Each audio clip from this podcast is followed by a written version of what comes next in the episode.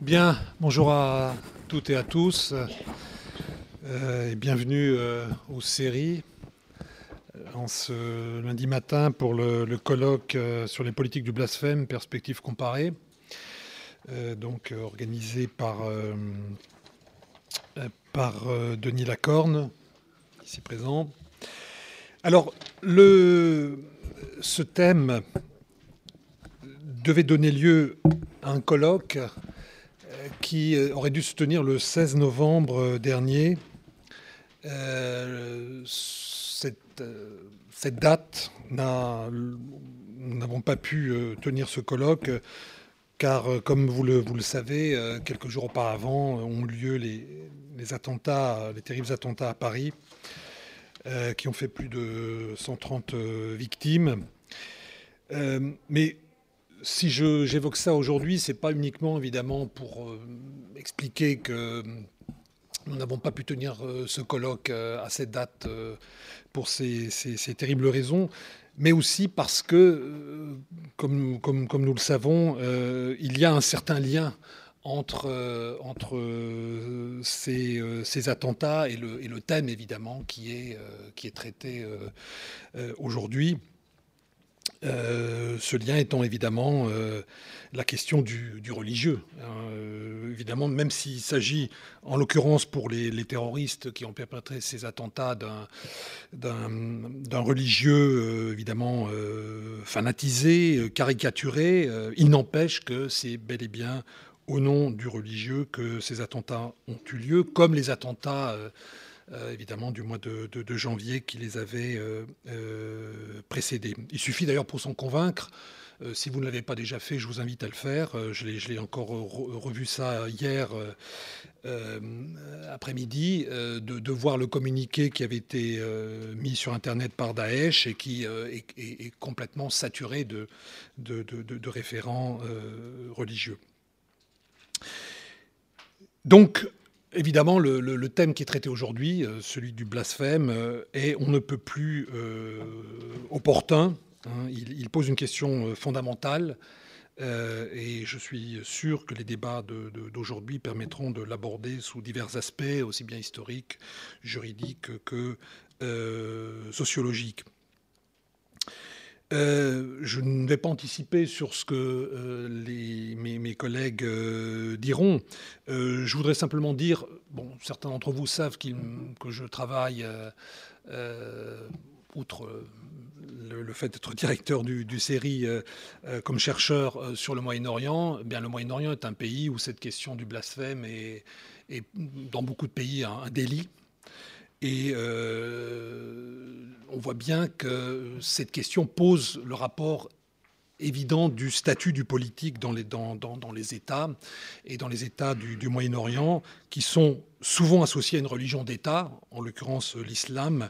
Euh, vous trouvez ce délit de blasphème. Autrement dit, lorsque, euh, lorsque l'État est associé à une religion d'État, une religion officielle, cela va souvent de pair avec l'existence d'un délit de blasphème. À l'inverse, l'absence de ce délit prouve à bien des égards la séparation institutionnelle du politique et du religieux, séparation qui, à mon sens, est cardinale pour une démocratie euh, véritable. Je me suis amusé, enfin amusé, façon de parler. J'ai regardé un petit peu dans l'encyclopédie de Diderot et d'Alembert euh, comment euh, ils avaient défini le blasphème au XVIIIe siècle. Je trouvais ça assez intéressant. Euh, ils le définissaient comme une atteinte à la réputation et faisait référence à, l'origine, à l'étymologie grecque du, du, terme, disait une injure faite à Dieu.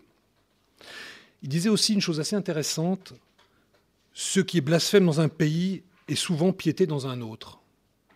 Je trouvais ça assez original et il prenait comme exemple le cas des premiers chrétiens qui étaient considérés euh, par l'environnement que des blasphémateurs parce qu'en effet, ils refusaient euh, le polythéisme.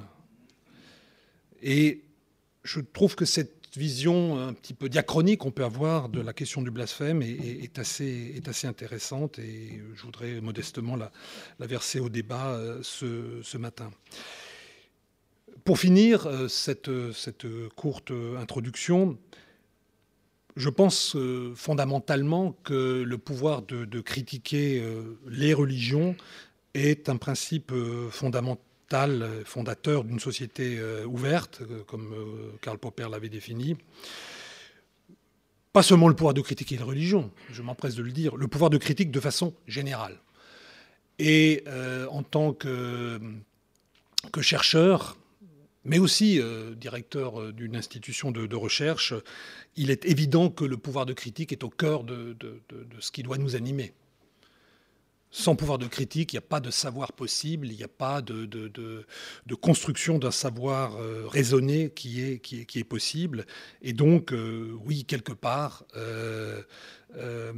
les, chercheurs sont quelque part tous un petit peu des blasphémateurs, si je puis dire.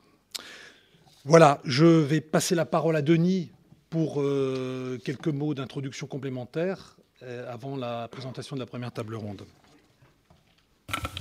Merci vivement, euh, Alain.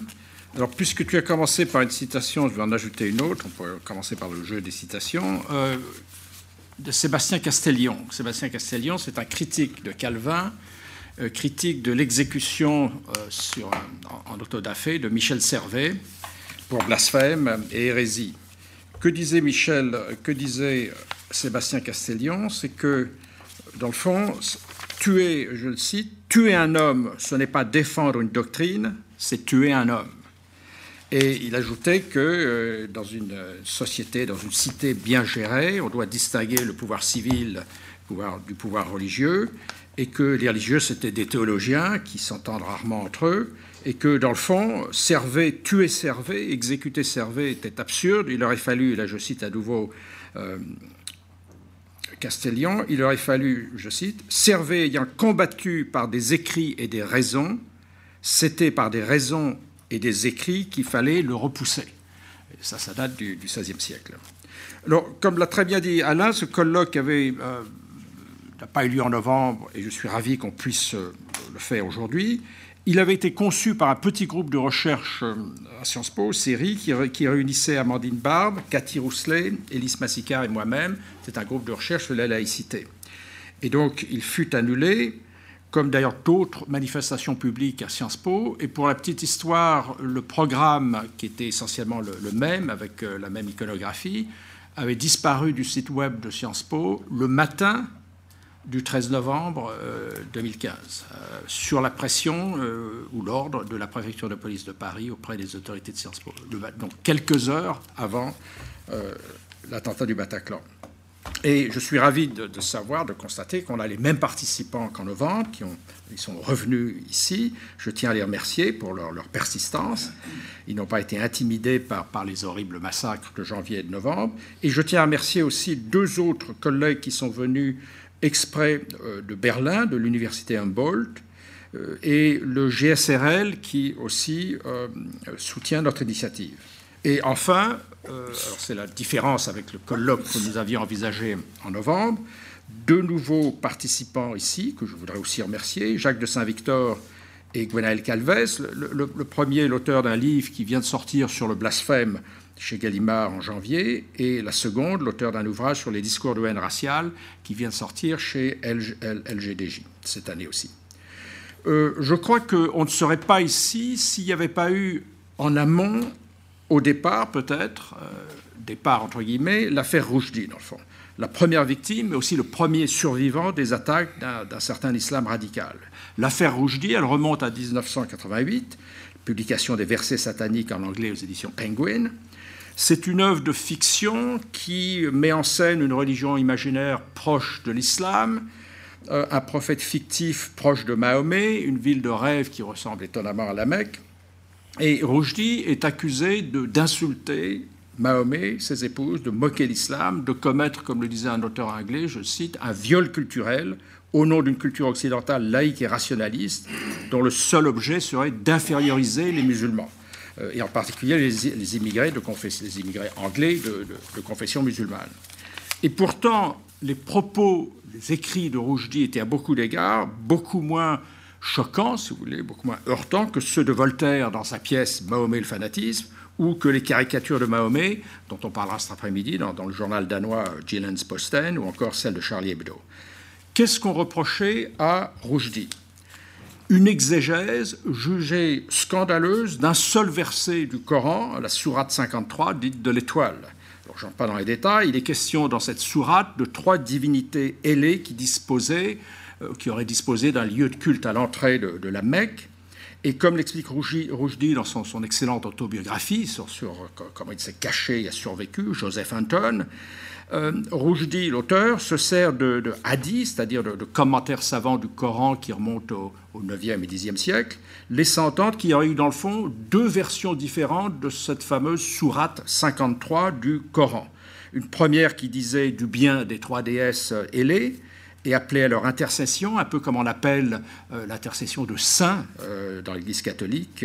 Euh, et une deuxième version plus tardive qui dénonçait ces divinités comme, je cite, des noms inventés par nos ancêtres n'ayant aucun sens ni vérité.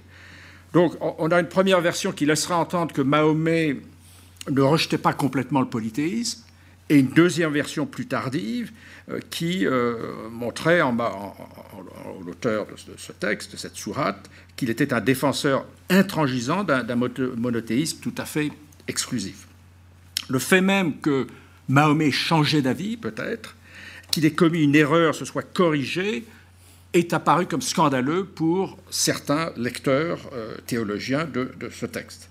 Euh, ça diminuait le prestige du prophète, le caractère quasi sacré et divin de sa personnalité, alors que Mahomet n'est pas le fils de Dieu, c'est pas Jésus, et justifié pour ceux qui insistaient sur la nécessité d'une dévotion totale à Mahomet, surtout dans la tradition euh, des Obandis, euh, justifier l'accusation de blasphème. La première accusation de blasphème contre Roujdi est formulée à la mosquée d'Al-Azhar au Caire en novembre 88. Ensuite, si on fait la chronologie, il y a un premier autodafé du roman de Rushdie dans la ville de Bradford en Angleterre, euh, à l'initiative du Conseil des mosquées de la ville qui est contrôlé par des musulmans de tradition déobandie. Et un mois plus tard, côté chiite, on a la fameuse fatwa euh, de l'ayatollah Khomeini. Et une fondation iranienne, dite euh, la fondation de Cordade, offrait 3 millions de dollars pour la tête de Rushdie. Et elle existe toujours, cette fondation, et maintenant je crois que sa tête est toujours mise à prix à 4 millions de dollars, ça, monte. Donc on assiste à la fin des années 80 à un phénomène que je caractériserais de globalisation du radicalisme religieux et à l'extraterritorialisation sauvage des peines et des punitions. Le crime de blasphème ne connaît plus de frontières. Et la question du blasphème est bien sûr inséparable de celle euh, plus large de la liberté d'expression dans tous les pays dont on va discuter aujourd'hui, on retrouve le même dilemme comment concilier la liberté d'expression avec le respect des religions Jusqu'où pousser cette liberté d'expression Comment qualifier cette liberté Faut-il l'encadrer Faut-il la limiter? Bref, la question du blasphème pose une question de limite, euh, ce que j'appelle dans un livre apparaître cet automne, les frontières de la tolérance.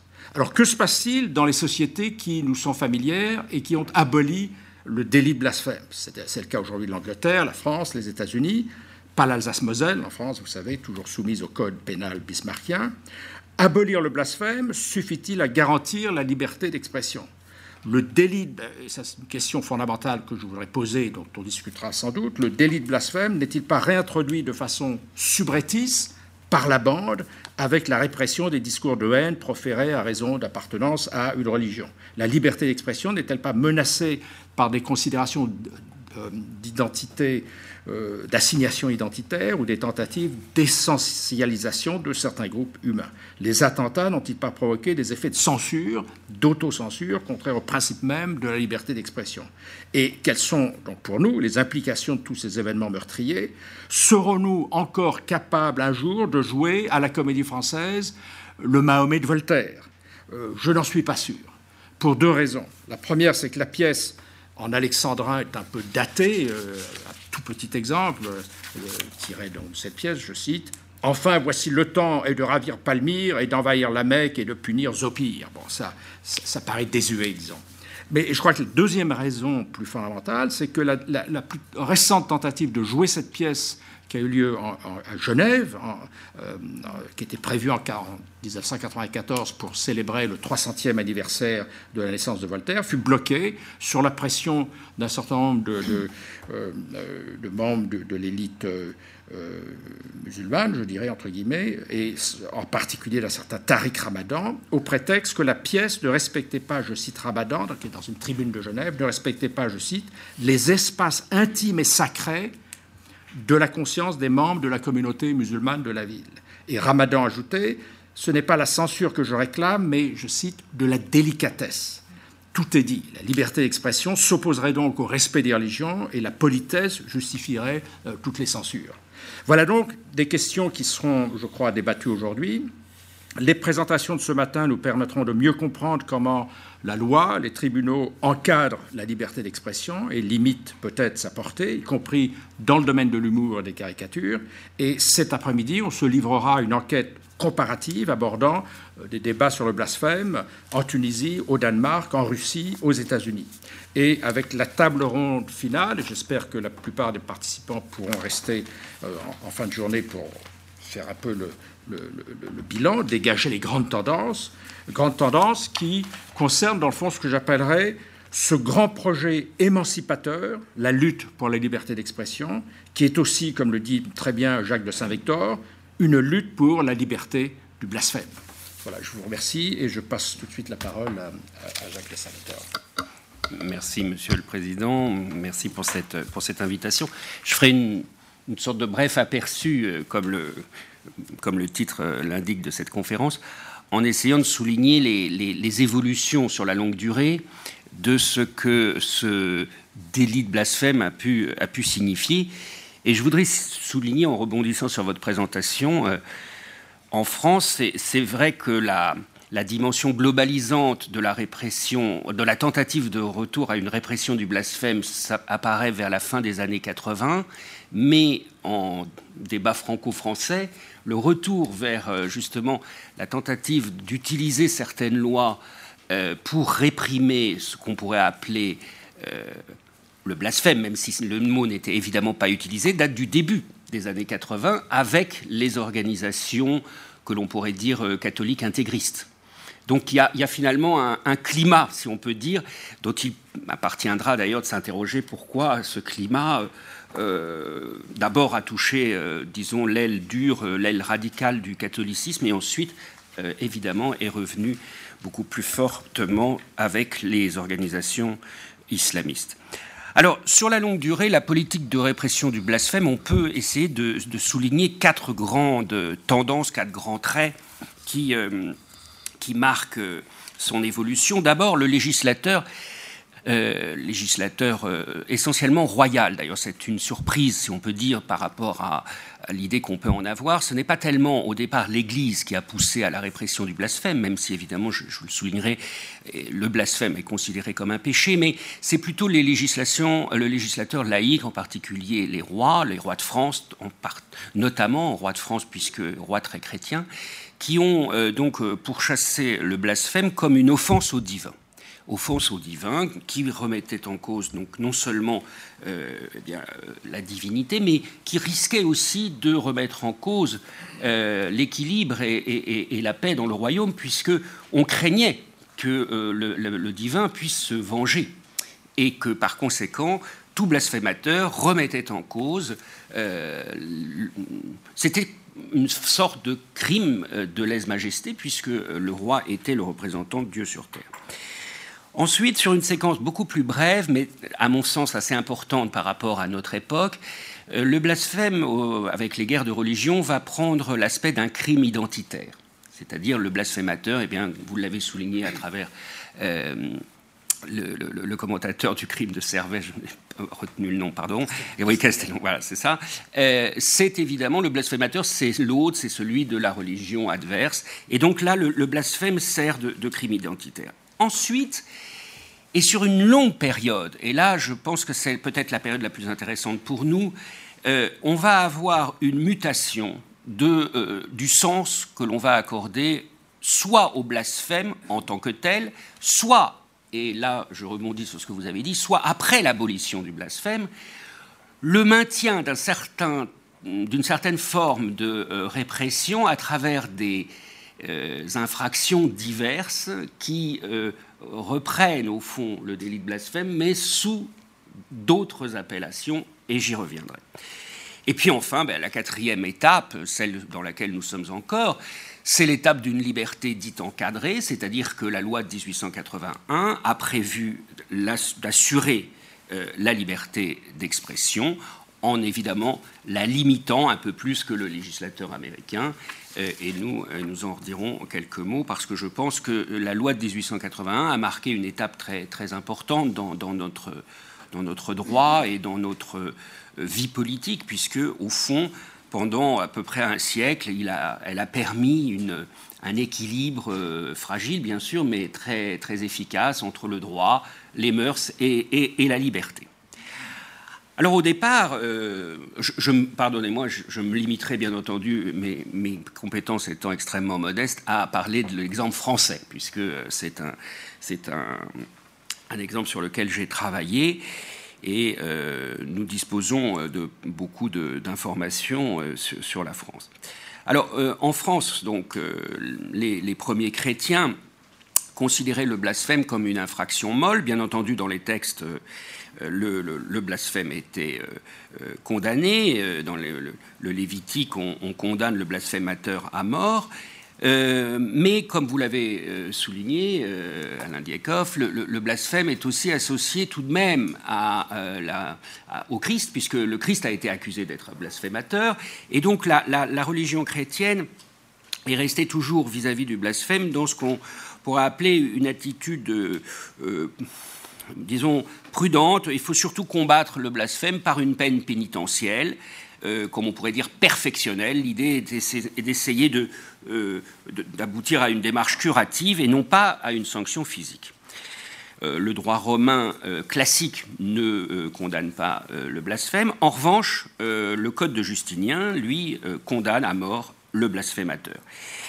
Et on se trouve devant cette situation où c'est essentiellement à partir du XIIIe siècle que la monarchie va s'emparer de cette question du blasphème et va en faire un, noyau dur de euh, sa législation répressive, puisque euh, entre euh, le XIIIe siècle et 1789, il y a à peu près 80 textes royaux qui concernent la question du blasphème et qui vont souvent aller dans la, crescendo dans la répression.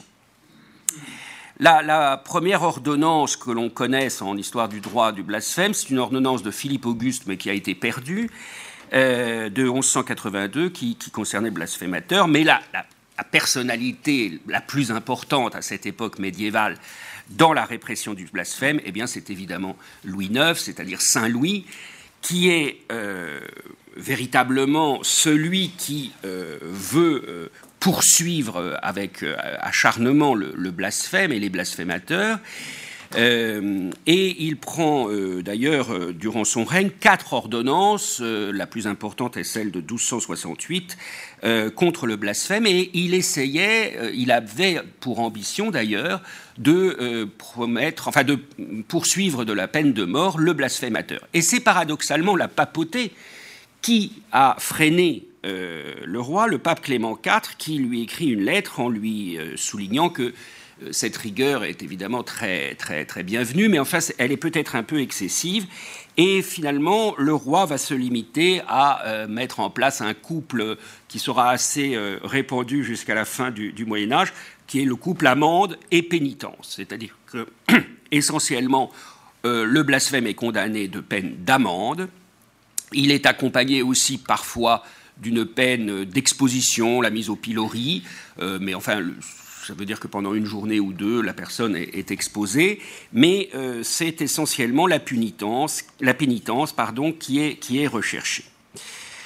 Alors, ce qui est notable euh, à partir de Saint Louis et surtout de Philippe le Bel, c'est que euh, la religion devient un instrument privilégié de l'action monarchique. Elle l'a toujours été, bien entendu, mais particulièrement à cette époque-là, on commence à utiliser de manière fréquente l'expression le roi très chrétien. Le roi donc, utilise le, blasphème dans le cadre d'une politique plus large, qui est la politique royale. Et les, sanctions vont paradoxalement donc, elles vont être beaucoup plus lourdes sur le plan juridique, les textes seront de plus en plus euh, répressifs, mais euh, le grand historien Bernard Guéné disait il y a un étrange paradoxe du blasphème, mais, mais dans la pratique, les sanctions étaient extrêmement rares et faibles. Donc on, est encore, euh, contrairement à l'image qu'on en a d'un Moyen Âge particulièrement dur, notamment pour ces crimes religieux, eh bien, paradoxalement, il semblerait que ce soit certes un Moyen Âge très dur sur le plan des textes, mais assez peu sur le plan de la pratique. Là où, justement, la pratique va devenir beaucoup plus euh, euh, radicale, beaucoup plus dure, c'est dans cette seconde phase qui s'ouvre avec la crise religieuse euh, colossale du, XVIe siècle, qui va opposer donc catholiques et protestants. À ce moment-là, le blasphème change, comme je disais, un peu de, dimension, il devient un, crime identitaire. Et euh, on, commence véritablement à euh, considérer le blasphémateur comme euh, non seulement dangereux pour l'équilibre du royaume, mais dangereux même pour son identité.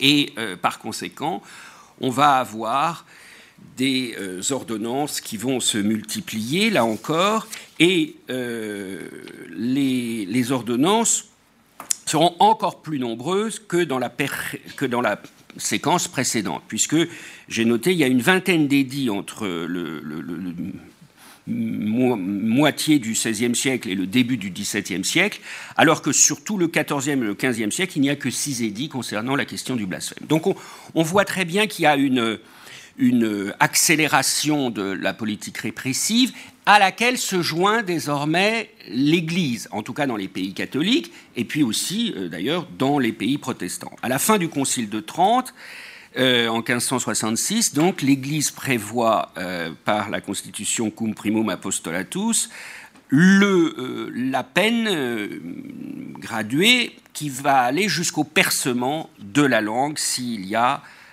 récidive. Et même euh, le pape Pie V propose euh, l'ablation de la langue, mais on n'en est pas encore à demander la peine de mort. La peine de mort n'est pas encore prévue dans les textes. Elle est en revanche parfois mise en pratique euh, dans les pays catholiques et dans les pays protestants. Et Jules Simon, qui a écrit un livre sur la liberté de conscience juste à, euh, à la fin du Second Empire, disait euh, C'est plutôt la politique que la religion qui a rendu la religion intolérante.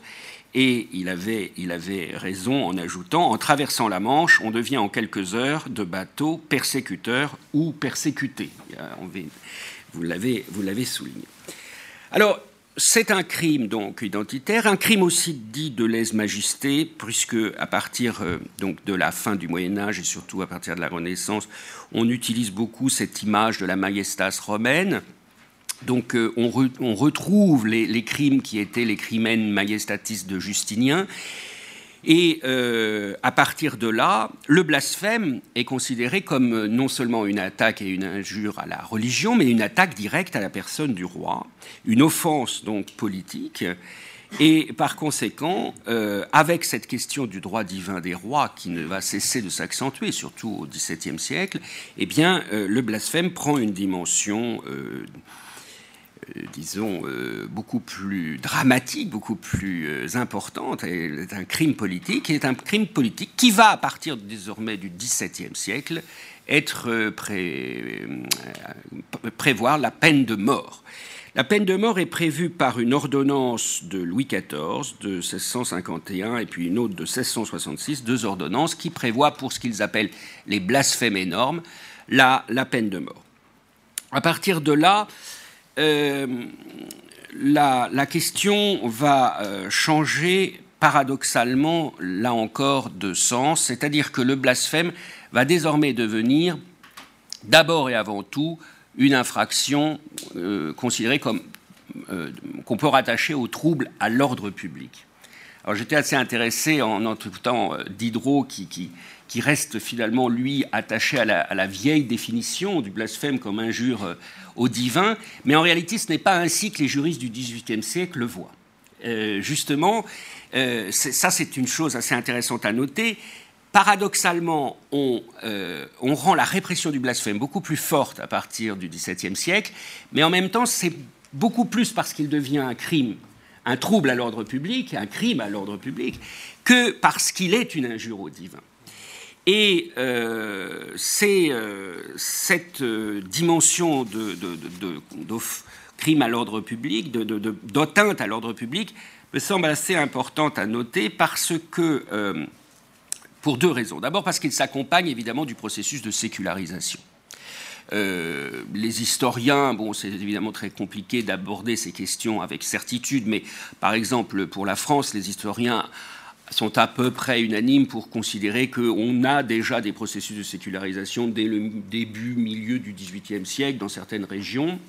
Et par conséquent, on voit très bien au XVIIIe siècle, en tout cas à partir des années 1750, que euh, pour la plupart des juristes, je citais le répertoire de jurisprudence de Guyot ou, les, ouvrages de Merlin.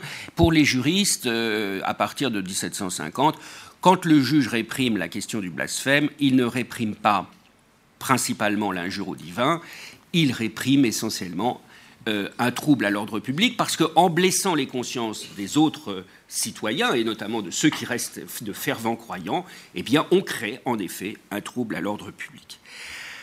Alors, évidemment, en, affirmant une telle chose, on peut être euh, étonné, puisqu'on a, au plein milieu du XVIIIe siècle, la célèbre affaire Labarre, qui par conséquent nous donne une idée, euh, au contraire, d'un archaïsme extrêmement grand euh, dans cette question de la répression du blasphème. En réalité, l'affaire Labarre, si vous voulez, je ne suis pas sûr pour. Aller euh, vite, je, serai très bref, mais on pourrait en, re, en reparler, c'est plutôt une affaire exceptionnelle dans le cadre de la politique répressive de l'ancienne monarchie. Mais en effet, elle a joué un rôle très important et j'y reviendrai.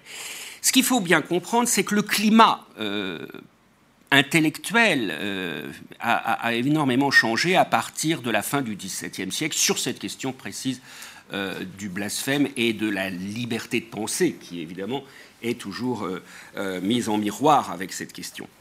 Euh, je n'ai pas le temps d'évoquer tous les, ouvrages importants qui ont fait progresser les choses, mais il faut quand même mentionner en 1670 le traité de théologico-politique de, Spinoza, qui a fait de la liberté de penser un élément essentiel, y compris de, la religion. Hein. La liberté de philosopher non seulement est compatible avec le maintien de la piété, dit Spinoza, mais même on ne peut la détruire sans détruire en même temps et la paix de l'État et la piété elle-même. Et puis il y a évidemment Bayle, et surtout, je crois que c'est vraiment l'ouvrage majeur, parce qu'on parle beaucoup de Voltaire, mais c'est d'un point de vue philosophique beaucoup plus Montesquieu qui a joué un rôle absolument essentiel dans euh, cette évolution, puisque dans l'esprit des lois, Montesquieu, comme vous le savez, euh, aborde non seulement euh, évidemment la question politique, mais aussi les liens étroits qui, peuvent exister entre la, dureté des lois pénales et la liberté politique. Et Montesquieu, dans ses, dans ses chapitres, écrit Il faut honorer la divinité, mais ne la venger jamais parce que, selon lui, on ne doit pas statuer par les lois divines ce qui doit l'être par les lois humaines, ni régler par les lois humaines ce qui doit l'être par euh, les lois divines. Et Montesquieu invite le législateur, de manière extrêmement euh, fine, je crois, à ne pas euh, se lancer sur la voie de la vengeance de, de, la divinité, parce qu'il nous explique que la divinité est un être infini, et donc les lois qui se régleront sur son infinité seront évidemment elles-mêmes infinies, et donc la répression sera non seulement euh, continue et, peut-être même euh, toujours plus, plus plus grave et plus sanguinaire. Pardon. Alors, euh, on, voit très bien que dans ce contexte, l'atteinte à la divinité n'est plus réprimée par elle-même à partir des années 1750, mais on, essaye de euh, poursuivre le blasphémateur parce qu'il a euh, constitué par son acte, par sa parole, euh, un scandale, et ce scandale mérite en lui-même d'être réprimé. Et d'ailleurs, si on regarde euh, plus ou moins en détail l'affaire Labarre, on voit très bien que euh, c'est aussi le caractère scandaleux de, l'affaire qui a surtout suscité euh, la, la, répression judiciaire, outre un contexte politique très particulier, car il faut bien comprendre que l'affaire Labarre est exceptionnelle. C'est quasiment, il n'y a jamais eu de, euh, durant tout le XVIIIe siècle de euh, euh, membres de l'aristocratie, même si la barre est d'une famille assez tombée en, décadence. Mais enfin, en tout cas, il est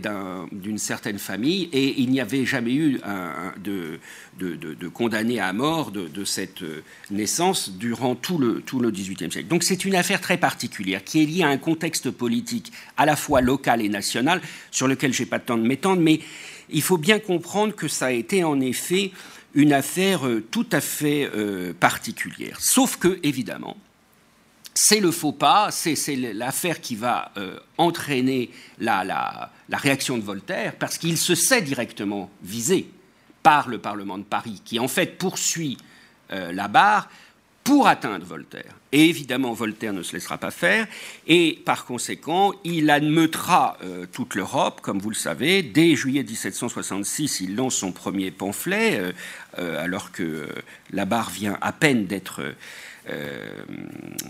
exécutée.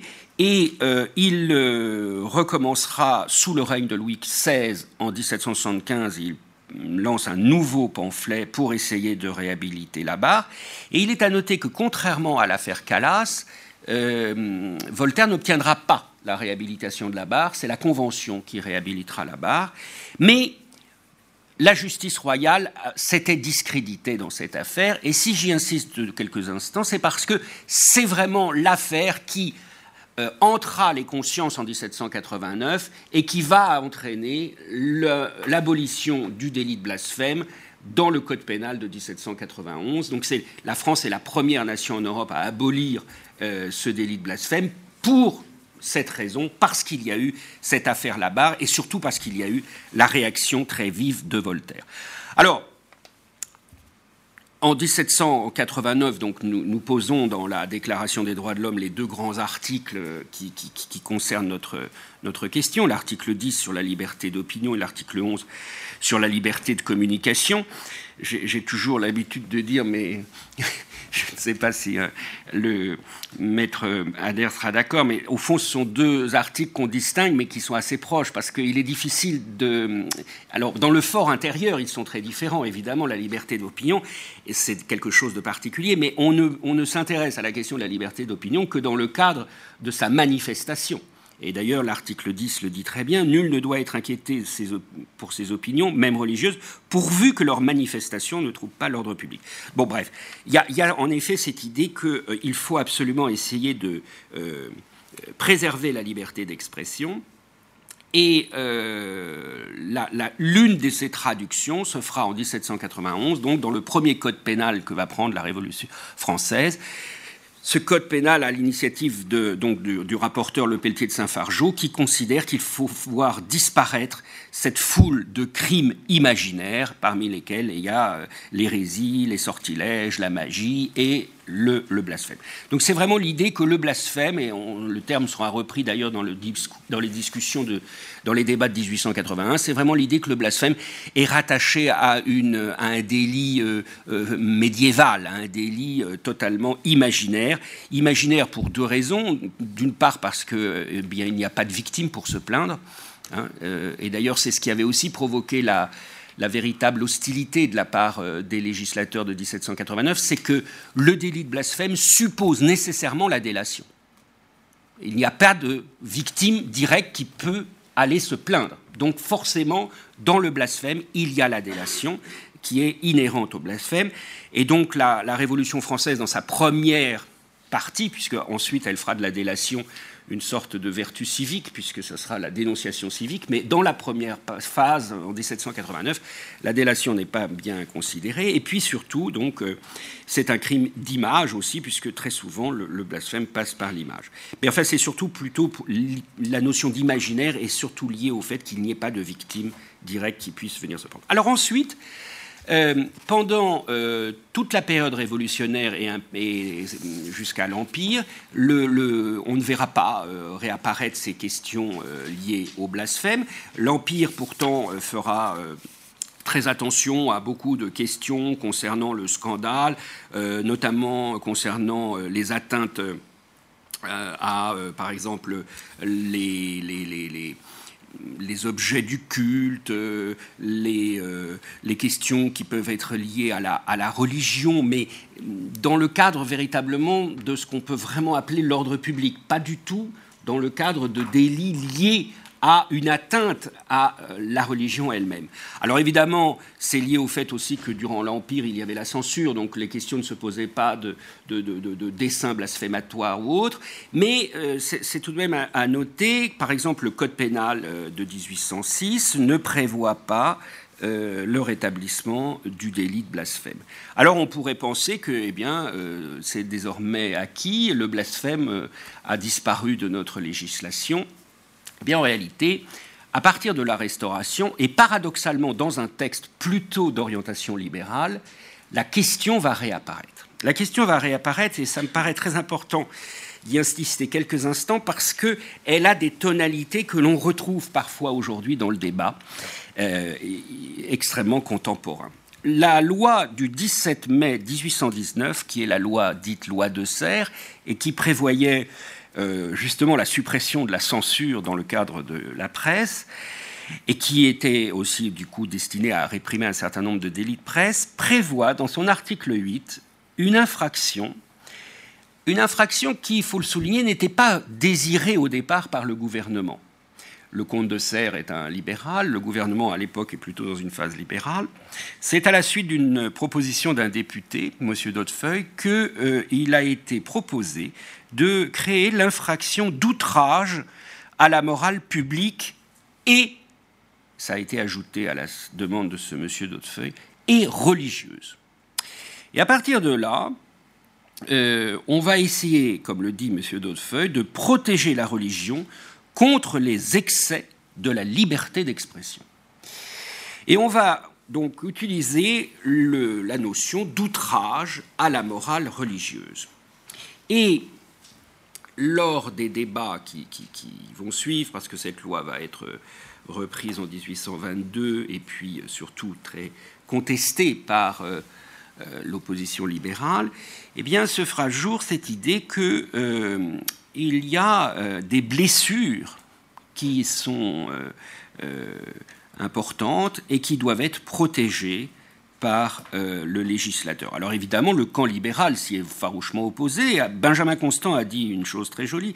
Il a dit on risque de transformer les tribunaux en arènes de métaphysique, ce qui n'est pas loin d'être le cas, en tout cas jusqu'en 2000, euh, en France, dans les années 1980-90.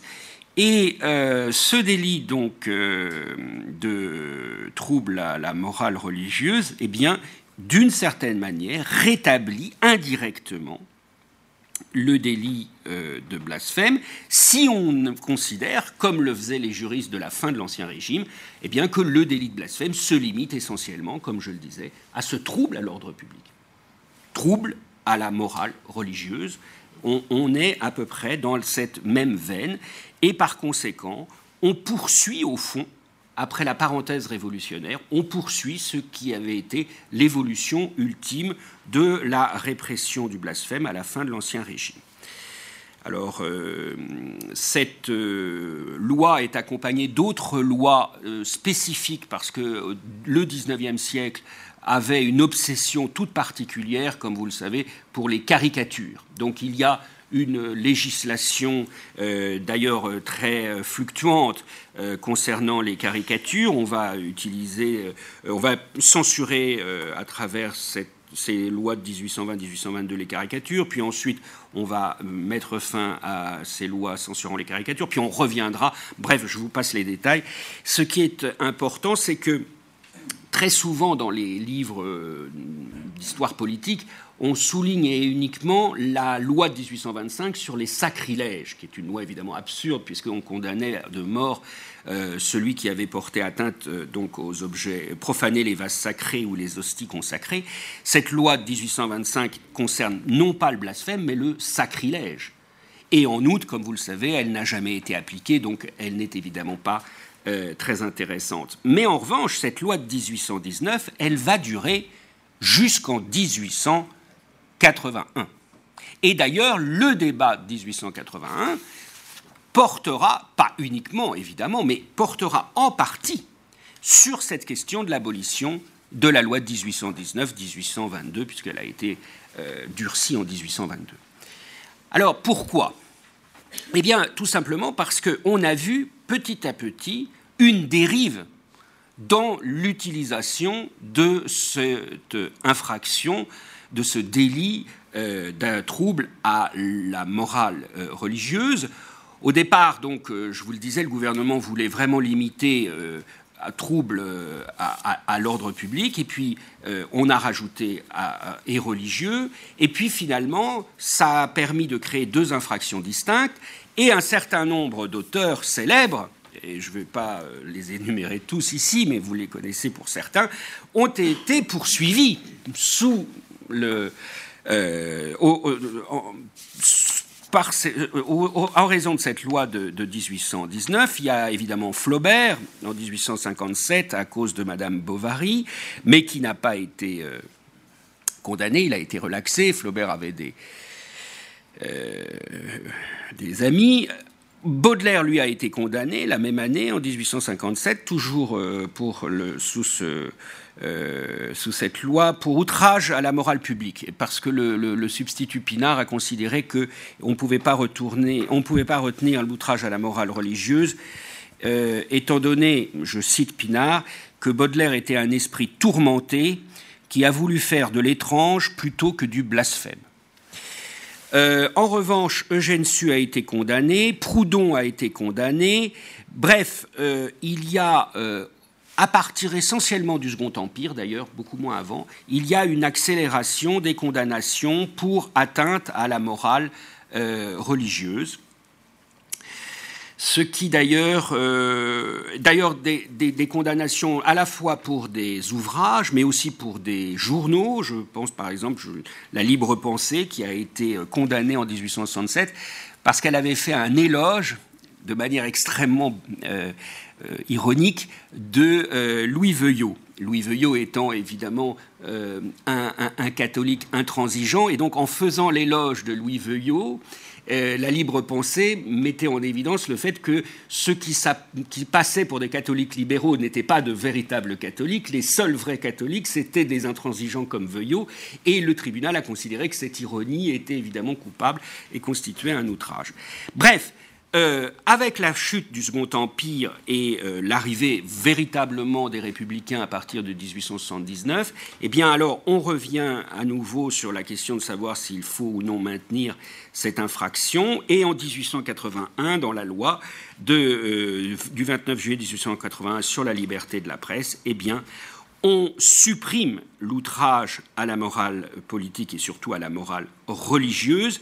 Et euh, les débats sont assez intéressants parce que, euh, par rapport à nos questions contemporaines, euh, l'opposition de droite, de la droite religieuse, était menée notamment par... Je suis trop long? Non, non, non. L'opposition a été menée par monseigneur Frépel. Monseigneur Frépel était un évêque assez, euh, euh, disons, un très bon orateur. Et alors, il faut essayer de lire toutes ces discussions, parce que ça s'est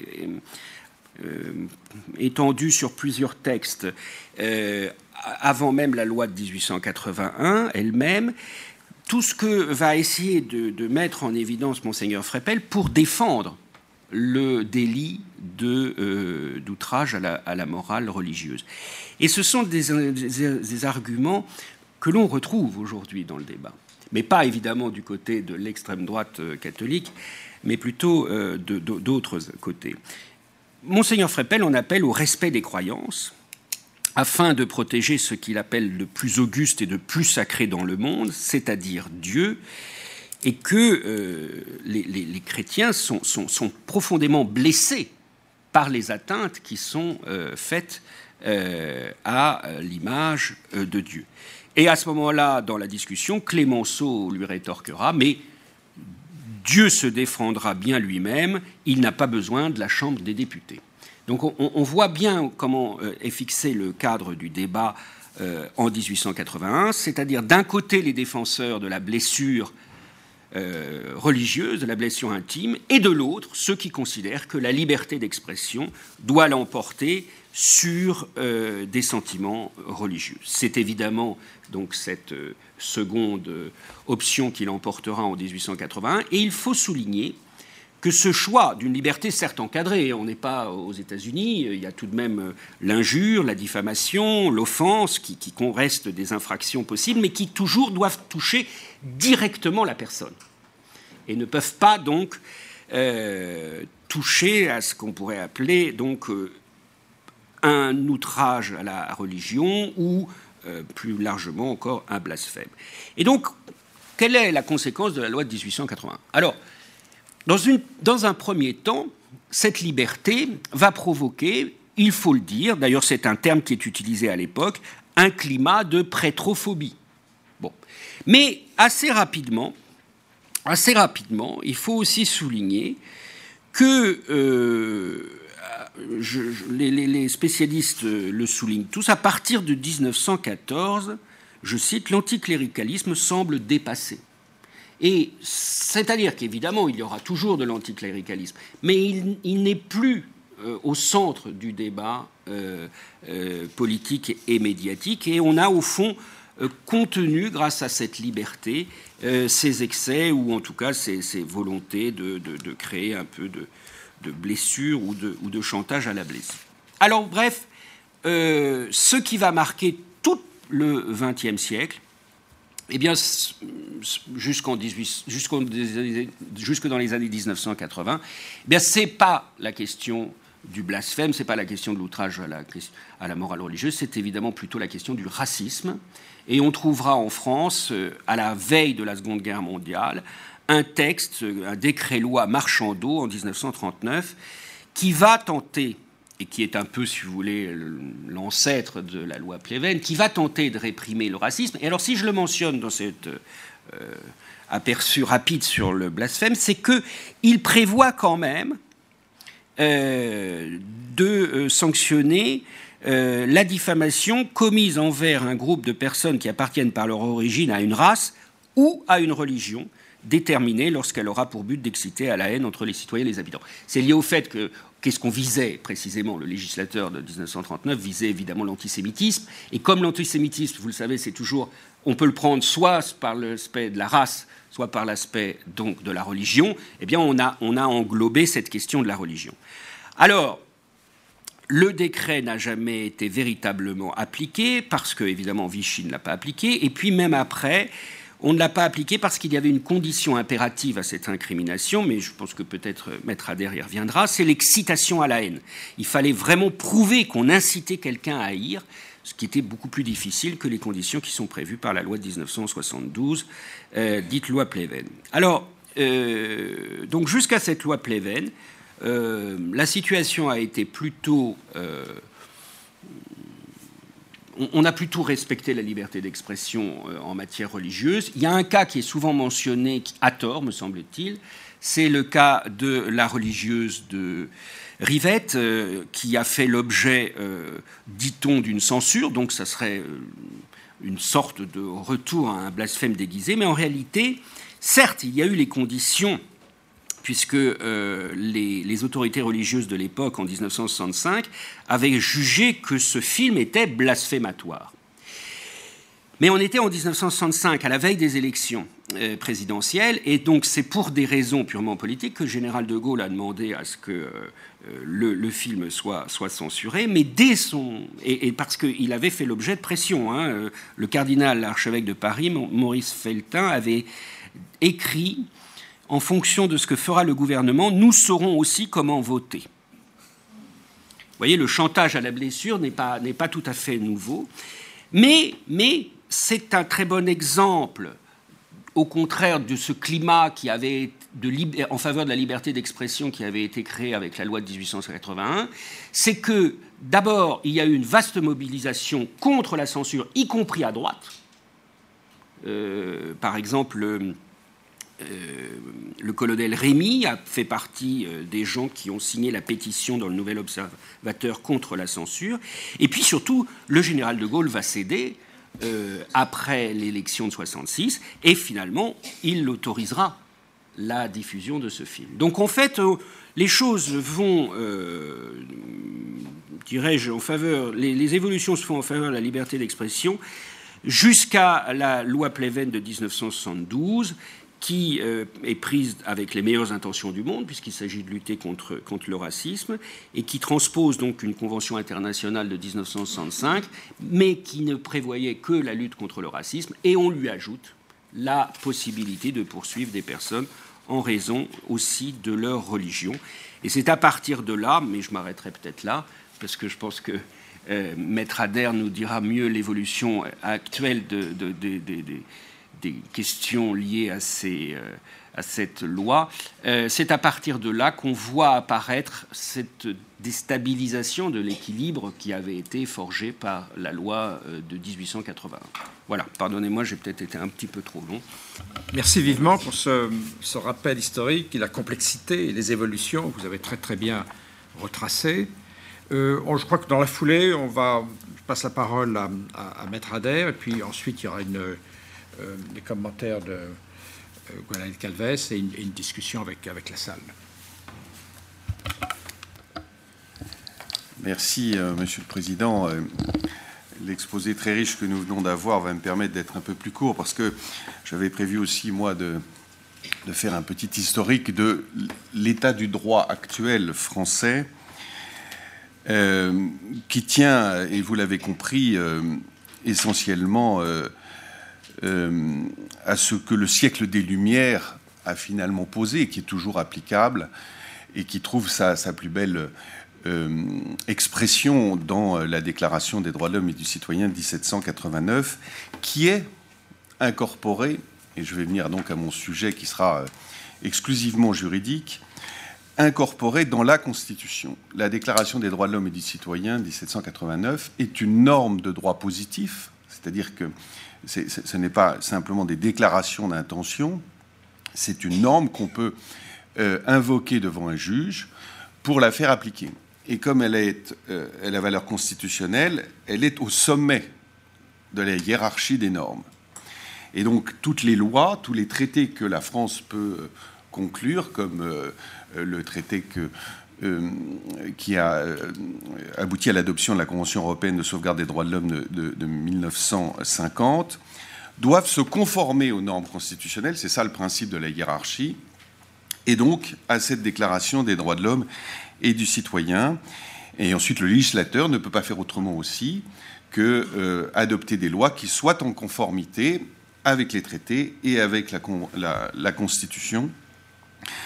C'est dans ce cadre-là que le juge intervient, puisque c'est mon sujet, pour donner dans chaque affaire qui lui est soumise le là, dire si dans un cas on a ou non euh, euh, dépassé les limites acceptables de la liberté d'exception, d'expression, ou si on est toujours dans la liberté d'expression telle qu'elle est protégée comme une norme constitutionnelle. Je, vais tracer rapidement, et d'ailleurs euh, j'ai pu préparer euh, certaines des affiches qui ont fait l'objet des procès pour que vous voyez comment, au gré des époques, parce que c'est vrai que c'est un, un, un, critère qui doit être pris en considération. Il y a des choses qu'on pouvait dire euh, il y a 20 ans qu'on ne peut plus dire aujourd'hui et qui seraient sanctionnées par, euh, par des juges. De la même manière qu'on pouvait montrer des choses, on peut montrer des choses aujourd'hui qui n'est pas montrable Donc il y a ce, ce, critère du temps qui doit être pris en considération, mais évidemment, des lois euh, qui sont euh, euh, ce sur quoi le juge se fonde pour trancher les litiges qui lui sont soumis. Alors rapidement, il y a la Constitution, je l'ai dit, qui nous dit que la France est une république laïque. qu'elle assure l'égalité de tous les citoyens sans distinction de religion et elle respecte toutes les croyances. Et c'est d'ailleurs sur ce petit bout de phrase que vont se fonder le plus souvent les plaignants, les associations, pour considérer qu'il y a bien dans la Constitution, puisque c'est indiqué comme tel, respect de toutes les croyances, matière à faire juger d'une manière ou d'une autre euh, le blasphème. Et j'y reviendrai. Euh, je l'ai dit, elle protège la liberté d'expression, qui est, et je, me permets de le dire parce que vous ne l'avez pas dit, mais c'est la formule de Mirabeau, euh, à l'article 11 de la Déclaration des droits de l'homme et du citoyen, la liberté d'expression est le droit le plus précieux de l'homme. Et dans toute la liste des droits de la Déclaration des droits de l'homme, c'est le seul pour lequel ils disent c'est le plus précieux. Pour une raison simple, c'est qu'ils ont compris que ce droit-là protégeait les autres. Et que c'est parce qu'on pouvait dénoncer les atteintes qui seraient faites à la liberté de circulation, à la présomption d'innocence, à la liberté de conscience et d'opinion, qu'on les ferait respecter. Et d'ailleurs, quand une dictature s'installe, la première chose qu'elle fait, c'est museler la presse et la télévision et l'Internet, c'est possible, et ensuite elle fait son œuvre. Euh, la laïcité, euh, euh, elle est posée par la loi du 9 septembre 1905. Je me permets de le dire puisque vous n'avez pas parlé euh, à l'instant. décembre. Pardonnez-moi. laïcité, c'est l'affirmation concrète de la liberté de conscience et de la neutralité de l'État.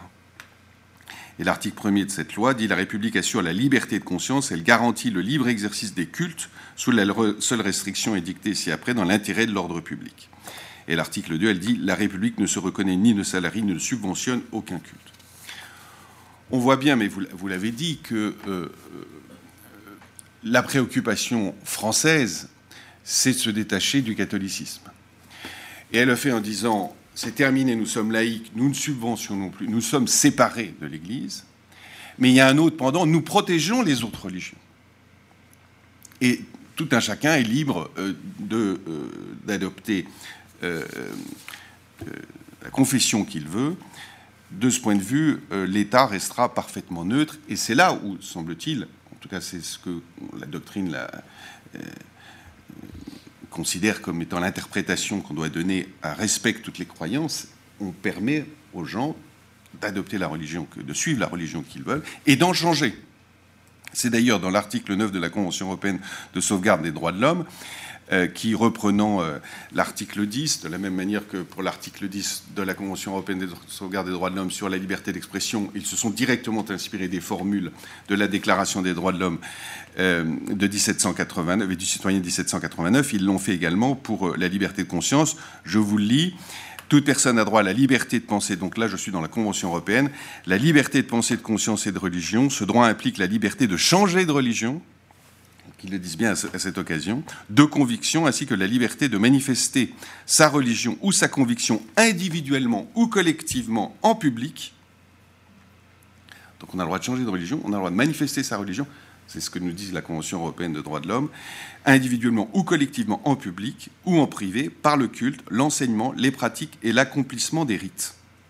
C'est un droit qui est donc très fort et qui d'ailleurs euh, toujours limité dans son deuxième alinéa, notamment par euh, euh, la protection de l'ordre public. Hein, c'est évidemment la, euh, limite, et c'est ce qu'on a considéré en France dans ces arrêts du Conseil d'État sur le port du voile intégral, mais sur, sur lequel je, je, ne reviens pas, puisque ce n'est pas tout à fait mon sujet. Alors l'état du droit euh, c'est cette norme constitutionnelle, c'est l'article 10 de la déclaration de, la Convention européenne de sauvegarde des droits de l'homme et les lois euh, en droit interne, la loi Pleven que vous venez de, présenter, qui est effectivement une reprise du décret-loi Marchandeau. Euh, c'est à chaque fois des gardes des sceaux hein, qui ont posé ces textes, avec cette petite différence qui est qu'il n'y a plus d'exhortation, vous venez très bien de le rappeler.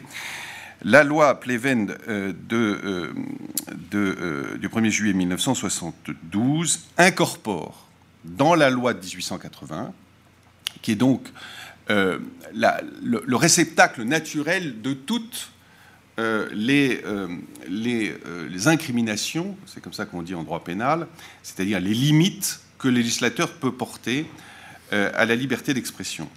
Et là, je reviens quand même pour que vous compreniez bien comment ça se présente euh, juridiquement, euh, quel, est, le mécanisme juridique à, la, formule de la Déclaration des droits de l'homme de l'article 11, qui dit que cette liberté est le droit le plus précieux de l'homme et qu'elle ne peut être restreinte que dans les cas déterminés par la loi pour réprimer des abus de la liberté d'expression. Il y a donc deux conditions euh, qui euh, euh, peuvent justifier que les législateurs viennent restreindre la liberté d'expression, qui sinon est le principe, hein, qui est un droit absolu. C'est que on ait bien la restriction qui soit prévue par la loi. C'est le même mécanisme qu'en matière de, responsabilité pénale, hein, qui est également posé par euh, par les, révolutionnaires dès 1789, il ne peut pas y avoir de peine s'il n'y a pas de loi. On ne peut pas punir quelqu'un si par avance on ne lui a pas dit tel comportement est interdit et sera puni. Le vol, le viol, etc. C'est le même mécanisme qui est posé pour la responsabilité en matière de liberté d'expression. On ne pourra restreindre la liberté d'expression que si la loi a par avance déterminé euh, la restriction. Et, d'ailleurs, cette exigence est reprise dans la Convention européenne où on dit qu'il faut que la loi soit prévisible et qu'on sache très exactement par avance ce qui est permis et ce qui ne l'est pas. Mais il y a une deuxième condition que pose donc cet article 11 de la Déclaration des droits de l'homme et du citoyen de 1789, c'est qu'en cas d'abus, on ne peut pas dans la loi dire voilà j'interdirai tout ça, il faut encore que ce qui est interdit soit constitutif d'un abus et les juristes connaissent ce que c'est qu'un abus de droit, c'est un détournement de la finalité du droit. Et il y a même souvent une deuxième exigence, c'est la volonté de nuire à autrui. On utilise le droit, euh, on l'apprend en première année de droit pour les troubles du voisinage, c'est un abus de droit de propriété que de nuire à son voisin en faisant du bruit, en faisant pousser des choses au-dessus de sa clôture, etc. C'est le même mécanisme qui est donc prévu. Il faut que ça soit déterminé dans la loi, et encore faut-il que ça soit un abus de cette liberté d'expression, c'est-à-dire qu'on a détourné la finalité et qu'on a voulu nuire. Ça suppose un élément intentionnel, c'est aussi un élément de, droit pénal qui est connu. Il faut avoir la volonté de nuire pour que ça, soit, ne soit pas autorisé. Donc finalement, c'est assez restrictif. Et la fameuse loi, je reviens donc à, mon sujet, c'est euh, la loi de 1881, qui est une grande loi républicaine. Certains disent même que c'est une vache sacrée parce que chaque fois que le législateur tente euh, de la réformer, il y a une levée de boucliers, notamment de la presse et des médias, qui fait qu'on recule, et qu'il y a même une volonté que chaque restriction de la liberté d'expression soit bien incorporée dans cette loi, qui a une philosophie particulière et qui surtout pose des règles de procédure particulières qui sont protectrices de la liberté d'expression. Alors en ce moment, avec euh, euh, j'ouvre une toute petite parenthèse, mais depuis les événements euh, de janvier et surtout de novembre, le législateur sort, tente de sortir de la loi de 81 euh, l'apologie de terrorisme, les, délits racistes, etc. Précisément, il trouve que le moment est opportun parce qu'on est quand même moins bien fondé qu'on ne l'est sinon en temps normal à venir réclamer que tout soit bien dans cette loi conformément à ce que prévoyait donc ce que prévoit donc cet article 11 de la Déclaration des droits de l'homme et du citoyen. Et donc la loi Pleven, je reviens à mon sujet, la loi Pleven qui pose euh, trois infractions, euh, l'injure à caractère raciste, la, diffamation et la provocation à la haine ou à la discrimination, à raison de l'appartenance ou de la non-appartenance. Et là, il y a quatre critères. Euh, on dit la race, mais la race c'est très discutable puisqu'il n'y a qu'une seule et unique race humaine, mais c'est vrai que ça permet de déterminer pour le, le j'ouvre aussi là une petite parenthèse, pour le juge la race noire ou la race juive, ça permet d'incriminer, parce que sinon c'est compliqué à le faire. L'appartenance à une ethnie, l'appartenance à une nation, une nationalité, et l'appartenance à une religion. Donc on a bien par ce prisme de l'appartenance ou la non-appartenance, par phénomène d'exclusion, si on diffame, injurie ou on provoque à la haine ou à la discrimination, euh, matière à euh, voir sa liberté d'expression restreinte et, euh, ainsi incriminer notre sujet qui est, qui le blasphème. Et je viens maintenant au cas, au cas qui, nous, qui vont permettre d'illustrer la manière dont ce sujet est aujourd'hui traité par le juge français au gré des affaires qui lui sont soumises. Euh, mais comme je disais à l'instant, euh, il y a euh, au-dessus de la loi française la Convention européenne des droits de l'homme et la possibilité pour un justiciable qui ne serait pas satisfait de la décision du juge interne français de soumettre son cas à la Cour européenne de sauvegarde des droits de l'homme qui siège à, Strasbourg et qui examine les affaires, euh, non pas entre parties, mais à la, à, la, requête de celui qui n'est pas content de la manière dont on a jugé son affaire en France, contre la France. Et c'est la France qui, se défend devant la Cour européenne en disant non, nous avons bien jugé conformément aux principes par euh, les différents articles de la Convention européenne de sauvegarde des droits de l'homme. L'article 10 est donc euh, souvent invoqué et il y a bien euh, près d'une vingtaine de condamnations de la France depuis qu'on peut ainsi recourir à Strasbourg pour avoir pas respecté l'article 10. Et c'est cette jurisprudence qui a d'ailleurs infléchi à la fois la façon dont les juges ensuite ont, jugé les affaires, mais même le législateur qui a été amené à modifier certains aspects de, la loi dès lors que, après une condamnation de la France par la Cour européenne, euh, on considérait qu'elle n'était plus conforme à ce principe supérieur. La Cour européenne a eu l'occasion de se prononcer. Elle le fait, je vais vous dire, avec beaucoup de prudence, voire euh, le, juge Costa, qui était le juge français euh, pendant plusieurs années à la Cour européenne, a considéré que euh, la Cour européenne a toujours été trop frileuse. Euh, je, vous dis sa, formule. la jurisprudence de la Cour européenne nous semble faire la part trop belle au conformisme à la pensée unique et traduire une conception frileuse et timorée la liberté de la presse. Dans les arrêts de la Cour européenne, il y a la possibilité pour des juges qui ne sont pas d'accord avec euh, ce qu'a jugé la majorité, de faire une opinion dissidente qui est publiée avec l'arrêt. C'est à l'occasion d'une euh, opinion dissidente que le juge français a dit ça à propos d'arrêt. Alors je vais quand même vous les donner, ces, trois, trois arrêts principaux rendus par la Cour européenne sur notre sujet avant de vous présenter la jurisprudence française.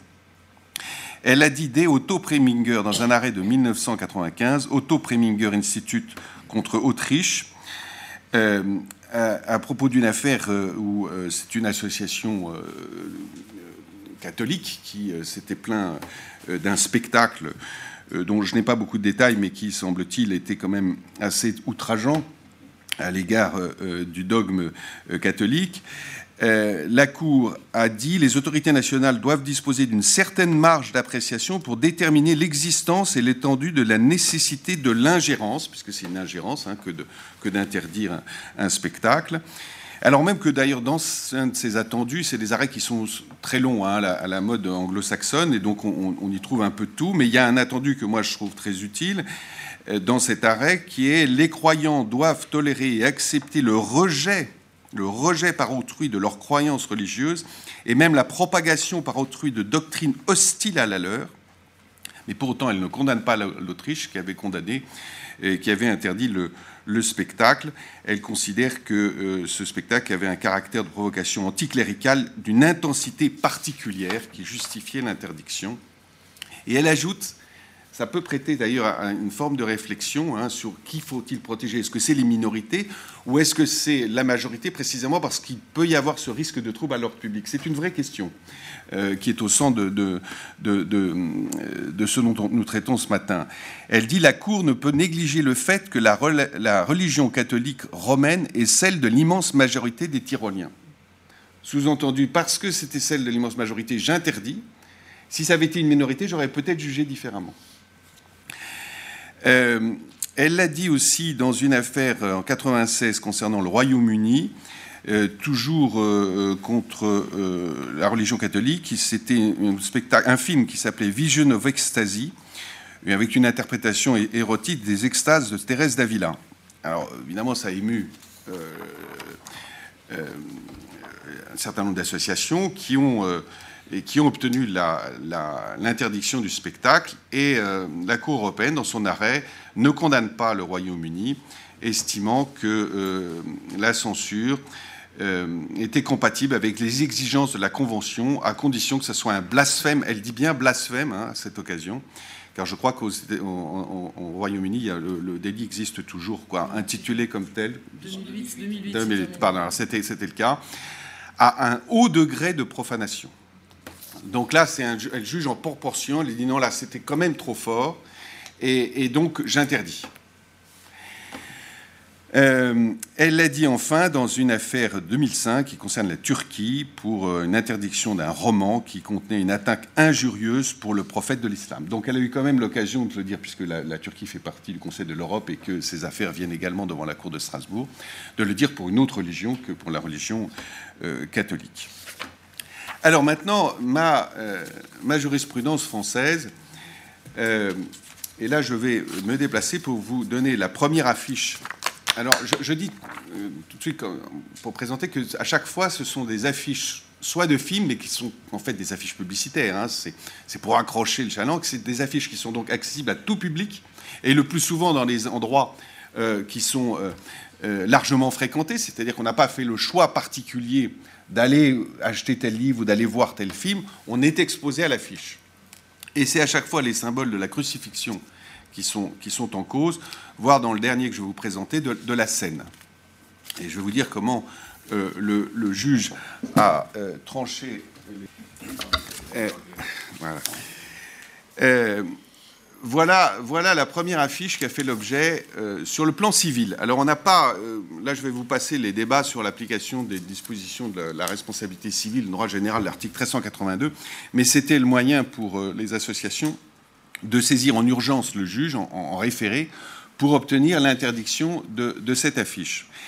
Et c'est le président Pierre Drey, hein, qui était un magistrat qui est resté célèbre et qui d'ailleurs ensuite est devenu président de la Cour de cassation, qui a souhaité, dans une ordonnance en référé, pour interdire l'affiche que vous voyez là, euh, au motif principal que la représentation du symbole de la croix dans des conditions de publicité tapageuse et en des lieux de passage public forcés constitue un acte d'intrusion agressive et gratuite dans, dans les tréfonds intimes des croyances de ceux qui circulent librement sur la voie publique et ne recherchent aucun contact ou colloque singulier avec une œuvre ou un spectacle déterminé, et qui se voient hors de toute manifestation de volonté de leur part, ainsi nécessairement et brutalement confrontés à une, à une manifestation publicitaire et commerciale contestable et trompeuse, ça, je ne sais pas pourquoi il dit ça, c'est peut-être que le film n'avait rien à voir avec cette affiche, constitutive d'un trouble manifestement illicite. Mais on est clairement, on, pourra en débattre, sur la question du blasphème. Euh, il y a euh, le respect des croyances qui est ainsi. Cette ordonnance a été acceptée par toutes les parties et elle a été la jurisprudence, au point que on est passé, euh, dix ans après, on a ressaisi le juge, non, c'est pas celle-là, voilà. Toujours le symbole de la crucifixion, un film sur, euh, américain qui euh, retraçait euh, la vie d'un producteur de films érotiques, voire pornographiques. Et voilà comment les producteurs avaient, en tout cas pour l'affiche française, présenté ce film. Et fort de la jurisprudence Ave Maria, on est revenu avec ces mêmes associations devant le président, devant le président du tribunal. À ce moment-là, dix ans plus tard, président est président de la, cour de, la Cour de cassation, donc il a quand même une certaine autorité, la vocation à, dire euh, euh, le dernier mot de cette histoire. Mais cette fois-ci, le juge, on est dix ans plus tard, ne fait pas droit à la demande d'interdiction. Il considère qu'il n'apparaît pas avec l'évidence qui fonde la compétence du juge de référé. Alors effectivement, on peut saisir un juge de référé lorsqu'il y a un motif d'urgence, mais il faut aussi qu'il y ait une forme d'évidence dans, euh, euh, l'atteinte au droit qui est allégué, euh, qui font de la compétence du juge fait que cette affiche incongrue, même si elle peut choquer, constitue un outrage flagrant au sentiment religieux des requérants. Et puis, accessoirement, dans l'ordonnance, ça aussi, ça peut prêter à réflexion. Les juges constatent que cette affiche n'a pas suscité la réprobation judiciaire des représentants qualifiés de l'Église catholique. Alors, on a la rupture avec la séparation de l'Église avec l'État, mais le juge aurait bien été heureux de savoir si vraiment ceux qui étaient amenés à considérer que c'était euh, outrageant l'avaient dit, ce qui n'était pas le cas. Et donc on ne fait pas droit à cette, euh, à cette demande. La suivante, vous l'avez vu euh, à l'instant. Voilà, c'est Amen. Alors là aussi, c'est plus contestable que ce soit la représentation de la croix chrétienne, mais c'est plutôt celle de la croix gammée. Euh, c'est plutôt le fond du film qui a fait, qui avait fait débat, mais c'est euh, également l'affiche dont on avait demandé. C'est un film de Costa Gravas. On est en 2002. Euh, le, le, le, propos était de dire que il y avait eu pendant la Deuxième Guerre mondiale une forme de complicité, il y aurait eu une forme de complicité de la part du Vatican euh, au regard des crimes nazis. Euh, là, le juge toujours en saisie en référé, considère que le, caractère manifestement illicite n'est pas établi, l'existence du trouble n'étant pas rapportée, et on s'appuie à, nouveau sur l'absence de prise de position de la hiérarchie catholique. Euh, affiche suivante. Euh, voilà. Alors celle-là, elle est purement publicitaire. Euh, c'est une parodie de, de, la scène de Léonard de Vinci, où les personnages sont strictement dans les mêmes positions.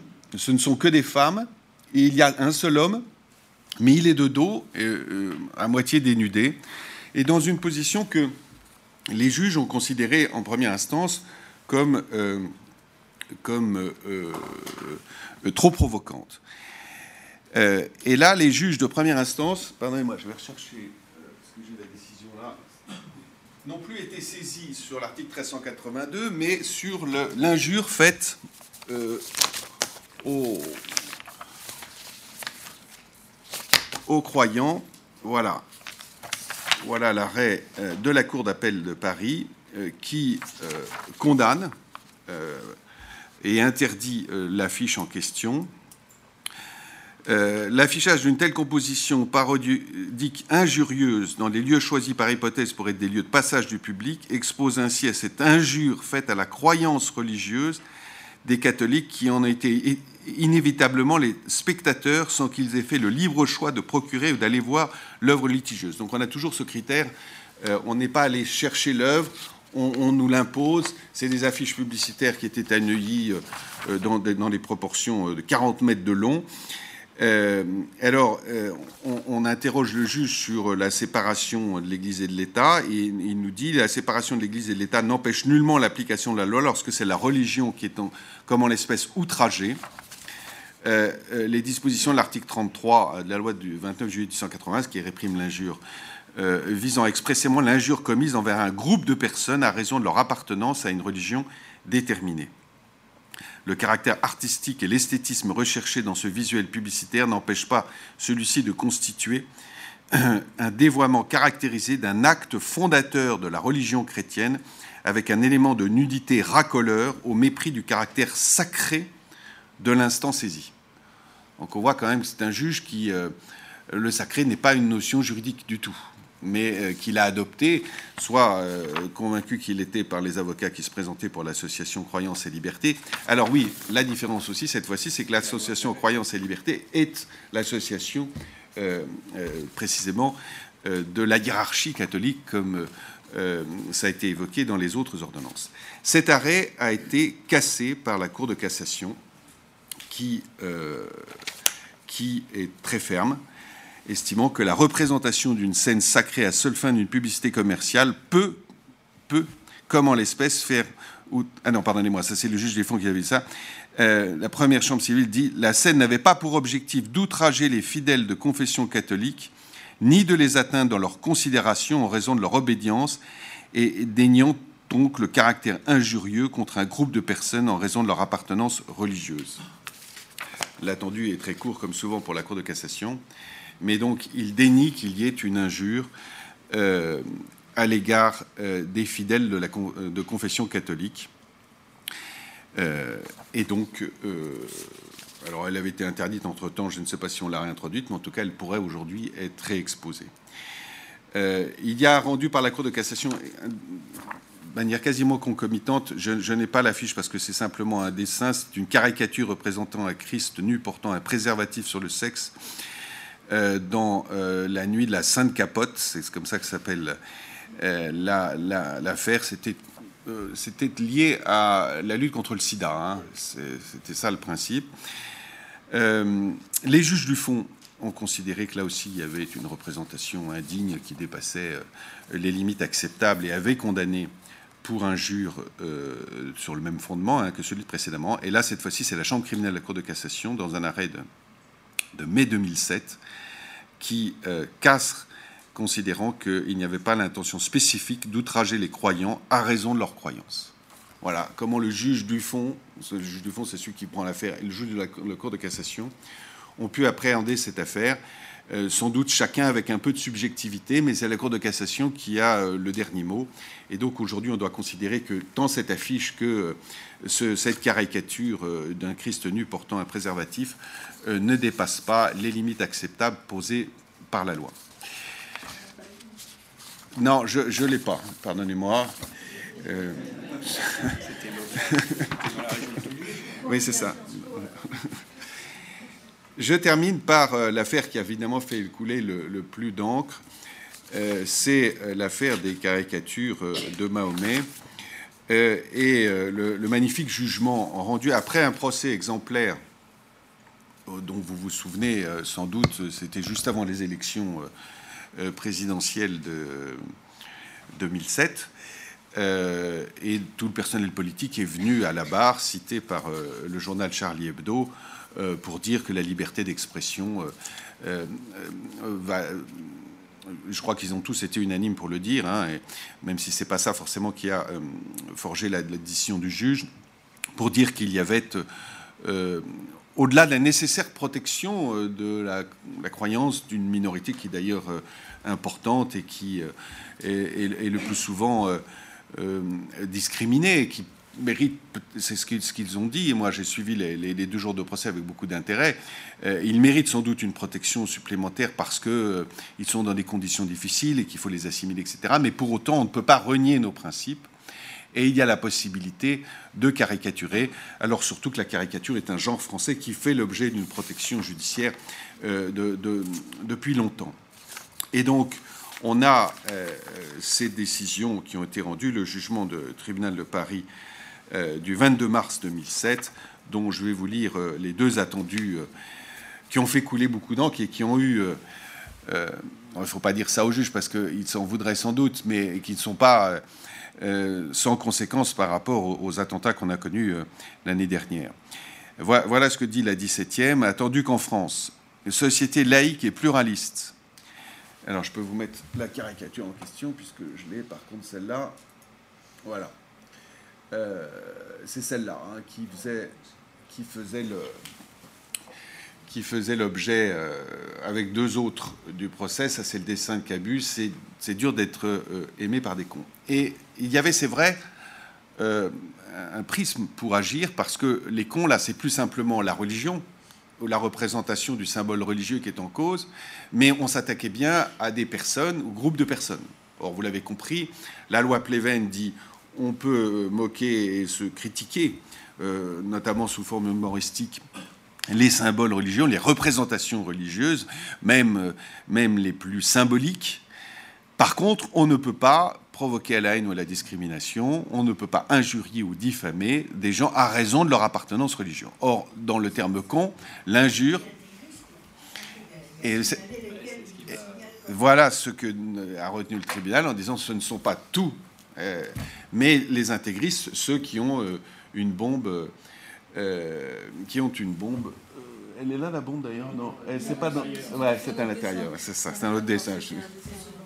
Bon, ben, tout le monde l'a bien en tête, donc c'est pas la peine que je le montre. Alors voilà ce que nous dit le tribunal. En France, société laïque et pluraliste, le respect de toutes les croyances va de pair avec la liberté de critiquer les religions, quelles qu'elles soient, et avec celle de représenter des sujets ou objets de vénération religieuse que le blasphème qui outrage la divinité ou la religion n'y est pas réprimé, donc là c'est très clairement dit par le tribunal correctionnel de Paris, à la différence de l'injure, dès lors qu'elle constitue une attaque personnelle et directe dirigée contre une personne ou un groupe de personnes en raison de leur appartenance religieuse. Charlie Hebdo est un journal satirique contenant de nombreuses caricatures que nul n'est obligé d'acheter ou de lire. Là encore, on voit le petit critère qui emprunt.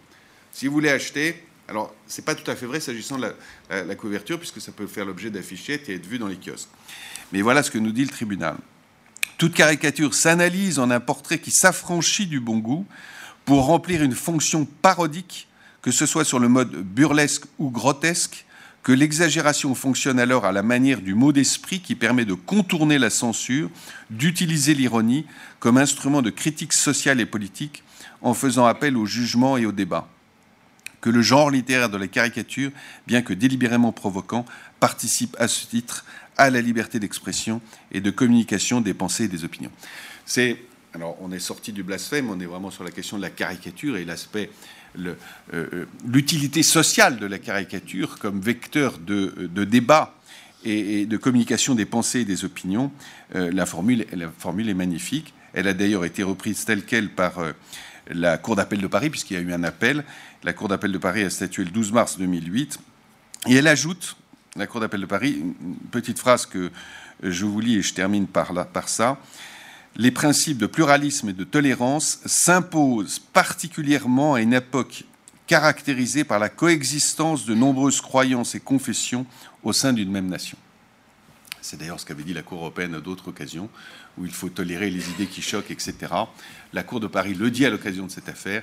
Vous avez plusieurs confessions et croyances, il faut vous tolérer les uns les autres et être capable d'accepter les moqueries qui peuvent paraître, sinon il n'y a pas de société démocratique euh, qui soit euh, apaisée et, euh, et, et, qui mérite d'être protégée comme telle. voilà, je ne sais pas dépasser mon temps. Euh, la présentation euh, par euh, la façon dont le juge français appréhende ces affaires et comment il les a jugées au gré des, dessins ou affiches qui lui étaient soumis. merci vivement. Et, je me permets de, rappeler pour ceux qui n'ont peut-être pas lu le, programme, que vous êtes aussi rédacteur de la revue Legicom et qu'il y a un numéro spécial de cette revue sur la liberté d'expression et religion qui est sorti le numéro 55 qui est sorti, euh, c'était en juillet, je crois, 2015. on l'a sorti très vite après les attentats de Voilà, c'est ça. En juin l'année dernière. Donc il y a, c'est un, et, vous trouvez dedans les textes ah ben, Voilà.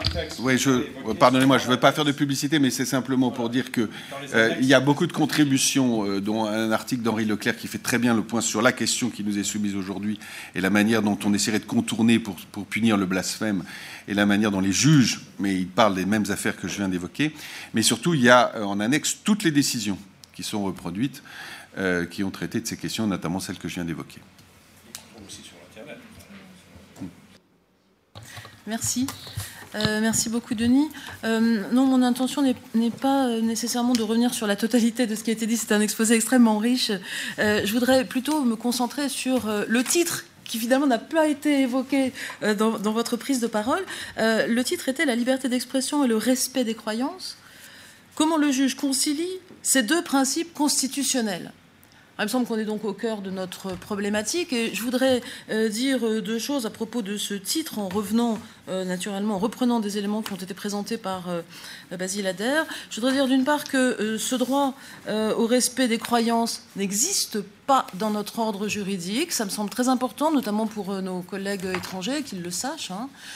et deuxièmement, je voudrais indiquer que, reprenant une idée formulée par Denis dans son introduction, que euh, ce droit euh, prétendu au respect des croyances est invoqué à titre de euh, cheval de Troie pour faire advenir une répression du blasphème.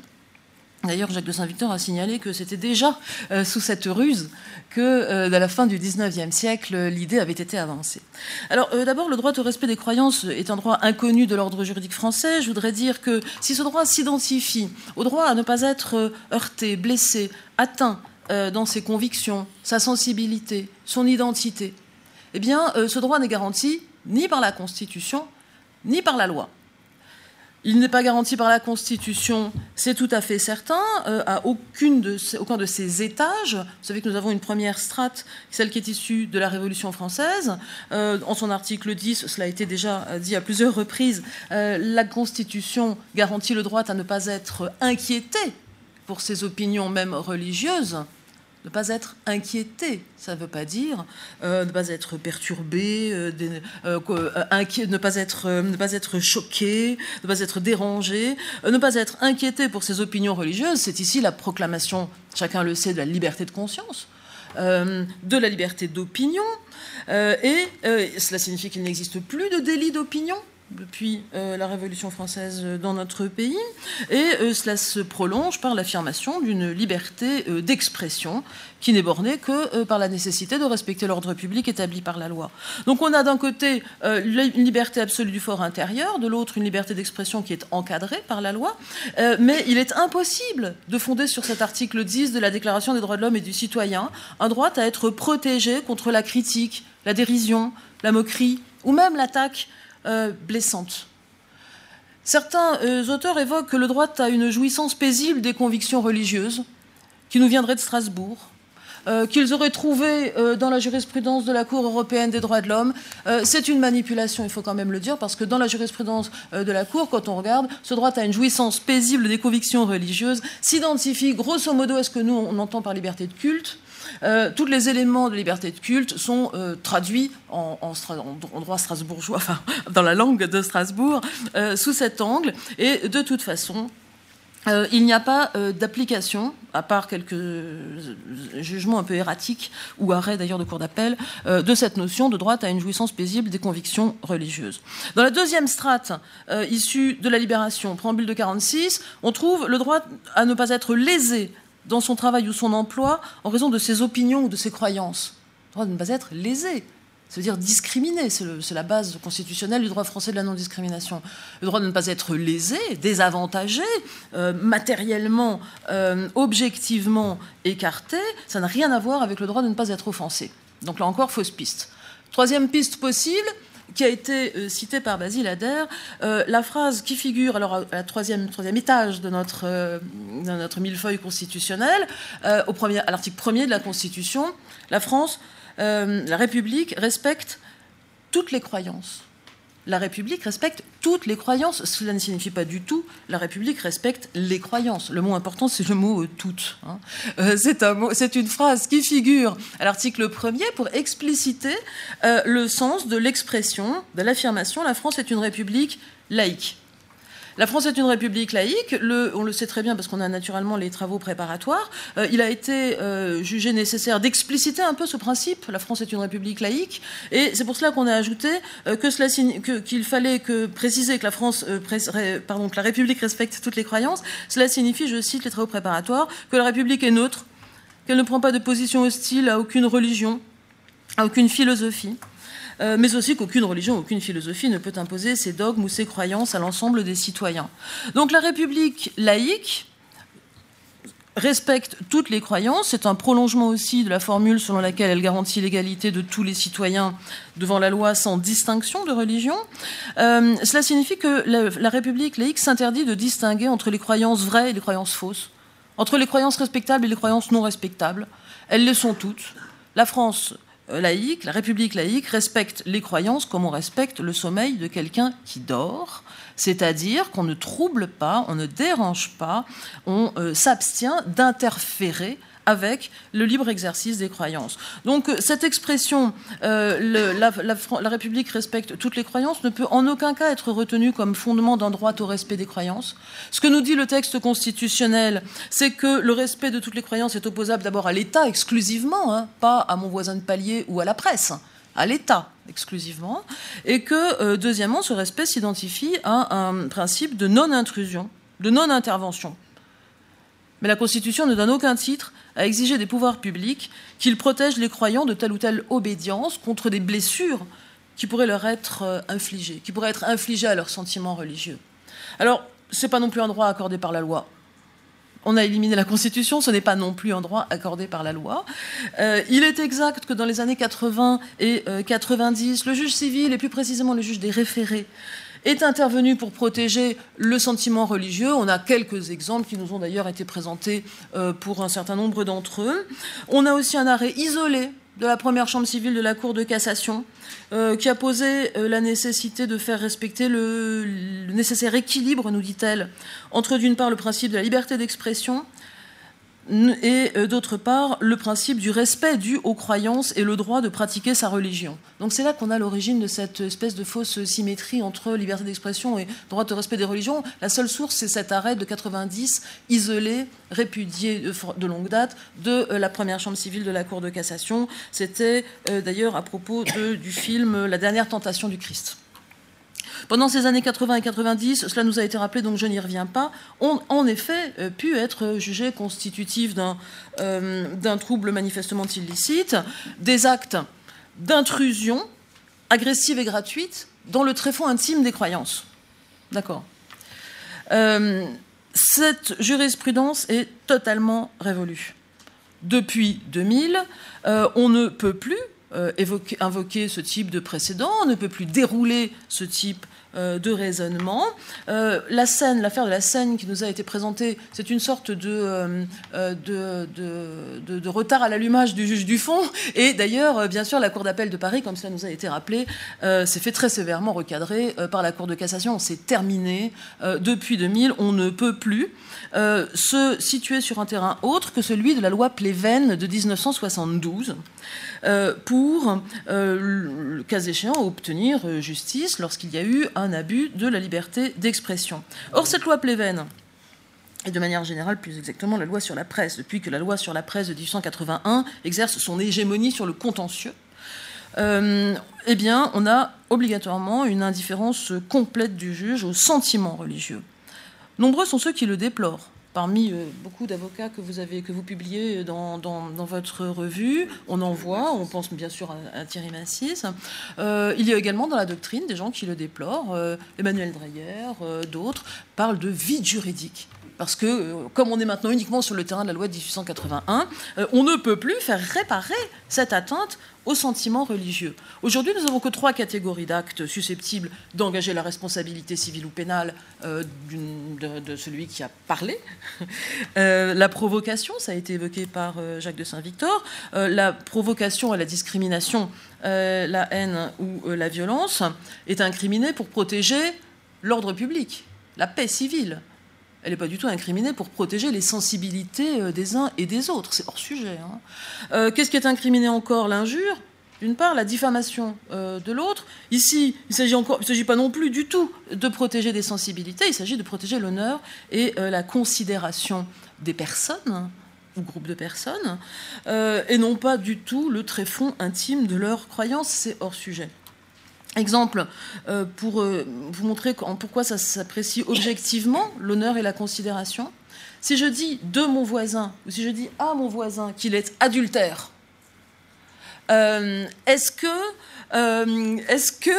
c'est une diffamation ou une, une injure? Non, parce que je ne porte pas atteinte à son honneur ou à sa considération. Le juge a décidé que adultère ce ne faisait plus l'objet d'une réprobation dans notre société, et que donc euh, je ne mettais pas en cause son honneur ou sa considération. Tout ça pour vous dire que l'injure euh, doit nécessairement s'apprécier indifféremment des sentiments de l'individu concerné, euh, et s'apprécie objectivement en fonction d'un état de réprobation unanime dans la société. Autant dire qu'on est loin, de, on, a très peu de chances de pouvoir faire condamner le genre de choses qu'on nous a présentées tout à l'heure, Larry Flint, etc. C'est révolu tout ça. Euh, donc, surtout, ce qui est important et ce qui a été bien mis en place, bien, précisé par euh, la Cour de cassation à propos de l'affaire de la Seine, c'est qu'on ne peut plus avoir un raisonnement transitif du type euh, une, religion ou un symbole, une religion ou un symbole religieux est injurié, dont, or, cette injure blesse les croyants, donc les croyants sont injuriés. Alors ça, c'est plus possible, c'est coupé à la base, parce que l'injure doit être personnelle et directe. Par exemple, quand Welbeck dit « Je crois que l'islam, c'est quand même la religion la plus con », eh bien, euh, naturellement, il est relaxé parce que sans doute que ça blesse des musulmans, une partie d'entre eux peut-être, mais on ne peut pas inférer de cette blessure qu'il y a eu injure à la religion musulmane. Donc euh, la question euh, de l'atteinte aux sentiments religieux est totalement ignorée du droit français, elle n'existe pas dans notre ordre juridique. Les croyances, des croyances, nous disons ce que nous voulons, dans la forme que nous voulons. Alors donc, il peut y avoir un vide juridique qui a, selon certains, et c'est là-dessus que je voudrais euh, dire un deuxième euh, mot. Euh, ceux qui prônent la protection juridique du sentiment religieux, ceux qui disent on est face à un, vide juridique, ceux qui disent c'est pas possible de s'en tenir à cette, à cette euh, arsenal de la loi de 1881. On les voit à peu près se mettre en place depuis 2000. Hein. Il y a un, champ d'alliance objectif ou assumé entre euh, les grandes religions monothéistes, bon ça c'est sûr, leur marge, un peu radicales, assez radicales, des représentants de l'extrême gauche aussi, au nom de la lutte contre l'islamophobie. Quelques intellectuels venus de tous horizons, on les a vus après les caricatures de Mahomet, on les a vus après l'assassinat de euh, des auteurs de ces caricatures. Euh, on les voit à de très nombreuses reprises appeler à l'autorégulation à la délicatesse, puisque tu citais à juste titre euh, euh, Tariq Ramadan. Il faut être délicat, il ne faut pas euh, blesser les convictions d'autrui. on a même eu quelques prises de position du chef de l'État, Jacques Chirac, à l'époque, appelant au, respect, à la mesure pour éviter tout ce qui peut blesser les convictions d'autrui. On a même eu des propositions de loi tendant à, à restaurer, sous couvert donc de respect de la sensibilité d'autrui, le délit de blasphème. Alors, je voudrais juste dire que ces appels se fondent, se prévalent souvent de la jurisprudence de la Cour européenne des droits de l'homme. Euh, c'est quand même très intéressant. Basile Adair en a cité un certain nombre de ces arrêts. Enfin, c'est vrai qu'il y en a que trois euh, si on enlève Murphy contre Irlande. Euh, ce qui est très intéressant, c'est qu'on voit bien dans la jurisprudence de la Cour européenne des droits de l'homme comment s'opère cette traduction euh, de la protection des sensibilités au blasphème, sauf que là, c'est dans l'autre sens. Pourquoi? Parce que la Cour européenne des droits de l'homme a été saisie de condamnations intervenues en Autriche au Royaume-Uni, en Turquie, où le délit de blasphème existe, comme dans de nombreux d'ailleurs pays européens. Et euh, pour les déclarer contraires à la Convention, comment a-t-elle fait? Elle a retraduit le délit de blasphème en atteinte à la sensibilité des croyants, c'est-à-dire qu'elle a transformé euh, cela en euh, un conflit systémique au sein de la, la, Convention, c'est-à-dire mon droit euh, de l'article 10, mon droit de liberté d'expression, et son droit de l'article 9, son droit de liberté de, religion. Donc, euh, vous voyez là où le code pénal autrichien réprime, je cite, les comportements dirigés contre les objets de vénération religieuse, la Cour décèle une volonté de protéger le droit pour les citoyens de ne pas être insultés dans leurs sentiments. On voit bien la traduction. Hein là où le code pénal turc prévoit des peines à l'encontre de, je cite, quiconque insulte Dieu l'une des religions, l'un des prophètes, l'une des sectes ou l'un des livres sacrés, c'est le code pénal turc, la Cour européenne dit Ah oui, on voit ici un, objectif légitime de prévention des expressions qui sont gratuitement offensantes pour autrui. La traduction, elle est nette. On est vraiment sur deux. Euh, euh, ça, peut, va dans un sens ou dans l'autre. Alors, euh, la Cour l'a admis. Euh, qu'aujourd'hui, en principe, hein, un État peut juger nécessaire de sanctionner des attaques injurieuses contre des objets de vénération religieuse. Et donc pas seulement pas contre des personnes, comme c'est le cas en France, hein, mais contre des objets de vénération religieuse, des dogmes, des textes et des personnages, etc.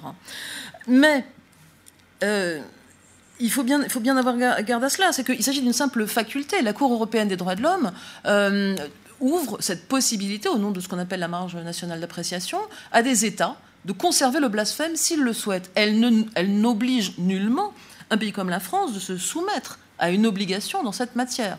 Nous ne sommes pas tenus par la jurisprudence de la Cour européenne des droits de l'homme euh, d'avoir un dispositif de protection des sensibilités religieuses, euh, nonobstant ce que certains soutiennent. Et je pense, je termine là-dessus, qu'il faudrait rejeter cette proposition qui nous est faite de euh, remplir, euh, combler un vide juridique, de, se doter, euh, de permettre aux gens qui se sentent heurtés, blessés, atteints dans leurs convictions religieuses, de leur permettre d'en appeler au juge. Je pense qu'il faut rejeter et absolument ces propositions. Il faut rester ferme euh, sur la jurisprudence de 2000 et qui a donc mis un terme aux quelques errements précédents. pourquoi? En fait, je n'ai pas qualité particulièrement pour vous donner mon point de vue qui n'intéresse que moi. Euh, je voudrais donc simplement poser trois questions. Euh, si on a le souci de ne pas heurter euh, les croyances d'autrui, si on dit que les croyances d'autrui doivent constituer une limite à la liberté d'expression, ma première question, j'en aurai trois, elles sont rapides, ma première question c'est pourquoi se limiter aux croyances religieuses? Dans la constellation des convictions, des, croyances qui nous animent tous en tant qu'êtres humains, euh, les croyances religieuses sont loin d'être les seules qui engagent notre sensibilité, notre identité, des croyances auxquelles nous accordons un prix supérieur à notre vie même. Pourquoi donc particulièrement les croyances religieuses? Si ce qui compte, c'est la blessure, et non pas ce qui est blessé, alors comment expliquer que la blessure du croyant soit estimée plus profonde et inacceptable que la blessure du non-croyant? Ça, c'est un point euh, aveugle de ceux qui nous proposent euh, de, une protection euh, des sentiments religieux, et je trouve qu'il serait intéressant d'en discuter. Deuxième question, si le respect de la croyance, des croyances et de la sensibilité des religieux est tenu pour une valeur essentielle, pourquoi s'en tenir aux propos qui heurtent ou qui blessent pourquoi ne pas aller aussi sur le terrain des actes? La loi ouvrant le mariage aux homosexuels, aux personnes de même sexe, a profondément blessé nos compatriotes catholiques et sans doute d'autres confessions. C'est une blessure aussi pour eux, ils l'ont dit.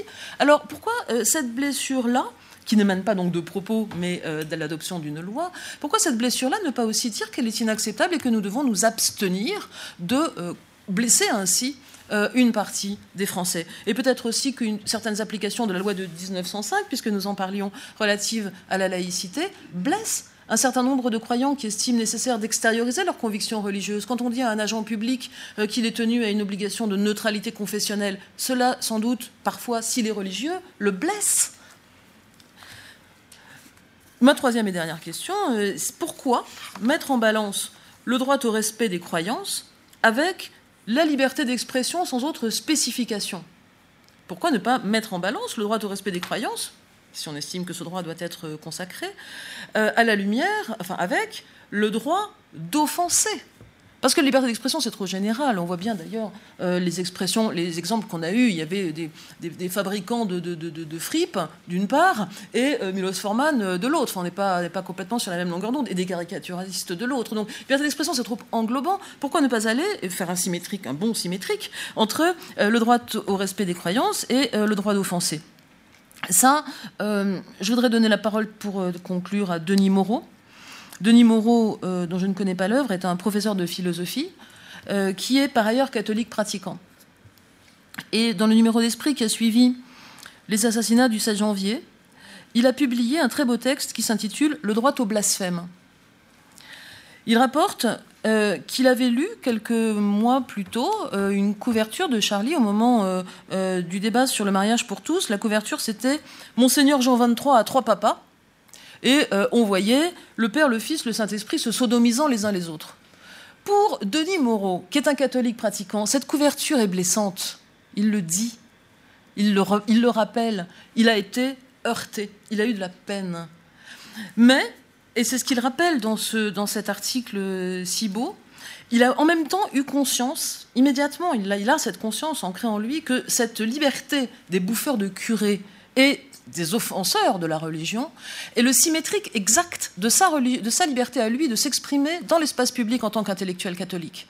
Et il conclut ainsi euh, Ma liberté est la mesure exacte de celle qu'on reconnaît euh, aux blasphémateurs. Il ne s'exprime pas comme ça, mais c'est bien de cela dont il s'agit.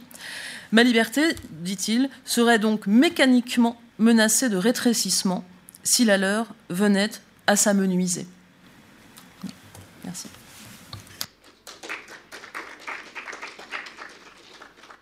Oui, parce qu'on n'a pas parlé des, sectes. ce que vous venez de dire qui est très intéressant, c'est que ce sont des croyances. Euh, euh, et pourquoi moins respectables que les religions traditionnelles? Euh, C'est une question qui a été soumise à la Cour européenne des, droits de l'homme. Et elle a notamment jugé pour les témoins de Jéhovah en 93 que ces adeptes devaient se voir reconnaître les droits de l'article 9 de la Convention sur... Euh, et elle a encore dit euh, pour l'Église de Scientologie, dans une affaire qui concerne la Russie, dans un arrêt de 2014. Pas, pas les droits de ne pas être insulté, hein, mais les droits de, euh, de, le pratiquer en toute quiétude et de ne pas être inquiété pour cela. Euh, c'est quelque chose que je, que je n'ai pas dit tout à l'heure, mais qui, qui, va en correspondance à ce que vous venez de dire. Qu'est-ce qui justifie que certaines croyances seraient plus protégées que d'autres? Si ce n'est si ce, ce que la Cour a dit s'agissant des Tyroliens, en disant bah, écoutez, vous êtes tellement nombreux que on va vous protéger. C'est vrai que aller faire des caricatures de Mohamed à la Mecque, ce serait quand même assez osé, parce qu'on on, on aurait la certitude de heurter quasiment tout le monde. Euh, voilà. Non mais c'est aussi quelque chose, pardonnez-moi, je termine là-dessus, euh, qui est aussi la préoccupation du juge. Peut-être que je ne l'ai pas aussi bien traité que vous auriez voulu sur la manière dont il, le tranche. Il est aussi euh, euh, sensible et il ne peut pas mettre de côté les conséquences de sa décision. Ce n'est pas quelque chose de totalement abstrait qui tient au fait que nulle part dans la loi il y a matière à. Quelquefois, on demande au juge de dépasser cela, d'inventer, c'est le droit prétorien, d'inventer la solution qui va faciliter la vie sociale. Et, le juge, en matière de liberté d'expression, on a apparu une chambre spécialisée, euh, il a, avec tous les outils à sa place, notamment les arrêts de la Cour européenne, etc., la possibilité eh bien, de considérer que dans telle affaire, il faut qu'il mette la, barre à tel endroit parce que euh, ça sera aussi facteur de, pacification. Et c'est là où je disais tout à l'heure, on, on, doit se resituer aussi dans les époques pour apprécier euh, ce qui se fait, ce qui ne se fait pas. Vous parliez de l'atteinte à la considération. Aujourd'hui, c'est vrai, la Cour de cassation vient de nous dire que d'être adultère, tromper sa femme ou son mari, euh, ce n'est plus du tout le propre public c'est sans doute discutable, elle reviendra peut-être là-dessus, hein, vous savez.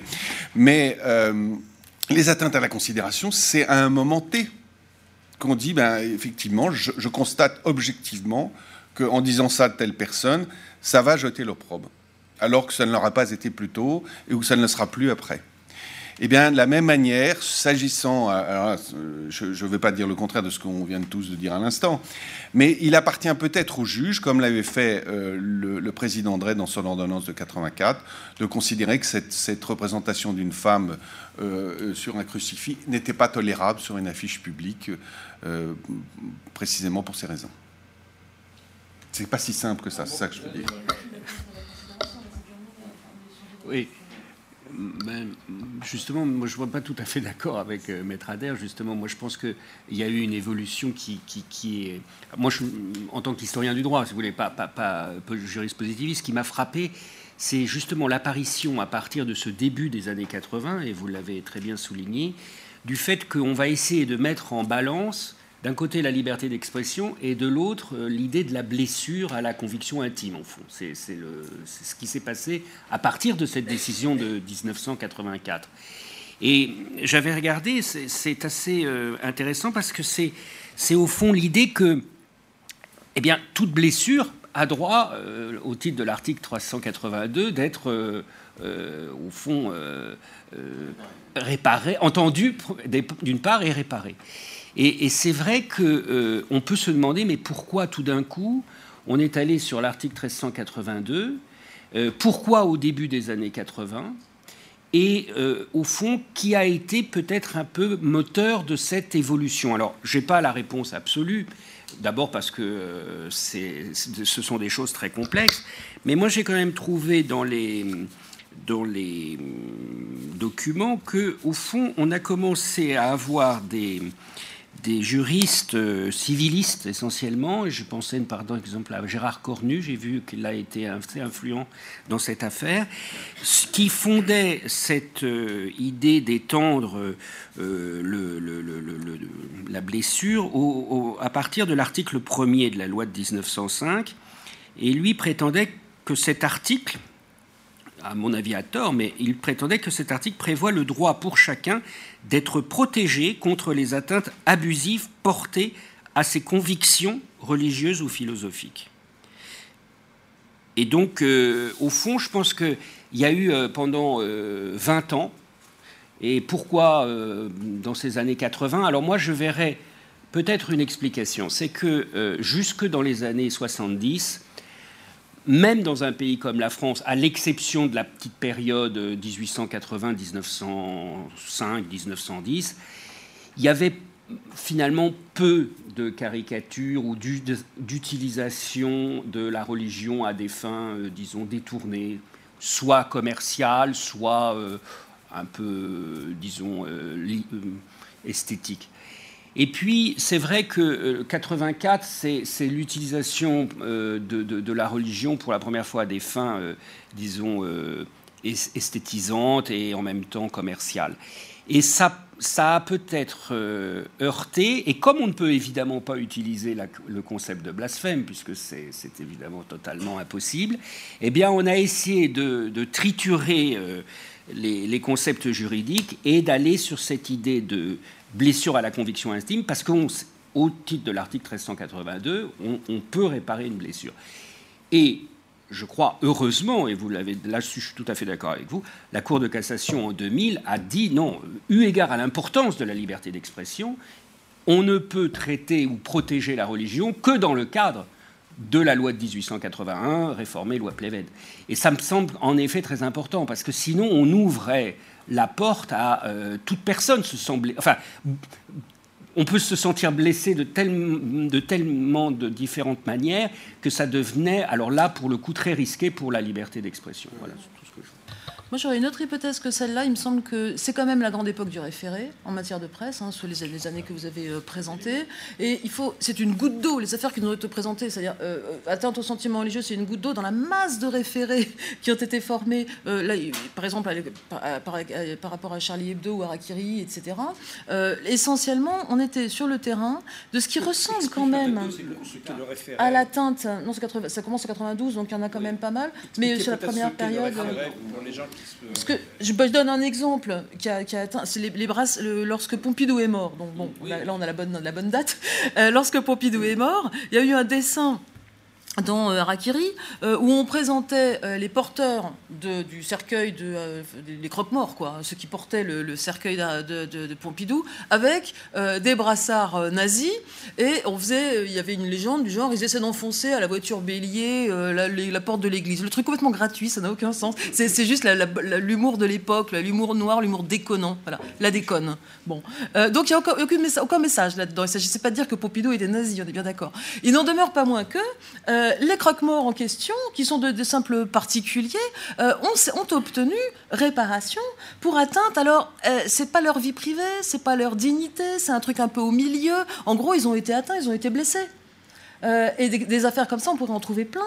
Et je pense que c'est dans ce contexte-là qu'il faut resituer. Euh, S'ils sont identifiés, ils, ont considéré qu'ils étaient injuriés, si vous voulez. Non, non, on n'était pas du tout sur le terrain de l'injure. non, non, non, non. mais je trouve que j'ai l'arrêt, donc euh, c'est pas sur le terrain de l'injure. Non, non, mais vous avez raison. On a, on a recentré. Je, je, je, je complète ce que vous venez de dire à l'instant.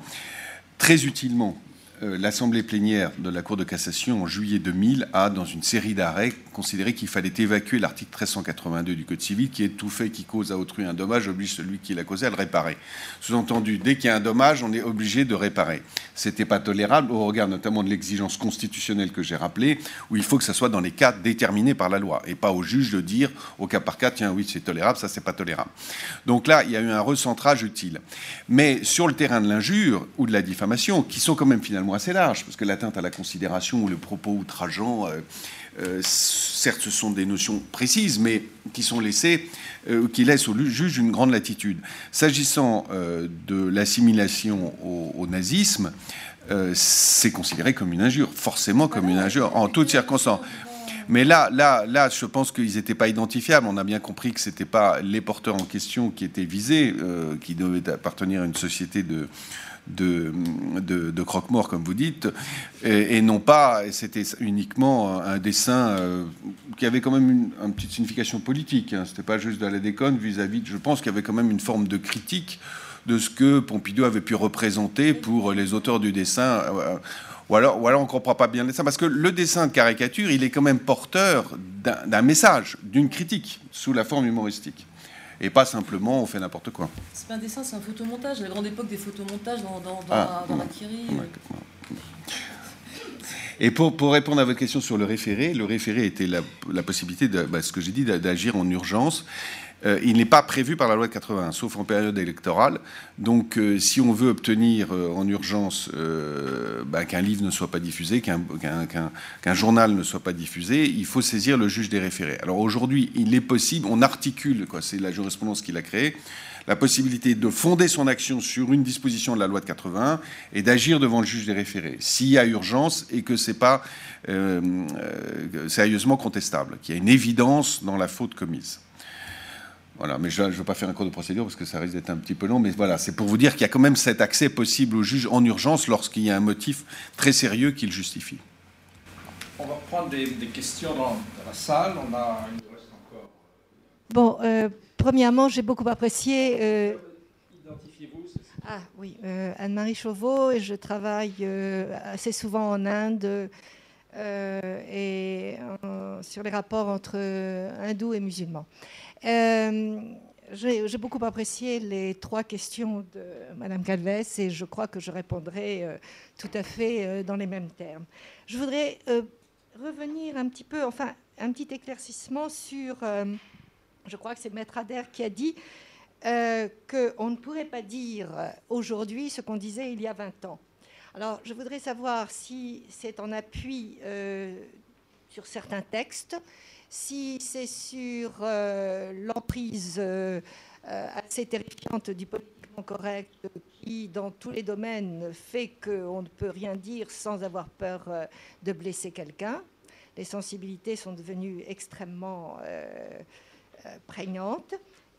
première question. Et deuxièmement, sur, la, convention, sur la Cour européenne qui prévoit la possibilité de manifestations en public. Euh, et cela semble s'opposer euh, totalement à la législation euh, française. Sur ça, je, voudrais des éclaircissements là-dessus. De, ne pas être restreint à sa sphère privée pour, pour exercer son culte, et qu'on a le droit de, de se prosterner, etc ne faut pas que ça trouble l'ordre public, c'est tout. Voilà, que ce soit pas contraire. Mais je vais répondre à votre autre question. Je n'ai pas nécessairement d'exemple en tête, mais je sais que euh, des sketchs des proches ou de Coluche, aujourd'hui, même de leur part à eux, euh, ne, passeraient pas euh, la réaction des associations de lutte contre le racisme, le procureur, sans doute parce que la signification, il ne pourrait pas ignorer aujourd'hui que la signification de certains propos est nécessairement euh, injurieuse pour euh, certaines communautés, etc. Donc c'est une appréciation toute personnelle, mais je pense qu'il y a une restriction de la liberté d'expression. Je ne suis pas sûr que ce soit le politiquement correct. C'est plus euh, l'exacerbation de certaines susceptibilités qu'il faut quand même protéger parce que c'est à ce moment-là que l'injure s'apprécie c'est qu'on ne peut pas ignorer qu'on. Euh, euh, j'ai plaidé pour lui, donc je peux, vous en parler. Euh, le parfumeur qui a eu ces mots malheureux à propos de la race noire en disant Je travaillais comme un nègre et encore je suis pas sûr que l'utilisation du mot nègre aujourd'hui n'est plus, plus, tolérable. Elle l'était sans doute parce que c'est de la générationnelle, mais il a forcément été condamné, alors qu'il voulait faire de l'humour qui n'était pas habité par forcément des sentiments très racistes. Euh, n'était pas possible de l'utiliser. Je pense que l'utilisation du mot nègre a été faite par des humoristes il y, a, 20 ans sans que ça choque personne. En tout cas, que ça suscite de procès devant, la, devant, devant les juges. Alors, je ne sais pas si on doit le déplorer ou non, mais c'est un constat. Bonjour, Jeanne Favre-Saada. Je travaille sur les affaires de blasphème depuis un, certain temps, bien que j'ai peu publié. Euh, et je vais parler cet après-midi, oui. Je voudrais dire deux choses, l'une à propos de l'affaire Rushdie, dont Denis Lacorne a parlé, et l'autre à propos de l'affaire Rivette. Euh, pour Rushdie, il faut comprendre que rien dans le schisme, ni dans le schisme de l'époque en Iran, n'allait contre la publication du roman de Rushdie, qui d'ailleurs avait eu une critique favorable dans la presse iranienne, premièrement. Deuxièmement, la même année était sorti un livre beaucoup plus insultant pour le prophète d'un critique de l'islam qui n'avait eu aucun ennui. Donc, quand euh, l'ayatollah Khomeini invente son extraordinaire fatwa qui ne ressemble à aucune fatwa que le droit musulman, y compris chiite, y compris, etc., de cette époque, ait jamais produit, c'est bien un acte politique. Et ce qui est frappant à propos de cette fatwa, une fatwa, normalement, c'est juste un avis juridique qu'on donne à des fidèles sur la conduite à suivre dans tel, sur tel point de jurisprudence. Euh, or, cette fatwa est une condamnation à mort, est, un, verdict de condamnation à mort chargeant tous les musulmans du monde de le réaliser. Alors, ce qui est frappant, c'est que, premièrement, que Khomeini ait commis cet, acte incroyablement euh, on peut dire révolutionnaire ou transgressif, et par rapport à tout le droit musulman antérieur, euh, mais qu'il ait été reconnu par l'ensemble des musulmans qui ont fait de lui le grand défenseur de la foi à propos de cette condamnation de Rajdi, par beaucoup de musulmans à travers le monde, puisque certains des terroristes qui ont essayé d'assassiner Rushdie étaient des chiites, étaient des, sunnites, qui ont repris l'ordre donné par un leader chiite sans se poser de problème. Et ils n'attendaient sûrement pas après l'argent de l'association du 5 cordas de je ne sais quoi. Hein. Donc ça, c'est un acte tout à fait singulier dans l'histoire du blasphème, dont il convient de voir l'extraordinaire nouveauté. Et, catastrophique, naturellement. D'autre part, euh, sur l'affaire Rivette, j'ai écrit, j'ai un livre en route que je ne termine pas parce que je me laisse distraire par d'autres choses, mais il se trouve que j'ai bénéficié d'archives de tous les côtés, y compris des, services de l'Église catholique chargés du cinéma, qui, ont oublié de me demander, qui en voyant mon air euh, pas, bien dans mes godasses, ont pensé que j'étais catholique. Et donc, ils m'ont laissé seul pendant beaucoup de jours avec la photocopieuse et toutes les archives. Évidemment, j'en ai fait un usage merveilleux. J'ai aussi eu un membre du cabinet du ministre de l'Information de l'époque, Yvon Bourges, qui a, condamné. Et donc je sais, mais de sources absolument sûres, et je vais l'écrire, enfin c'est écrit, mais je vais le publier, euh, que ce film a été condamné avant même d'avoir qu'il ait été commencé à tourner. Qu'un membre catholique un religieux du comité de censure, la, commission de censure euh, officielle du cinéma français, etc., a pris la demande de scénario de Rivette et a monté une cabale avec ça. Et en fait, quelques troisièmes couteaux de l'Église catholique ont réussi à instrumentaliser Monseigneur Feltin, qui a réussi à instrumentaliser le général de Gaulle avant même que le film n'ait été commencé à tourner. Et j'ai eu aussi des archives du CNC par des chercheurs qu'on ne m'avait pas ouvertes quand j'avais été les voir, mais qu'un chercheur m'a transmises. Bon. Euh, c'est une affaire extraordinaire. Et donc c'est l'affaire de trop, parce qu'en l'interdisant au moment de sa sortie, en fait, le ministre de l'information a été condamné par le tribunal administratif et que le ministre suivant, qui était Georges Gors, un être beaucoup plus libéral et beaucoup plus gaulliste d'ailleurs que, que le précédent, a réussi à arracher à De Gaulle l'idée qu'il avait fait une connerie, mais qu'il fallait la réparer. Et c'est pour ça que le film a été autorisé. Et après, en 74 ou 75, la décision du tribunal administratif a été condamnée. Euh, et ça a été la fin des poursuites de films pour raisons religieuses. La, la fin de la censure religieuse au cinéma. Il n'y en a plus jamais eu. Après, il y a eu des cabales Hein, monté par des groupes catholiques ou éventuellement l'Église catholique, enfin peu importe, l'épiscopat. Euh, il y a eu des cabales, mais il n'y a jamais eu des actions sur la commission de censure qui, de toute façon, ne recevait plus ce genre de. Hein. donc cette affaire est essentielle pour ça, parce que c'est une affaire, mais foireuse à un point que vous j'espère vous allez vous régaler quand vous lirez mon feuilleton, euh, foireuse à un point extraordinaire et qui a été qui a marqué la fin de la censure religieuse en France.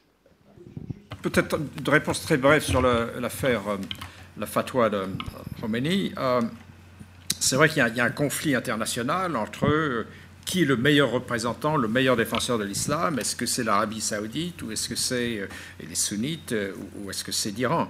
Donc il y, a, ce contexte-là. Et comme les choses s'enflammaient, notamment avec les, les manifestations, l'autodafé de Bradford, euh, euh a pensé que c'était une bonne idée de montrer que c'était lui, finalement, le meilleur défenseur de l'islam, puisque l'Arabie saoudite avait été un peu molle, il y avait eu pas de fatwa euh, euh, condamnant à mort Roujdi, mais des pressions indirectes pour notamment changer la loi en Angleterre, dans l'espoir que...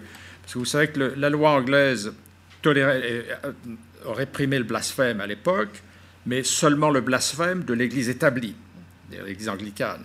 Et la question s'est posée euh, avec un centre de, députés travaillistes qui venaient de, euh, de, villes où il y a une population musulmane, euh, musulmane importante, qui était étendons la loi sur le blasphème à toutes les religions et pas seulement à la religion établie. Et finalement, devant cette, menace d'une loi qui serait ingérable, puisque toutes les religions, qu'est-ce que ça veut dire aujourd'hui? Il, y en a tellement, que les Anglais ont préféré abolir la loi sur la blasphème. C'est passé comme ça. Mais n'a pas décidé Alors, non. Et en ce qui est terrible dans la fatwa de Roménie, c'est que théoriquement, seul le donneur d'ordre peut le retirer. Donc, euh, mais Khomeini meurt. Donc, puisqu'il est mort, personne ne peut effacer cette fatwa, même si des modérés en Iran disent qu'elle ne s'applique plus, et même si aujourd'hui, euh, Roujdi est relativement libre de, ses mouvements. Mais théoriquement, la fatwa, elle continue, puisque Khomeini est mort avant de prendre une décision pour la, maintenir ou non. Euh, il y a deux autres questions. Oui. Oui, Daniel Sabag, chercheur au série. C'est une question d'information pour me mettre à l'heure concernant la différence entre la solution adoptée dans Ave Maria et la, solution adoptée dans Ave Maria et celle adoptée dans le film de Milos Forman, Larry Flint. Est-ce qu'un élément d'explication de la différence ne peut pas résider dans le fait que le second film portait sur la censure? La censure était l'objet même du film de Milos Forman, ce qui concorderait avec le fait que dans le premier cas, le juge ait noté le caractère trompeur et, le caractère de provocation gratuite de la première affiche, ou bien est-ce que c'est simplement un concours de circonstances et que ce, critère n'intervient en aucun cas dans la décision qui a pu être adoptée?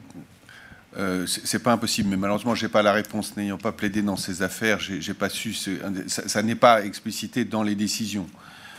Moi, ce que je comprends, c'est que, euh, effectivement, le caractère trompeur, euh, c'est que l'émotion de, de Ave Maria était bien plus importante, et que c'est simplement parce qu'il y avait eu l'ordonnance de 84 qu'on s'est dit tiens, à nouveau euh, le crucifix, on, y va, on, va gagner fort de cette jurisprudence, surtout marquée du sceau du président Drey.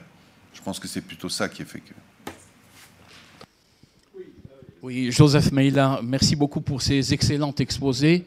Euh, je voulais simplement m'interroger sur, euh, interroger les juristes sur la notion, une notion qui m'est pas, dont je n'ai pas entendu une évocation, la notion de diffamation des religions. C'est une notion qui est montée à la vie publique internationale, notamment la diplomatie française s'était mobilisée entre 2012 et euh, entre 2010 et 2012. Une grosse bataille s'était engagée à Genève, à la Commission des droits de l'homme. Et la question, au fond, de savoir qu'est-ce que diffamer, bon, elle était objective parce qu'il s'agissait effectivement non seulement d'une démarche qui pouvait avoir un caractère injurieux, et là on reconnaissait les déterminants classiques de euh, la diffamation, mais est-ce qu'une critique objective d'une religion au nom de la science, au nom des, des, questions d'exégèse ou des, euh, des nouveautés introduites en matière de recherche religieuse pouvait être considérée par certains comme une remise en cause du religieux? C'était un premier point. Et un deuxième point, effectivement, c'est la question que soulève Denis à l'instant, mais qu'est-ce qu'une religion? Et donc, euh, elle posait deux questions, cette question. La question de la notion même de diffamation, et puis où commence et où s'arrête une religion ou une croyance créditée d'être une, une croyance religieuse. Alors on a invoqué à cet, à, cet égard euh, le pacte civil, les, pactes de 66, et notamment, je pense, l'article 20. La question de l'incitation à la haine est revenue. La Turquie et le Pakistan ont porté ces questions. Euh, au plan international. Je me souviens que les États-Unis, la France aussi, s'étaient engagés contre cette idée de faire de la notion ou de la diffamation de religion une incrimination positive qui entrerait là-dessus. Et pour revenir un peu sur ce que disait tout à l'heure Denis concernant la question de la fatwa, effectivement, le donneur d'ordre ne peut pas, euh, il est le seul à revenir, à pouvoir avoir la possibilité de revenir sur la fatwa qu'il a, qu'il a émise et donc euh, éventuellement de la lever, comme on dit. Euh, mais ce qui est un, peu étonnant, mais je le dis de manière anecdotique, c'est que le prix attaché euh, au caractère halal du, de, verser le sang de, de a continué à augmenter en dépit de la disparition de l'imam Khomeini. Là, il faudrait voir si l'indexation était, euh, je ne sais pas, est-ce que le, crime était indexé à l'inflation internationale ou est-ce qu'il s'agissait uniquement, effectivement, je pense que ce qu'a dit Mme Sada était tout à fait vrai, une démarche politique qui a continué à être alimentée politiquement. Merci beaucoup et bravo pour vos interventions. Juste petite réponse sur l'augmentation de, la mise à prix du malheureux Rougedi. Dans, Joseph Anton, qui, qui, sont les mémoires de Rougedi, il ironise sur cette chose-là. Il dit, il dit à ses, potentiels meurtriers, et désormais, puisque la facture augmente, gardez vos frais de bouche, gardez vos feuilles de restaurant et d'hôtel, ça vous sera remboursé par l'Iran. Donc moi, sur la diffamation des religions, je ne peux pas du tout répondre parce que c'est un sujet qui concerne les internationalistes. J'ai un peu regardé, parce que j'avais, j'ai, participé dans, dans, Esprit à un travail juste sur le, la question du, des, discours de haine sur la scène internationale. Mais là, euh, c'est essentiellement le Pakistan qui est à la manœuvre, euh, on le sait bien. Je ne pense pas que le sujet, euh, la préoccupation principale du Pakistan soit la protection de la sensibilité des croyants. Je crois qu'ils sont vraiment sur le terrain de la protection du dogme, des articles de foi et de la religion, enfin plus, plus certainement d'une religion, en fait, la religion musulmane. Bon, donc sur, la diffamation des religions, je n'aurais rien à dire. En revanche, pour votre deuxième question sur euh, la définition de la religion, est-ce qu'on a besoin d'une définition, ne serait-ce que du fait religieux ou de la religion, pour avoir soit un droit des cultes, soit un droit euh, qui limite la liberté d'expression, soit, enfin bref, un droit qui fonctionne bien Est-il besoin de la définition d'une religion? Je ne le crois pas du tout. C'est une notion fonctionnelle qui s'appréhende de manière distincte selon la branche du droit où nous sommes. Par exemple, en matière fiscale, puisque Basile Adair faisait référence à la question des témoins de Jéhovah qui effectivement ont gagné à Strasbourg. Euh, qu'est-ce qu'il demandait? Il demandait à bénéficier du régime fiscal reconnu à d'autres cultes en droit français. Et la France ne reconnaît pas de culte. Il n'y a plus de culte reconnu. Nous en avions quatre, euh, il n'y en a plus, plus. Mais enfin, en même temps, en filigrane, on a encore une définition du culte qui est assez institutionnelle, avec des critères assez largement objectifs. Euh, euh, qui est difficile à, synthétiser, mais les témoins de Jéhovah, même s'il n'y avait pas eu la secousse de Strasbourg, on aurait fini par les reconnaître comme, comme constituant un culte. On vient de le voir d'ailleurs pour l'accès au, au statut d'aumônier de prison. Il y a très peu de témoins de Jéhovah en prison, semble-t-il. Mais pour les, pour les témoins de Jéhovah, c'est bien sûr une stratégie très importante. Reconnaître le droit à bénéficier d'aumôniers en prison au même titre que ceux des autres cultes, c'est pour eux, c'est jackpot en termes de, reconnaissance de leur légitimité, etc. Donc on a des différences selon qu'on est en, droit, des cultes, en droit fiscal, euh, en droit de la, de, la liberté d'expression. On a diverses, diverses définitions de la religion. Et euh, finalement, ça va assez bien comme ça. Par exemple, en droit européen, euh, sur la question des exemptions. Il y a un, contentieux passionnant, moi j'adore ce contentieux des exemptions, de l'objection de conscience. À quel moment pouvez-vous arguer de vos convictions religieuses pour être exempté d'une obligation qui pèse sur tous? Alors bon, classiquement, on a naturellement la question de l'armée, hein, être exempté de l'obligation de porter des armes. Ça, c'est réglé depuis longtemps au niveau européen. Mais euh, maintenant, euh, c'est une question qui percole dans tous les systèmes. Tout le monde veut avoir une exemption pour un truc ou pour un autre. Vous avez vu que même les maires français euh, ont demandé à être exemptés de l'obligation de célébrer des, mariages entre personnes de même sexe, parce que ça allait heurter considérablement leurs convictions religieuses. Bon. en France, c'est une impasse. Essayer d'obtenir une exemption au nom de ses convictions religieuses, on est, on est, on est en général très mal parti. Mais sur le terrain européen, ça marche bien.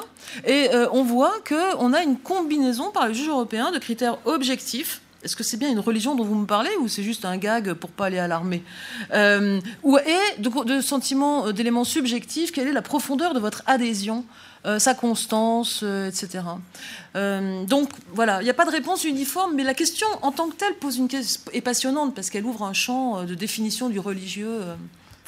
Je, suis entièrement d'accord avec vous, mais ma question était celle qui était rapportée par les Pakistanais notamment, et qui demandaient, qui voulaient aller dans le sens d'une définition de la religion, alors que toute notre tradition juridique ne va pas dans ce sens-là, et que la jurisprudence, ne serait-ce qu'elle, à défaut du droit positif, ne définit pas une religion, sauf par des aspects manifestes de culte, de liberté de croyance, de pratiquer ouvertement ou publiquement le culte. Mais c'était euh, le, Pakistan essentiellement, qui essayait d'entraîner l'OCI derrière lui, l'organisation de la conférence islamique, ou de la conférence islamique comme on dit aujourd'hui, derrière cette idée, au fond, définissons ensemble une religion, euh, faisons une espèce de périmètre religieux et interdisons sa diffamation. C'était effectivement sur cela que euh, la conception plutôt, pas subjective, mais individuelle des droits de l'homme en matière de religion, donc en matière de liberté d'expression, heurtait une définition objective et à mon avis impossible. Merci. S'il vous plaît, nous allons donc reprendre nos, travaux et nous allons commencer avec l'intervention de, de Nadia Marzouki qui travaille à l'école des hautes études Et je signale qu'elle a, un livre qui est sorti en France en 2016, qui s'appelait, en 2015, L'islam, une religion américaine. Et la version anglaise de ce livre va sortir au, aux presses de Columbia University Press en 2016, cette année. Donc. donc je passe tout de suite la parole à Nadia Marzouki, et puis ensuite interviendra Jeanne Favre-Sada, qui est à l'EPHE. Euh, et, euh, et, vous êtes euh, émérite à l'EPHE, c'est ça je suis, Non, pas, non, non, pas voulu, je bon. suis euh, honoraire. Honoraire. Euh, et qui a publié donc, le livre qui est mentionné sur le programme euh, Comment produire une crise mondiale avec 12 petits dessins, et qui a été réédité, mis à jour chez Fayard en 2000, vous m'avez dit en 2015, c'est ça? Euh, voilà, donc ça, ça sera le, début du programme de l'après-midi. Il y aura ensuite une brève euh, discussion, puis une brève euh, pause café. Et ensuite, on se déplacera un peu plus loin, donc vers l'Allemagne, la Russie, les États-Unis. Donc c'est une après-midi qui est vraiment comparative, et je crois que c'est très important de traiter la question du blasphème de façon comparative parce que euh, c'est un sujet qui varie énormément de, pays à pays, à la fois dans les définitions même de ce que c'est que le blasphème, le traitement juridique, le traitement politique du blasphème. Donc ça sera, ça sera je crois, une, après-midi très, très profitable pour nous tous. Donc je, passe tout de suite la parole à Nadia Marzouki. Ah bah ça, euh, oui, alors merci beaucoup Denis Lacorne pour cette invitation et pour l'organisation de ce colloque. Euh, C'est bien qu'il ait pu avoir eu lieu, euh, même s'il se passe avec quelques mois de, retard. Alors moi je vais parler aujourd'hui de la Tunisie, euh, où il n'y a pas de législation euh, concernant le blasphème en tant que tel, euh, l'interdiction de l'offense euh, à la représentation de, du prophète se, fait éventuellement dans le cadre de la limitation euh, de la législation concernant l'ordre public. Donc c'est pas référence à la notion d'ordre public, mais il n'y a pas, je le dis d'emblée, de législation euh, concernant le blasphème en tant que tel. Et euh, ce que je voudrais mentionner en introduction, c'est que il, il, il, faut aborder cette question du, du, blasphème, de la politique du blasphème et de, du débat sur le blasphème en Tunisie depuis 2011 avec euh, beaucoup de sérénité et de distance, surtout euh, au vu de la panique morale qui a été créée dans l'opinion internationale et nationale par l'élection des islamistes euh, en 2011.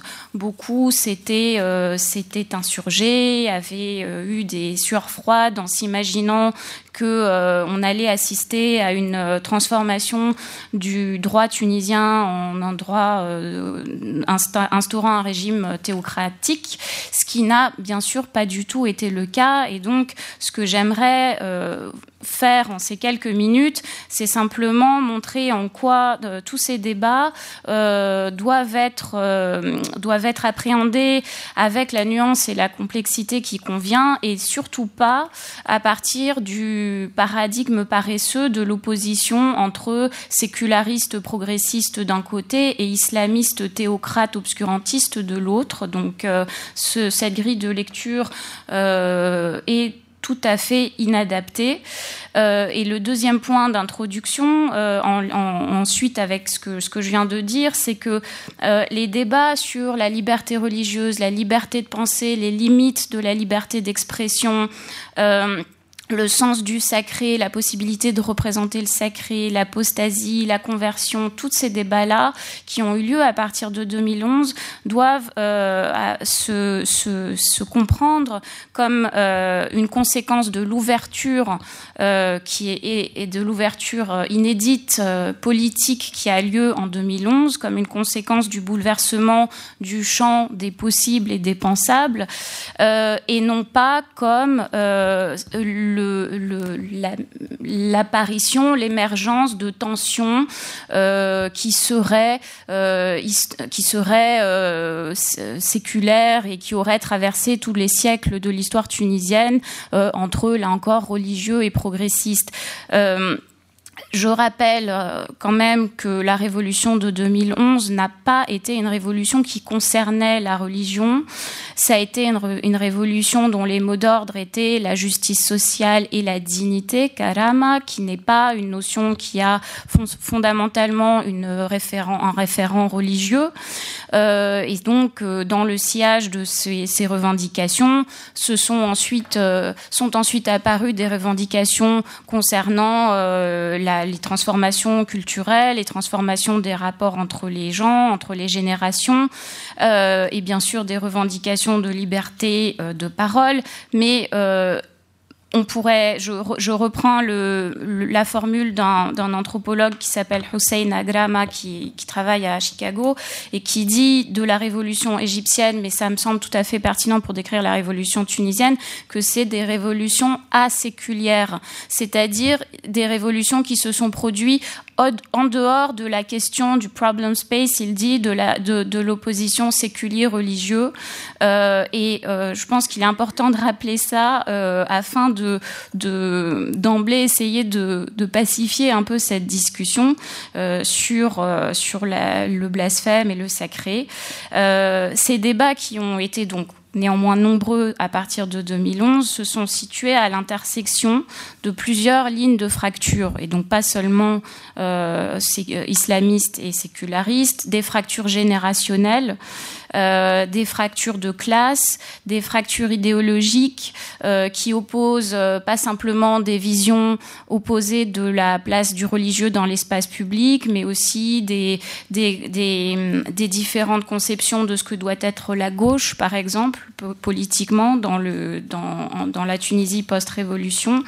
Euh, des oppositions également entre partisans d'une vraie transition démocratique et partisans du maintien de l'ancien régime, opposition entre nationale et internationale. Donc voilà, il faut vraiment comprendre ces débats euh, complexes sur la liberté religieuse et le sacré comme se situant à l'intersection de toutes ces fractures qui explosent à partir de 2011 et pas simplement comme l'expression d'une euh, d'une opposition euh, millénaire entre obscurantistes et progressistes. Alors, en 2000, euh, à, quelle occasion euh, a-t-on débattu de, ces questions de liberté religieuse, de sacré et d'offense au sacré À, l'occasion de plusieurs euh, polémiques, de plusieurs controverses dont vous avez sans doute entendu parler parce qu'elles ont été très relayées, très politisées en France. je parlerai de de, essentiellement euh, trois, euh, trois points. Et je commence par l'affaire euh, Jabeur-Mejri qui a fait le plus de bruit. il s'agit d'une affaire qui démarre en mars 2012 suite à la condamnation de deux individus, Razi Beji et Jabeur-Mejri, qui sont deux personnes ordinaires qui ont publié, enfin pour le premier, un petit pamphlet qu'il a publié sur Internet qui s'appelait L'illusion de l'islam, dont le but était de montrer, je cite, le visage répugnant de l'islam. Et son collègue euh, Jabeur Mejri a publié suite à ça des caricatures du prophète sur sa page Facebook. Euh, juste euh, après, ce, après, ces publications, un, un, avocat peu connu qui s'appelle Fouad euh, Zawali euh, a déposé plainte au tribunal de première instance de la ville de Mardia. Donc on est vraiment dans une controverse locale. Euh, et une peine est prononcée contre ces deux individus, mais l'un s'est enfui, donc on va parler simplement de Jabber Mejri parce que l'autre a pris la fuite, une peine de 1200 dinars et de 7 ans de prison. Euh, et là, ce qui, importe euh, de comprendre, c'est que le motif de la condamnation, ce n'est pas euh, le, mot blasphème n'intervient jamais. La personne est condamnée au nom de l'article 121.3 du Code pénal, qui date de la période de Ben Ali. Donc ce ne sont pas les islamistes de 2011 qui ont rédigé cet article du Code pénal. Je lis l'article 121.3. euh, sont interdites la distribution, la mise en vente, l'exposition au regard du public et la détention en vue de la distribution, de la vente, de l'exposition dans un but de propagande, de tracts, bulletins et papillons d'origine étrangère ou non, de nature à nuire à l'ordre public ou aux bonnes mœurs donc nidam al-am ou akhlaq, qui sont les deux mots-clés euh, dans la version arabe du, code. Toute, infraction à l'interdiction édictée par l'alinéa précédent pourra entraîner, euh, outre la saisie immédiate, un emprisonnement de 6 mois à 5 ans et une amende de 120 à 1200 dinars. Voilà, donc ça, il s'agit de l'article 3 qui, date de 2001, euh, qui a été ajouté au Code pénal en 2001. Euh, donc cette affaire ensuite passe du local au national et du national à l'international parce que euh, elle suscite euh, bien évidemment euh, la l'indignation de nombreuses organisations de défense des droits civils, de défense des droits de l'homme au niveau national et au niveau international. mais ce qui est intéressant, c'est qu'il va y avoir très vite une récupération et une sorte d'aplatissement de l'affaire qui est à la base est, est parti euh, d'un jugement certes très sévère d'un juge local euh, à l'égard de cet individu qui euh, par ailleurs avait un certain nombre d'affaires un peu liées à des crimes de droit commun qui déjà le concernaient. Donc on est dans une affaire un peu obscure euh, qui, se, tient simplement à Madia et ça va être euh, très vite instrumentalisé euh, comme l'indice et la preuve de l'islamisation du droit tunisien et de la politique tunisienne, ce qui n'est pas euh, le cas. Euh, mais il faut rappeler que ce débat a lieu dans un contexte très particulier, très tendu, qui est celui de d'une polarisation du débat public entre Narda et ses opposants, qui deviendront ensuite le parti Nida Tunis, et, de la gauche, de l'extrême gauche.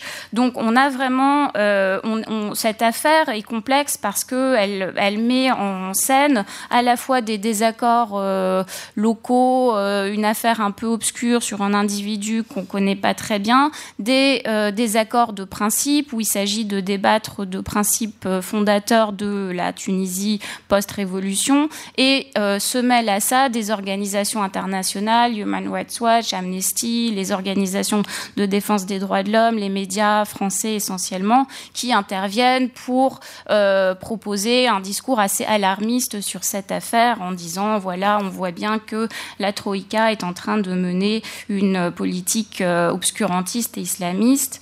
Euh, l'individu finalement est gracié en mars 2014 et il est à nouveau arrêté, donc gracié et libéré en mars 2014 et il est à nouveau arrêté en avril 2014 parce qu'il a insulté euh, un greffier alors qu'il était convoqué pour être jugé pour une autre affaire qui concernait un détournement de fonds dont il aurait été coupable euh, lorsqu'il travaillait à la SNCFT, donc la, la Société nationale de chemin de fer tunisien, euh, avant 2011. Donc, euh, et donc, il est à nouveau condamné cette fois en octobre 2014 pour cette insulte au greffier à huit mois de prison et à nouveau gracié en octobre 2014. Donc voilà, on a ça, c'est un des lieux de, débat euh, où à l'occasion duquel, enfin une controverse à l'occasion de laquelle on a beaucoup parlé du blasphème, mais ce que euh, je pourrais répondre plus aux, questions tout à l'heure parce que je veux avancer, mais ce que je voulais montrer, c'est que euh, le, motif au nom duquel, enfin l'article juridique au nom duquel Mejri avait été condamné, c'est bien un article du code pénal datant euh, de 2001 euh, et non pas euh, une sorte de, d'addition juridique dont aurait été responsable le parti Narda. Un autre, lieu de débat très important de toutes ces questions, ça a été bien entendu l'Assemblée constituante, qui a euh, travaillé non pas seulement sur les questions du sacré, mais sur la question de la liberté religieuse, de la place de la religion euh, dans le futur ordre constitutionnel. Euh, et on a eu de 2011 à 2014 des débats très nombreux autour de la question de la définition de l'État de l'introduction ou non d'une référence à la charia dans la Constitution.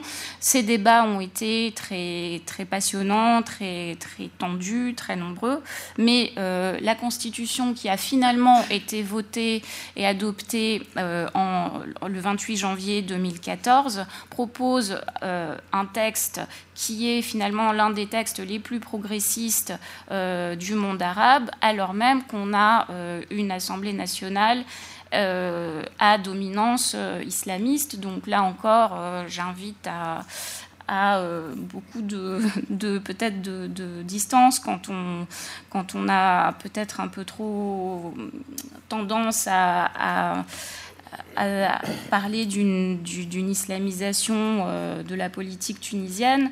Euh, en quel sens l'État, euh, l'innovation de cette, euh, de cette constitution votée en janvier 2014, c'est que l'État est défini clairement comme un État civil. L'article 6 de la Constitution innove également en ce sens qu'il défend la liberté de croyance, mais également la liberté de conscience. Donc il y a bien les deux mots, euh, et damir, et c'est quelque chose de tout à fait nouveau euh, dans une constitution d'un mandat. Donc je lis l'article 6. Euh, L'État euh, garantit la liberté de conscience et de croyance, le libre exercice des cultes et la neutralité des mosquées, des lieux de culte, de toute instrumentalisation euh, partisane. Euh, deuxième partie de l'article, l'État s'engage à diffuser les valeurs de modération de tolérance et la protection du sacré euh, il s'engage également à l'interdiction et la lutte contre les appels au takfir, c'est-à-dire à déclarer quelqu'un apostat et l'incitation à la violence et à la haine. Donc là, on a un article qui symbolise véritablement euh, toutes les tensions et tous les désaccords qui ont eu lieu entre 2011 et 2014 et qui véritablement essaye de proposer un compromis. Pourquoi? Parce que d'un côté, on a la liberté de croyance et de conscience. Euh, on avait aussi l'article 2 qui définit l'État comme un État civil, mais ce qui inquiète, euh, la partie de l'article 6 qui inquiète certaines personnes, euh, et la partie de l'article qui définit euh, l'État comme euh, s'engageant à protéger le sacré.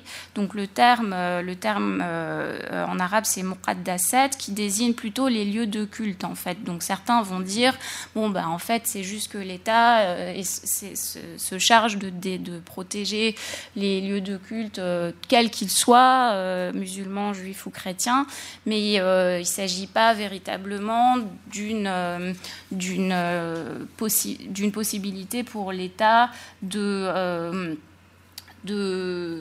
d'interdire l'offense euh, par la peut-être euh, par là le blasphème, et d'autres vont dire que cette, euh, cette partie de l'article est problématique et qu'elle est potentiellement en contradiction avec euh, l'article 2 qui définit, définit l'État comme un État civil et potentiellement en contradiction avec la notion de liberté de conscience. Donc, certes, après toute constitution efficace est un compromis politique, ce qu'est la, la constitution tunisienne et je pense que c'est pour ça qu'elle représente un succès euh, très important. Euh, mais euh, ça ne veut pas dire qu'elle est un, qu'elle représente un texte absolument limpide et sans sans,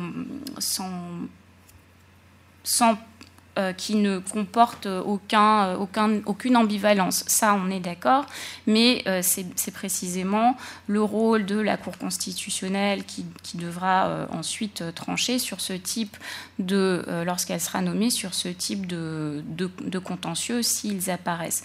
Mais voilà, donc là, par cet article 6 de la Constitution, Euh, on a encore un, exemple de la façon dont on a débattu de ces questions de sacrée liberté de conscience et comment on a tenté de les résoudre par un compromis politique, euh, certes fragile, mais néanmoins, je crois, efficace, puisqu'il a réussi à euh, faire la quasi-unanimité des députés et des forces politiques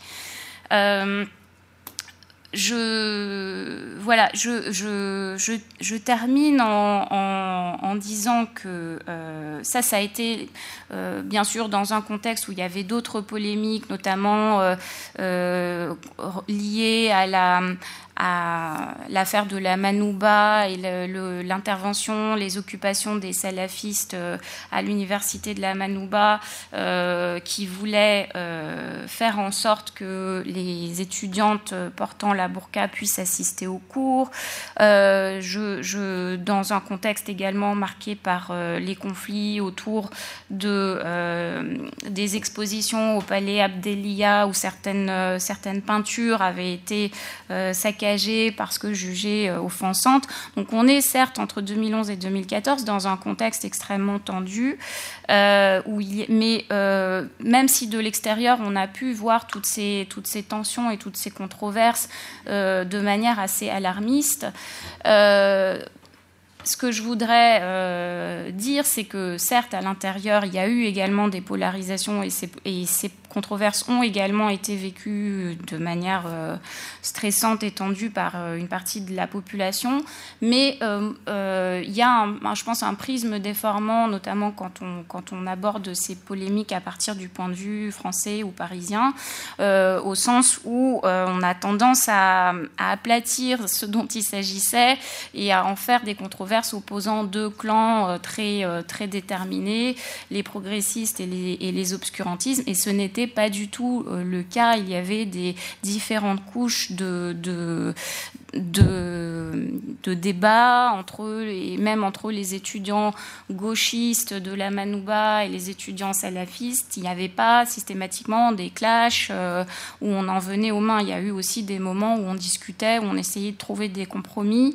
Euh, et, et en ce sens, euh, là encore, il, faut euh, revenir à des, en fait, à des enquêtes plus, plus plus détaillé, ce que j'ai pas le temps de faire ici, pour euh, montrer que euh, tous ces débats sur la liberté religieuse, le sacré euh, et, la liberté de conscience, ils ont été très, très houleux, mais ils se sont aussi résolus de manière moins catastrophique qu'on veut parfois le faire croire.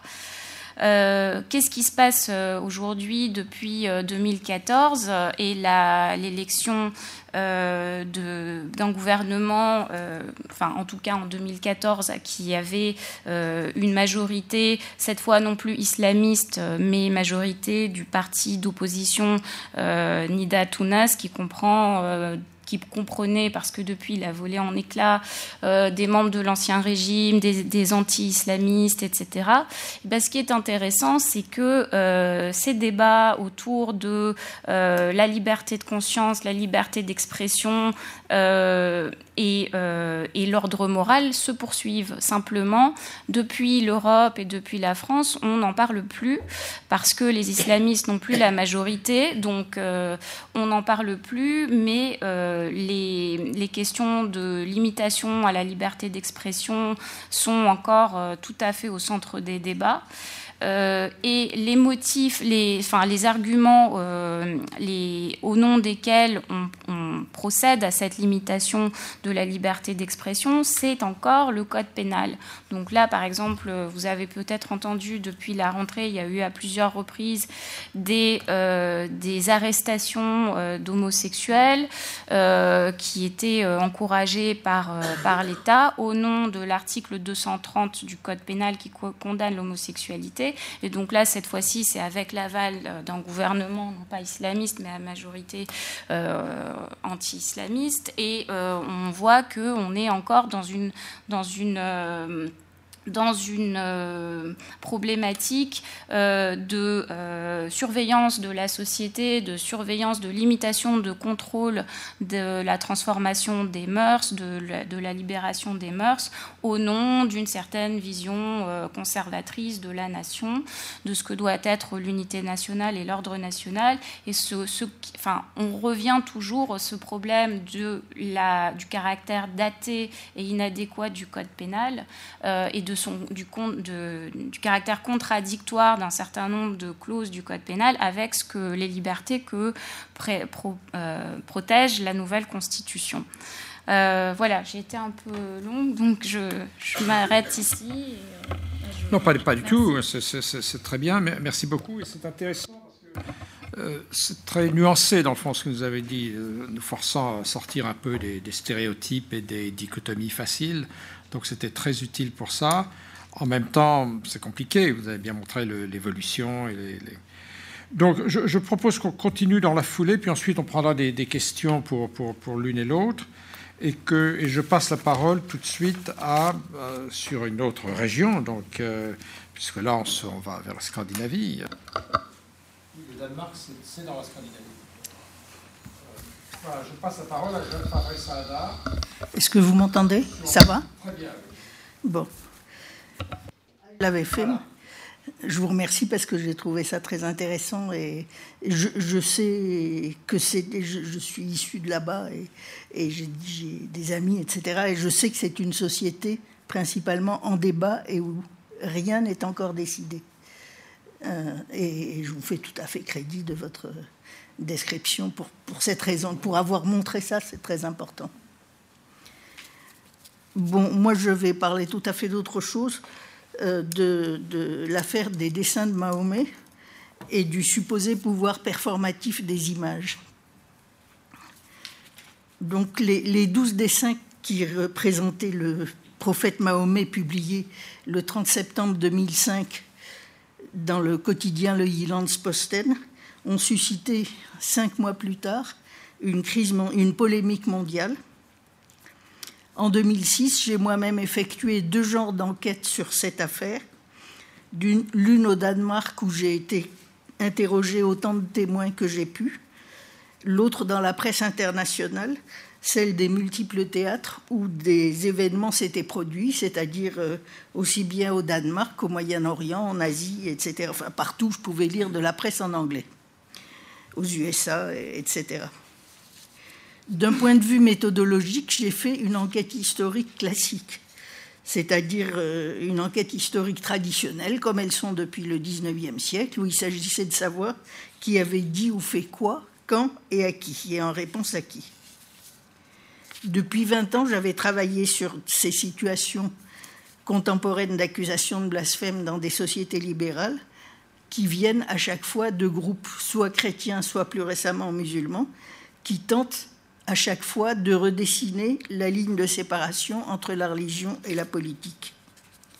Malgré sa gravité et son amplitude géographique inattendue, l'affaire danoise ne requiert pas d'explication d'un genre nouveau.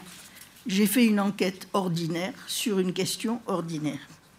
C'est pourquoi j'ai été très déconcertée de lire dans la presse après le retour au calme au printemps 2006, une explication générale des événements qui, m'a paru d'autant plus étonnante qu'elle ne cadrait pas avec la chronologie des faits, que pourtant c'était dans les médias et j'avais travaillé à partir des médias. Mais ils oubliaient leur chronologie, tout simplement. Les commentateurs ne, ne cessaient pas d'invoquer la performativité supposée, l'efficacité, ça veut dire, supposé des dessins danois, et il répétait à l'envi que les dessins étaient les acteurs principaux du drame, les dessins, pas les dessinateurs, pas le journal, pas non plus ceux qui avaient incriminé ces dessins. Il n'y avait pas d'agent, il y avait que des dessins comme acteurs de l'affaire. Ah bon, pourquoi?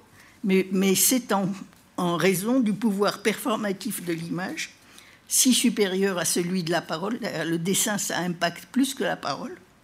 Surtout, nous disait-on, à l'âge de la communication immédiate de l'image et de la parole par des réseaux télématiques interconnectés. À l'âge du web, une image émise au Danemark a, sur le champ, un effet de sidération sur 1 milliard 300 millions de fidèles musulmans. Euh, d'une part, on nous dit que les représentations plastiques atteignent les affects sans passer par la médiation du langage, doctrine absolument étrange, qui suppose mais, que des gens, même comme Régis Debray, peuvent vous tenir aujourd'hui encore. Hein. Des gens, je veux dire, tout à fait cultivés, distingués, ayant lu beaucoup de philosophie, etc. Euh, c'est une thèse qui implique euh, un dualisme du corps et de l'esprit, dans lequel on définit les affects comme des entités inconscientes qui actionneraient directement le, corps, le système moteur, et qui déclencheraient le passage à l'action. D'autre part, une même image pourrait atteindre instantanément ses spectateurs potentiels dans tous les points du globe et donc provoquer, le cas échéant, des réactions massives. Or, j'ai été étonné de voir que cette explication, née au printemps 2006, se conservait pour les scandales suivants, notamment pour tous ceux qui ont concerné Charlie Hebdo en France de 2006 à 2015, et qu'elle a été relayée par des experts en médiologie, voire par des chercheurs. Donc j'ai trouvé utile pour aujourd'hui de vous proposer une analyse précise de ces dessins de 2005 dans une optique comparative. D'abord, il faut savoir que ces dessins sont parus dans le cadre d'un dossier intitulé Les visages de Mahomet, euh, et que ces, dessins étaient de minuscules vignettes illustrant ce dossier.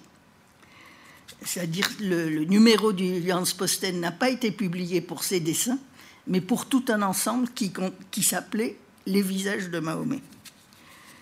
Euh, et au surplus, on parle couramment en France de l'affaire des caricatures de Mahomet, alors que quatre seulement de ces dessins sont des caricatures. D'une part, quatre seulement sont des caricatures, d'autre part, ces dessins étaient de petites vignettes qui encadraient le dossier du service culturel, dossier qui visait explicitement dans le texte des imams salafistes connus au Danemark qui étaient en guerre ouverte depuis deux ans avec la presse. Donc, le dossier Les visages de Mahomet portait sur l'autocensure que s'infligeraient certains artistes danois, danois et suédois et anglais, etc. Euh, mais surtout, c'était partie d'une situation danoise, par crainte des menaces des salafistes. Et les dessins constituaient un test in vivo de cette hypothèse, c'est-à-dire le journal a dit, top là, on va voir si c'est vrai. Ils ont proposé à tous les, dessinateurs de presse du Danemark de dessiner Mahomet comme ils le voyaient. Douze d'entre eux seulement ont répondu ce sont les douze dessins qui sont là. Euh, donc on ne peut pas interpréter ces dessins en ignorant leur entourage verbal dans le numéro du Posten, comme on l'a fait en général quand on a été, surtout ceux qui ont été indignés par cette publication. Alors, je voudrais vous citer la une du journal qui situe l'intention politique du dossier, dessin compris, et qui dit certains musulmans, donc il s'agit de certains musulmans, pas de l'islam, rejettent la société moderne et séculière. Ils demandent à y occuper une position particulière et répètent qu'on doit avoir une considération spéciale pour leurs sentiments religieux. Ce n'est pas conciliable avec la démocratie séculière et la liberté d'expression, laquelle suppose que tous les citoyens, et parmi eux les musulmans, s'attendent à subir à l'occasion la moquerie, le sarcasme et le ridicule. Quand ce texte est cité, on fait toujours sauter tous les, citoyens. On dit laquelle suppose que les musulmans doivent subir euh, à l'occasion la moquerie, le sarcasme et le ridicule. C'est quelque chose qu'on fait sauter automatiquement de la citation. L'auteur de cette déclaration est le directeur de la page culturelle du journal. C'est lui qui a pris l'initiative de cette enquête et lui qui a, décidé, la collecte et la publication des, des dessins mais le rédacteur en chef du journal soutient cette, euh, entreprise, comme en témoigne l'éditorial du numéro, qui dit Les musulmans qui, qui portent l'image publique de l'islam, c'est-à-dire ceux des musulmans qui portent l'image publique de l'islam, au-delà desquels on trouve par bonheur une ample majorité silencieuse et plus raisonnable, ont une caractéristique commune, un sentiment gigantesque démesuré de leur propre importance. Cette suffisance les conduit à faire preuve d'une sensibilité exacerbée devant toute manifestation de désaccord qu'ils interprètent comme une provocation. Donc ces personnages en petit nombre, ces musulmans en petit nombre qui portent l'image publique de l'islam, qui sont cinq ou six au Danemark, transforment toute critique de leur conduite personnelle en une insulte au livre sacré et ils demandent à leurs fidèles de venger cette atteinte supposée à la religion, sans d'ailleurs y parvenir. Euh, alors quand dix ans après l'affaire danoise, on examine ces douze petits dessins, auxquels un pouvoir aussi dévastateur a été attribué, on a beaucoup de difficultés à se l'expliquer. D'abord, certains d'entre eux, comme le, euh, esquivent la consigne reçue. C'est-à-dire, ils ne dessinent pas Mahomet comme ils le voient. Par exemple, celui du centre, où on voit un malheureux avoir surtout peur d'être euh, essayé de dessiner Mahomet, mais mourir de peur à l'idée qu'on pourrait le voir en train de dessiner Mahomet. Euh, plusieurs de ces dessins ne, dessinent pas Mahomet. Certains ne prennent pas pour cible Mahomet, mais le Posten lui-même, comme celui du gamin euh, qui se moque en fait de, ces provocateurs euh, imbéciles du Posten, euh, ou celui qui est à droite sur lequel nous reviendrons, dans lequel il se moque de l'écrivain Carré Bluitgen, qui, après avoir qu'il ait ébruité le fait que pour un livre sur Mahomet qu'il destiné aux adolescents musulmans, il n'arrivait pas à trouver un dessinateur qui veuille l'illustrer. Et donc ce dessin-là, on va y revenir. Il se moque de Carré Bligen et sur l'orange qu'il a sur sa tête, il y a écrit coup de pub. Je vous expliquerai pourquoi dans, une minute. Euh, le dessin en haut à droite propose une représentation abstraite qui est dépourvu d'aucun message, ni, ni, ni, caricatural, ni critique, ni rien. Enfin, quatre il y a quatre caricatures, dont trois se, se, bornent à une dénonciation banale de la misogynie du prophète Mahomet. Celle qui est au centre, hein, je vais y revenir, c'est celle sur laquelle on va travailler aujourd'hui. Elle montre le visage du prophète surmonté d'un turban, d'où sort la mèche allumée d'une bombe. Nous allons l'examiner avec soin, puisque c'est celui qui a fait couler le plus d'encre, et celui à propos duquel on a dit, y compris des, détracteurs du journal euh, de l'extrême gauche, par exemple, euh, des musulmans aussi évidemment, l'ont compris comme un message raciste ou islamophobe qui signifierait en clair ou bien l'islam c'est le terrorisme, ou bien tous les musulmans sont des terroristes. J'ai longuement parlé avec Kurt Westergaard, l'auteur du dessin, comme avec l'écrivain Carré Blüdgen d'ailleurs, sur le pourquoi il n'avait pas pu trouver de, dessinateur pour son livre sur Mahomet. Euh, Kurt Westergaard a toujours contesté ces interprétations et il m'a dit, je le cite, euh, qu'il a visé la version de l'islam qui sert d'aliment spirituel aux terroristes, parce que cette vision de l'islam conduit au totalitarisme, ce contre quoi tous les caricaturistes du monde, ce à quoi tous les caricaturistes du monde sont hostiles. Donc il aurait voulu exprimer cette opinion. Certains musulmans accaparent l'autorité du prophète afin de justifier la terreur qu'ils font régner sur la société par une référence à la profession de foi de, l'islam. Certainement, un artiste n'est pas le meilleur juge de la signification de son œuvre, mais je m'étonne que parmi les nombreux intellectuels à travers le monde qui ont pris position sur ces dessins, un seul ait pris la peine d'étayer son appréciation sur une analyse sémiotique.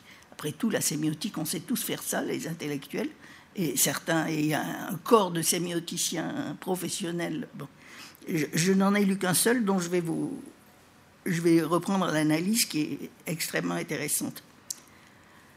Plusieurs euh, intellectuels, qui se rangent parmi les, adversaires des caricatures danoises, ont soutenu qu'elles reproduisent exactement la, production polémique chrétienne au temps des croisades. Alors là, ça ne marche pas du tout. J'ai été regarder les livres spécialisés de Norman Daniel, de. Euh, je sais plus, j'ai toute une liste de. Toute une liste de références, là j'en ai vu une douzaine, ça n'a rien à voir avec les polémiques euh, du temps des croisades. Ou encore les dessins antisémites de la presse nazie, point sur lequel nous reviendrons tout à l'heure. Toutefois, ils se sont bornés à affirmer cela avec, affirme, avec indignation, sans jamais le démontrer. C'est-à-dire il aurait fallu qu'ils mettent en regard des dessins de la polémique euh, chrétienne au temps des croisades ou des dessins antisémites en disant regardez, c'est exactement la même chose. Si on les regarde, c'est justement pas du tout la même chose. Donc je reprends le travail d'un sémioticien danois qui s'appelle Frédéric S-T-J-E-R-N-F-E-L-T, Felt, euh, qui a fait une analyse détaillée que j'ai reprise et que j'ai développée dans mes propres termes, parce que c'est dans un, il l'a fait dans un chapitre en passant euh, qui est assez désordonné. Moi, j'ai essayé d'en faire un argument.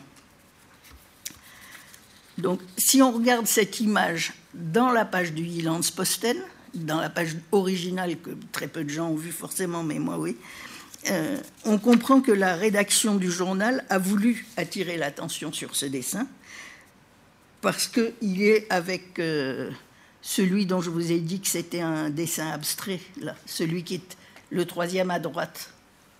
Ils sont tous les deux en haut de la page qui entoure, en fait, ils sont comme un, ils, font de l'ensemble du texte un médaillon et qu'ils entourent les douze dessins.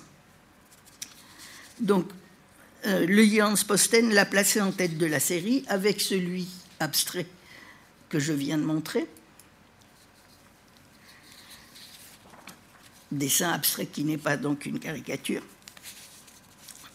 Le dessin de Westergaard comprend deux parties, l'une indexicale là où il y a écrit Mohamed. Ça indique de qui il parle. Car une partie indexicale, la légende, et une partie iconique, l'image. La légende, jointe au paratexte, aux articles que j'ai cités plus haut, permet d'identifier qu'il s'agit de Mahomet, ce que l'image, à elle seule, ne permettrait pas, puisqu'elle ne, reprend pas les représentations convenues de Mahomet ni dans la tradition iconographique musulmane, ni dans la tradition chrétienne anti-musulmane. L'image est constituée par deux groupes d'éléments. D'une part, le visage, la figuration réaliste d'un visage masculin qu'il faut essayer de voir en dehors du turban et de sa, bombe et de sa, de sa mèche. La figuration réaliste d'un visage masculin à l'expression indéfinissable les yeux enfouis dans les orbites, les sourcils noirs et épais, la barbe dévorant les joues, la bouche masquée par une moustache abondante. Ce visage, considéré isolément, n'exprime rien, tout au plus une vague interrogation, et encore on ne sait pas. Je vous signale que ce portrait n'est pas inspiré par la tradition polémique chrétienne, qui ne peut pas dessiner Mahomet sans le doter de traits soit infernaux, comme les, personnages des enfers, soit animaux, des cornes, une queue de poisson, des plumes, etc. Il n'y a rien de tel ici. Le visage pris en lui-même paraît plutôt prélevé dans une galerie des types humains du monde méditerranéen. Ça pourrait être aussi bien le visage d'un Corse, d'un Sarde ou d'un Albanais du début du XXe siècle. C'est-à-dire peut-être musulman, peut-être pas musulman. Rien dans ce visage pris en lui-même ne dit qu'il est musulman. D'autre part, ce visage est surmonté d'un turban noir, dont nous savons que c'est la caricature, la coiffure caractéristique du prophète et de ses descendants. Nous savons, nous, surtout depuis l'ayatollah Khomeini, euh, ses descendants directs. Ce turban est orné par deux attributs discordants. D'une part, un écusson garni d'une inscription arabe calligraphiée dans laquelle tous les musulmans, même ceux qui ne savent pas lire, reconnaissent la profession de foi de l'islam. Et la mèche allumée d'une bombe, telle qu'on peut la voir dans les bandes dessinées enfantines, dont l'étincelle, aux bouches ocre et jaune, tranche gaiement avec le noir du visage. Le style dans lequel cette mèche est dessinée fait comprendre que Westergaard inscrit la totalité du dessin dans le genre satirique, le genre du cartoon. Or, elle annonce un événement que n'évoque ni le visage inexpressif, ni le turban noir et son écusson.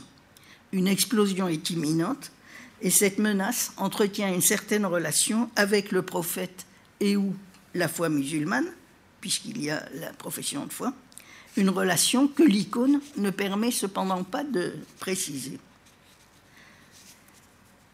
Sternfeld note d'ailleurs que le fait que le visage de Mahomet soit doté d'une expression indéfinissable oblige le lecteur à s'interroger.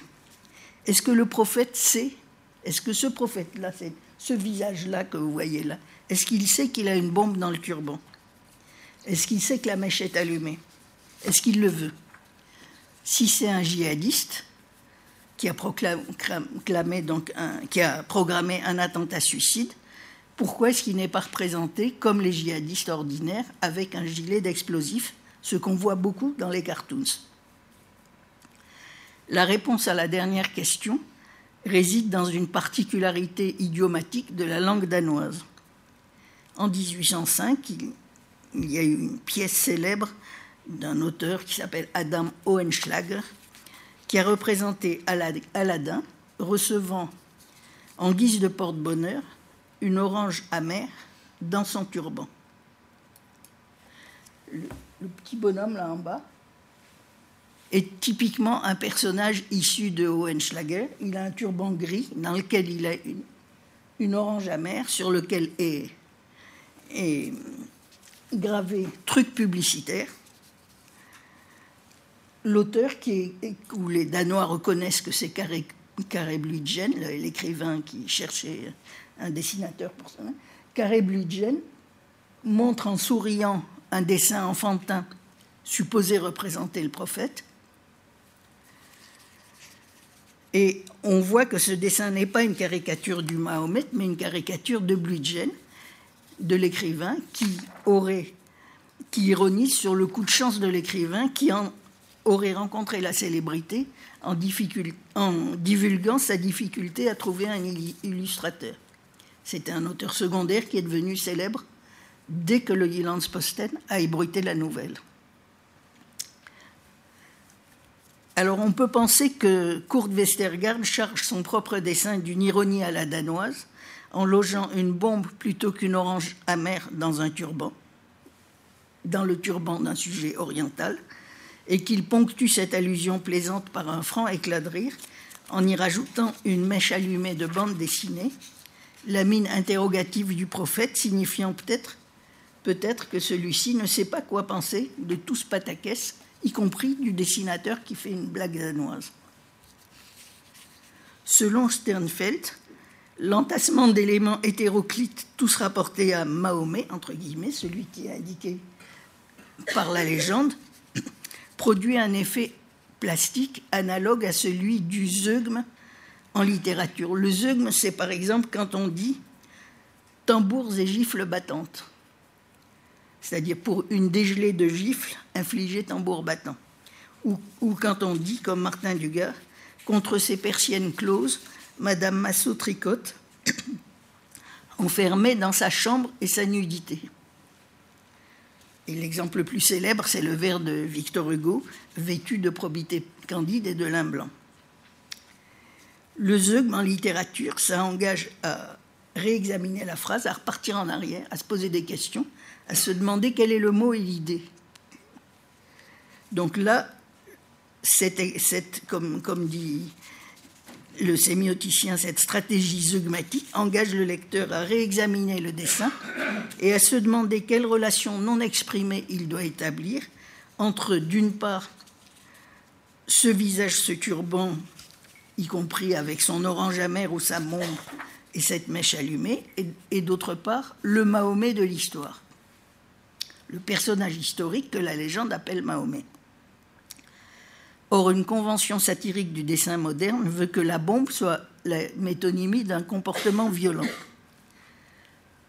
L'auteur nous montre que dans, plusieurs caricatures récentes, la tête de G.W. Bush, Kim Il-jung et Ali Khamenei est remplacée par une bombe. Quand on veut dire qu'un chef d'État est un meurtrier, on lui met une bombe à la, place de la tête. À ce moment-là, on peut se demander quel rapport le dessin de Westergaard établit entre Mahomet, celui de l'histoire, le, Mahomet dont la légende du, dessin parle, et une conduite violente. Un islamologue euh, habitant au Danemark, Mehdi Mozafari, qui est très intéressant, dit que d'après lui, c'est tout bonnement un cas de réemploi moderne de la représentation classique du Mahomet avec un sabre. Mahomet en prince, guerrier, porteur d'un sabre, qui arracherait l'adhésion à l'islam par la force. Alors, à ce point, deux questions se posent, selon moi, quant à l'attribution par, le dessin de cette violence. D'une part, cet attribut, la violence, est-ce qu'il est qu'il exprime toute la pensée du fondateur de l'islam c'est-à-dire euh, ou seulement celle de la période médinoise de son action? On sait en effet que dans le Coran, quand, le Coran évoque la période mécoise, il insiste à maintes reprises sur le fait que dans l'islam, il n'y a pas de contrainte. D'autre part, en dessinant Mahomet, ce Mahomet-là, comme porteur d'une menace imminente, voire la mèche allumée, est-ce que Westergaard a visé l'essence de l'islam et donc les deux islams, pas de contrainte en islam et, dit, implicitement le pas de contrainte en islam c'est une blague, le vrai islam c'est la violence. Est-ce qu'il a visé aussi la totalité des musulmans? D'un point de vue plastique, ces problèmes n'en font qu'un et résident dans la perception de, de cette stratégie zogmatique, c'est-à-dire l'expression indéfinissable du, visage tranche avec l'extrême menace contenue dans le turban, dont je vous rappelle qu'il rattache le, visage à la fois à l'islam et à l'affirmation d'une menace évidente. C'est-à-dire, ce qui paraît clair, c'est que Kurt Westergaard a choisi de ne pas lier la violence avec le visage, de ne pas lier la violence qui est signifiée par les éléments du turban avec le visage. S'il avait voulu le faire, s'il avait voulu que le visage du, prophète assume la responsabilité de toutes les interprétations possibles de l'islam, parmi lesquelles convertir par le sabre, s'il avait voulu comprimer sa personne avec celle de tous les musulmans, il aurait procédé à la manière des caricaturistes en le dotant d'une physionomie cohérente, plastiquement cohérente, avec les deux idées qui sont exprimées dans la coiffure. Je vais vous donner trois exemples de caricatures dans lesquelles l'artiste assujettit tous les éléments du dessin à l'expression d'une même qualité, bien sûr négative. Ça, c'est une représentation du Premier ministre danois, l'homme euh, le, primate. Euh, le Politiken, journal de gauche, représente représenté, puisqu'il n'est plus Premier ministre maintenant, traditionnellement Anders Fogh Rasmussen, le Premier ministre danois, comme un primate velu, armé d'une massue, alors qu'en réalité, si vous allez chercher des photos de cet homme sur Google, vous verrez qu'il s'agit d'un homme au très fin et d'un être parfaitement distingué. L'image était la métonymie de sa politique sociale et de sa politique d'immigration, dont le journal dénonçait la brutalité. Tous les dessins concernant Fogg, Rasmussen dans le Politiken énoncent un message unique disant tout en Rasmussen est le fait d'un primate. Chaque nouvelle occurrence du dessin, vous direz voilà Rasmussen le primate a encore frappé. Comme vous voyez, il n'y a pas cette disjonction qu'on voit dans la représentation de Kurt Westergaard. De même, les dessins antisémites auxquels les lecteurs indignés comparent à tort l'œuvre de Westergaard ne laissent aucun doute à leurs lecteurs sur le fait qu'un juif quelconque est à lui seul le prototype de tous les juifs, tous les juifs tels que les imaginent les antisémites, évidemment. En voilà un exemple.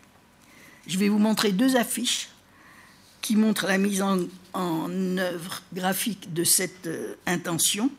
Dans un juif, tout est juif. C'est ce que disent tous les dessins antisémites. Si on s'exprime dans les termes de la logique mathématique des propositions, le prédicat brutalité ou violence du primat Rasmussen, comme les traits du juif des dessins antisémites, sont affectés de ce qu'on appelle un quantificateur universel. On en voit on les a tous vus. On voit une euh, action de Fogg Rasmussen, on les a toutes vues. Ce sont des actions d'un primate.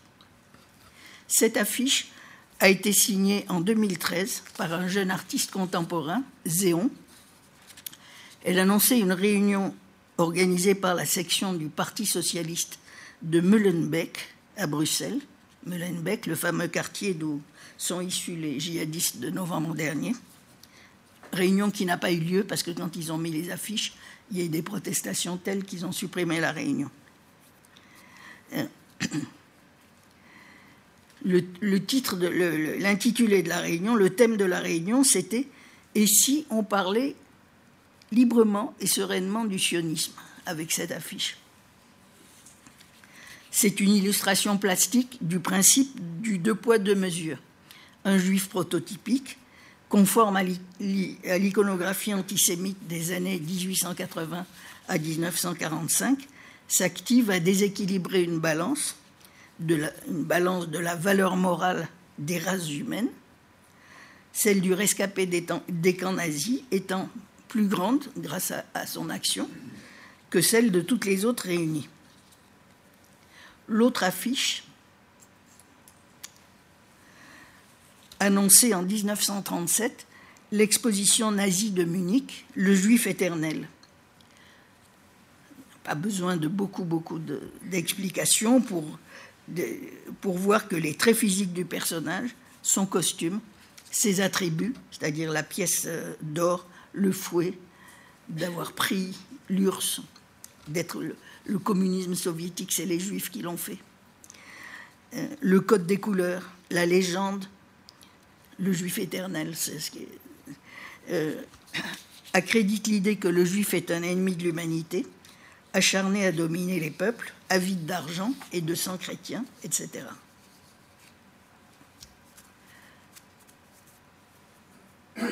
Comme vous voyez, la composition de ces trois caricatures contraste sous un même rapport avec celle de Kurt Westergaard. Leurs artistes n'instituent aucune distance entre le sujet et ses attributs, ni aucun flottement dans l'articulation des signes graphiques. Dès lors, dans le destin de Westergaard, le prédicat violence, il y est présent, mais il est affecté de ce qu'on appelle en logique un quantificateur existentiel, c'est-à-dire Mahomet en particulier, certains aspects de Mahomet en particulier, ou certains musulmans.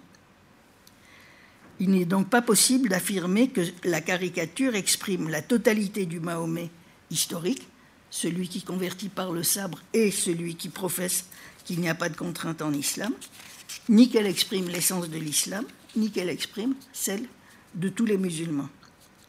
Du moins, ça n'est pas possible pour un lecteur habitué à repérer les conventions du genre artistique que constitue le dessin de presse, qui est tout de même une catégorie assez vaste pour rassembler les publics des médias, aussi bien des Danois que des Euro-Américains ou des ressortissants des États du monde arabe et musulman, qui, eux, voient beaucoup de, pour ces derniers, voient beaucoup de caricatures antisémites à longueur de journée donc sont spécialement entraînés à voir la différence entre une caricature antisémite et celle-là.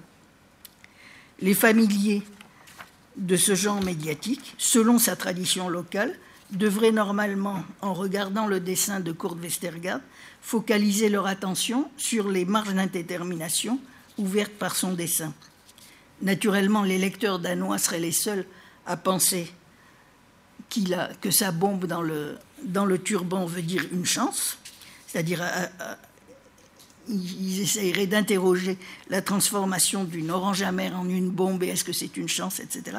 Mais les, tous les autres, parmi lesquels les habitants des pays musulmans, parmi lesquels l'extrême gauche européenne, qui n'y a pas vu ça, interrogeraient la transformation du sabre en une bombe et la relation entre le visage de Mahomet et sa coiffure surcodée.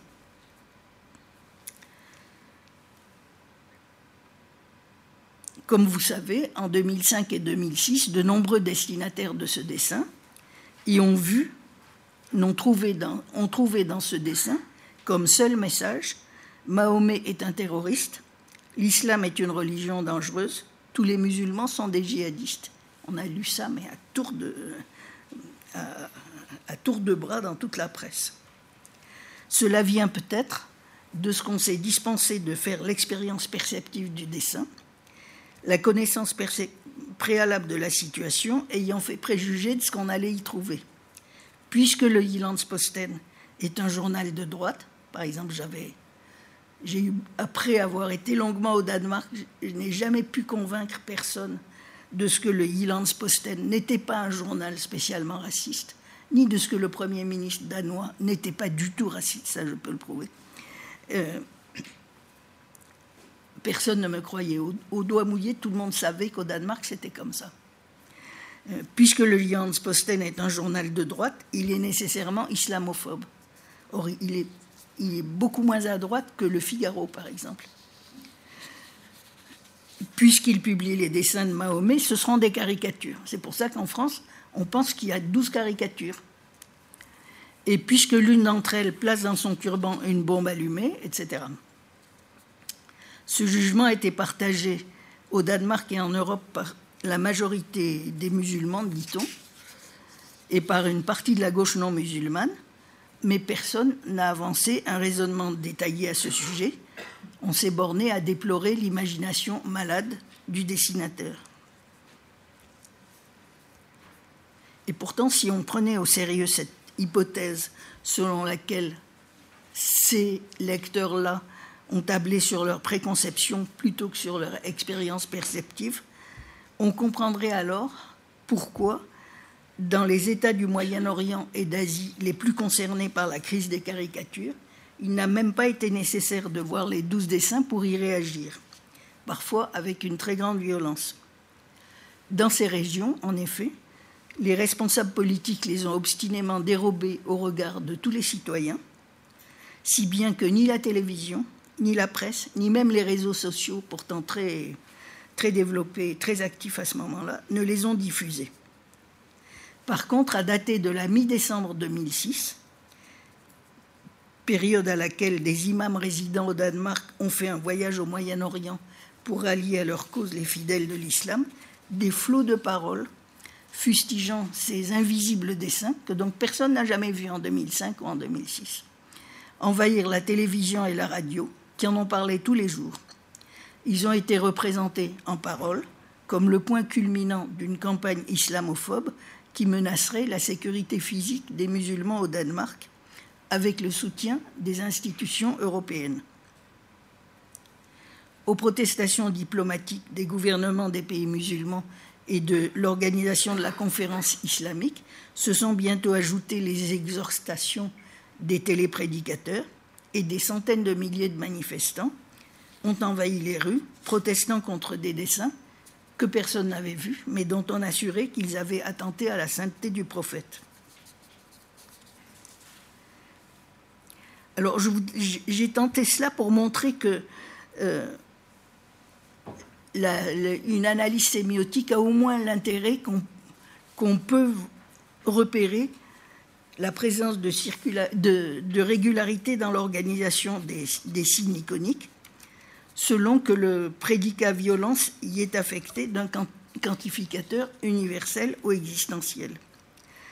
Cela permet d'aller au-delà des interprétations purement subjectives et des jugements de disant moi je lui trouve l'air féroce, moi je, le trouve, quelqu'un m'a dit moi je lui trouve l'air libidineux, euh, ou des jugements du genre parce que la profession de foi islamique figure sur le turban du, du prophète, le dessin vise tout l'islam et tous les musulmans.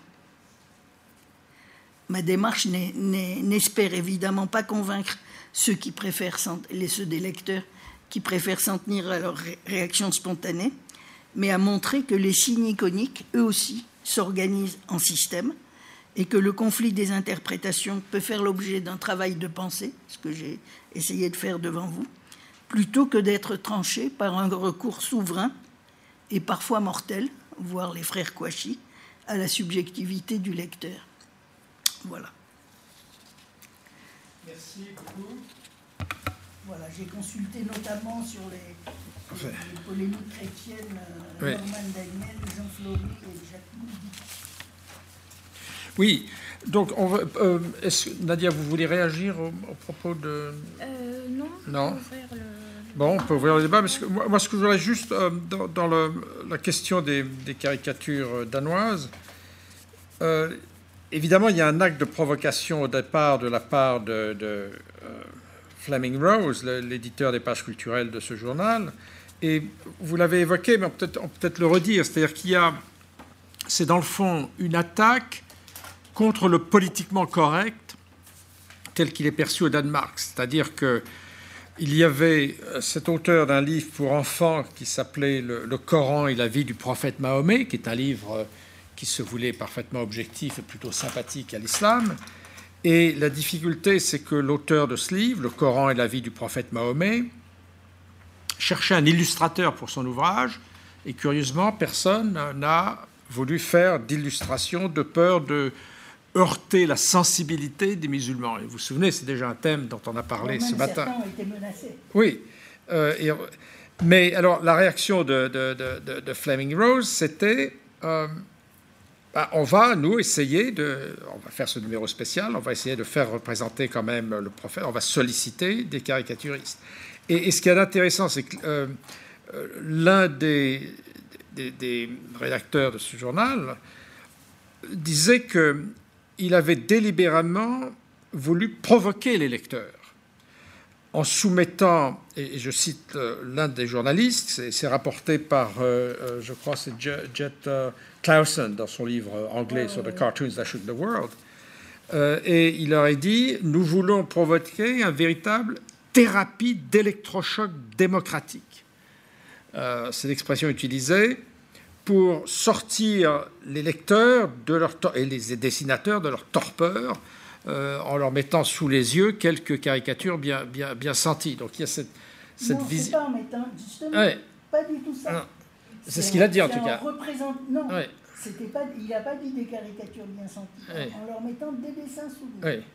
Non, c'est ça, mais moi, c'est moi qui dis bien senti. mais on est d'accord.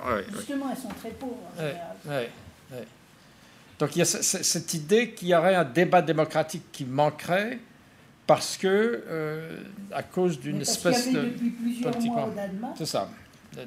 Une espèce de, de, de tabou, d'hésitation. Non, mais en particulier qu'un maître de conférence en fac, tout à fait, qui tout à fait naïvement, dans un cours, euh, a voulu montrer comment on psalmodiait dans les différentes euh, confessions, et a, donc a montré un texte chrétien, un texte juif, euh, la, stylistique de la, psalmodie, et il a pris un, verset du Coran.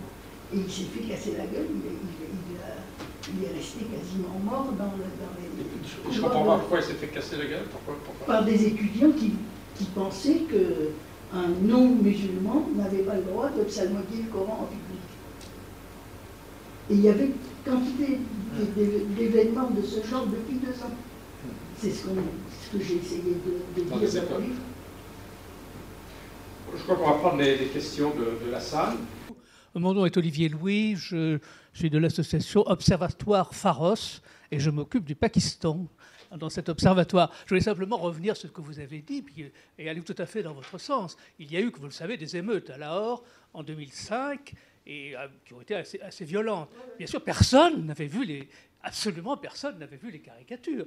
Et on sait que ces émeutes ont été organisées en partie, en particulier par le Jamaat Idawa, c'est-à-dire un groupement islamique extrêmement puissant au Pakistan, qui est toujours très puissant, et qu'on accuse d'ailleurs des attentats de Bombay en particulier. Donc euh, ça va tout à fait dans votre sens. Personne n'avait vu ces, caricatures. De même, puisqu'on revient un peu sur la discussion de ce matin, vous savez que les premières émeutes qui ont eu sur Salma euh, sur Rushdie ont eu lieu au Pakistan avant bien avant, enfin pas bien avant, quelques jours avant la proclamation de Khomeini.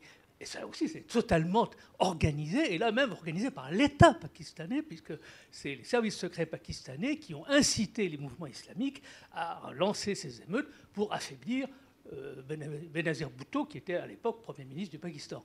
Donc tout ça est toujours instrumentalisé. Euh, personne ne se préoccupe de ce qu'il y, a de vrai. En plus, juste dernière, euh, observation, chez les manifestants, le sentiment était que c'était une conspiration de l'Occident visant à nuire à l'islam, à discréditer l'islam, et c'était évidemment organisé par toujours les mêmes, les Américains et les Juifs. Hein, voilà, il faut, voir un peu ce qui s'est passé, euh, au moins pour le Pakistan. Le remède de conférence était juif. Ah ben. Autre question, question?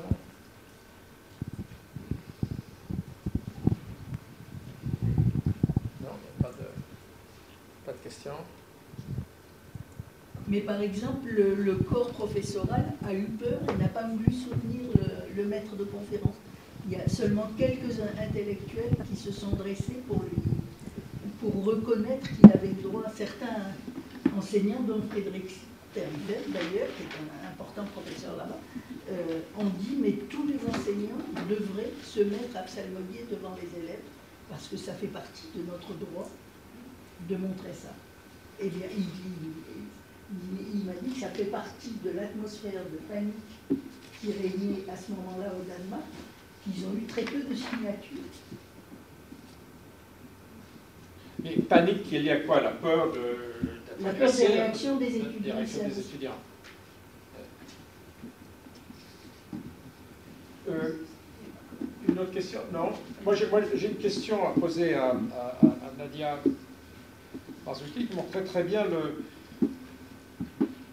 dans le fond, l'ambiguïté des textes. Et, j'aimerais en savoir plus sur cette ambiguïté des textes, notamment de la, Constitution, parce que c'est vrai qu'il y a un peu une, contradiction. Il faut protéger le sacré d'un côté, dans l'article 6 de la Constitution tunisienne, et vous disiez le sacré, ça veut dire en fait les lieux de culte. Mais est-ce que c'est une expression utilisée dans la Constitution ou c'est votre lecture de ce que veut dire le sacré?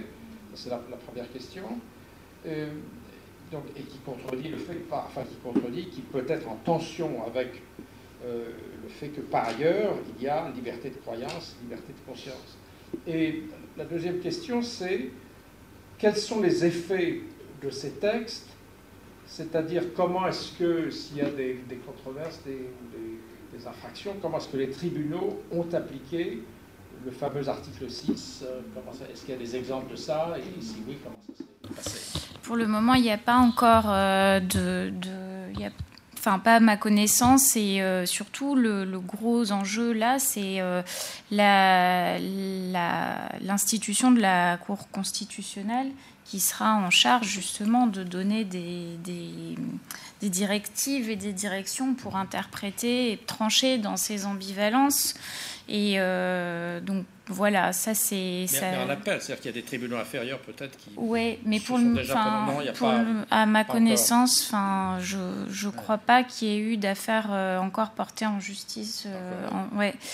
Et euh, en ce qui concerne, c'est mon interprétation. Il y avait eu, euh, j'avais suivi euh, un peu les, le contenu des débats lexicaux et il y avait deux termes en, en compétition qui étaient haramat et muqaddasat. Et haram, halal, c'est plus la notion de l'interdit. oui. Et euh, euh, en ce sens, Muqaddasat semble moins euh, restrictif et moins moralisateur et semble désigner plutôt ce qui concerne les, lieux de culte. Mais c'est c'est donc enfin c'est aussi mon interprétation enfin et l'interprétation d'un certain nombre de personnes que le choix de ce, de ce mot plutôt que de l'autre s'inscrit dans une volonté justement de, de ne pas octroyer à l'État un rôle trop de, de, contrôle trop strict dans, au niveau de la moralité. Euh, mais euh, voilà, il n'en reste pas moins qu'on est dans l'ambivalence et que tout, cette, euh, tout, cette, tout cet article va représente un compromis. Voilà, c'est la, liberté de conscience et de croyance, la neutralité et le libre exercice des cultes. Et puis après, dans la deuxième partie de l'article, c'est à la fois cette notion de l'État qui protège, mais en même temps, tout de suite après, qui interdit euh, la, qui interdit le, les appels au takfir. Donc euh, tout ça dans le même, dans le même euh, mouvement. Donc on, voit bien qu'on est dans une volonté de, de trouver un, compromis entre les différentes approches, mais qui va quand même plus dans un sens progressiste et novateur. Euh, mais je, enfin, je pense que c'est le, problème, c'est vraiment plus, euh, en plus de l'interprétation de la Constitution, c'est le code pénal qui est euh, tout à fait inadapté aux, aux revendications de la population, de la jeunesse, et, euh, qui, euh, avait été euh, écrit et réécrit, notamment pendant le, régime de Ben Ali, en vue de limiter la liberté de la presse, euh, la liberté d'expression, la liberté d'association, au nom de l'ordre public, qui est cette catégorie. Euh, tout à fait pratique pour les régimes autoritaires, puisqu'elle permet de, limiter tout, ce qui dérange le pouvoir en place. Et peut-être pour essayer de faire un peu le, lien avec ce qu'on a déjà dit ce matin et ce, qui a été dit cet après-midi, et là je, pense euh, ce que vous dites, mais aussi ce que disait euh, Jeanne Favre-Saada. Dans, le, dans les, ce qu'on a mal compris en France, c'est que le débat sur les caricatures danoises reprises par Charlie Hebdo, ce débat a été encadré par toute une série de décisions juridiques. La, principale étant celle du, tribunal de grande instance de Paris en, en 2006 euh, sur le sens qu'il fallait donner à ces caricatures. Et ce qu'il y a de très intéressant, c'est que en France, la loi française, dans le fond, interdit de faire ou de présenter, que ce soit des caricatures, un texte, quelque chose qui discrimine contre l'ensemble des musulmans, contre l'ensemble d'un groupe. Euh, en France, les, lois contre la haine raciale, religieuse et autres, euh, il faut que s'il y a infraction, elle concerne l'ensemble d'une catégorie, qu'elle soit ethnique, religieuse ou autre chose. Euh, et ce qui est intéressant dans, dans, le cas de Charlie Hebdo, les, juges disent la caricature n'est pas une offense contre l'ensemble des, musulmans parce que s'il faut la lire dans son contexte, c'est un peu ce que vous faisiez dans le contexte du journal qui, était un numéro spécial de Charlie Hebdo euh, en entier euh, sur euh, qui était une dénonciation sur le, le djihadisme enfin en fait. Et donc, les, les juges laissent entendre dans leur, dans leur, décision que si l'illustration en question, qui était le prophète avec une bombe sur la tête, reprise dans Charlie Hebdo, si cette illustration avait été isolée, séparée d'un commentaire plus général sur les dérives de l'islam, là, il y aurait problème, et là, on aurait pu peut-être l'interdire. Mais à partir du moment où, euh, c'est un raisonnement un peu compliqué, à partir du moment où cette illustration était dans un numéro spécial qui dénonçait les dérives de l'islam. Euh, je cite le juge. Dans ces conditions, la publication du dessin ne peut être qualifiée d'injurieuse. Elle ne peut qu'être regardée comme participant à la réflexion dans le cadre d'un débat d'idées sur les dérives de certains tenants d'un islam intégriste ayant donné lieu à des débordements violents. Fin de citation. Donc il y a ce, curieux raisonnement peut-être problématique où euh, si on ne vise qu'un qu sous-groupe, les extrémistes, et pas le groupe en entier, ça va. C'est-à-dire que vous avez le droit d'injurier un islamiste, mais pas le groupe en entier. Mais ça veut dire quoi le groupe en entier? Euh, C'est compliqué parce que le juge en France ou ailleurs n'est pas sociologue. Donc qu'est-ce que ça veut dire le groupe en entier? Et dans, à une âge de globalisation, qu'est-ce que ça veut dire C'est le groupe en entier, c'est pas seulement les musulmans qui habitent en France, mais les musulmans en Europe ou dans le reste du monde. et il y a là une difficulté. La légende était très claire. Oui, la légende, la légende du, du, du, du, Dylan, du, non, du non, dessin de Charlie, de, de dessin de Charlie. Clair, oui. qui visait une catégorie ça. de musulmans et bah, oui. Donc là, le dessin lui oui. et il n'a pas du tout repris, contrairement à ce que vous dites, le dessin du Milan Postel. Euh, si, c'était la non, décision juridique sur. Euh, il y a non, deux non, dessins. je parle de la décision. Le dessin de, là, c'est dur d'être aimé par des. Non, non, il y a, il y a deux. Non, mais dans, dans, la décision, il y a deux dessins qui sont considérés, effectivement, Ouais. celui que vous mentionnez, mais il y en a un autre, et la, et la décision porte sur le Mahomet à la bombe. Euh, Ah oui, oui, les deux, absolument. Mais c'est vrai que c'est, compliqué, c'est-à-dire viser un groupe dans son entier, qu'est-ce que ça veut dire?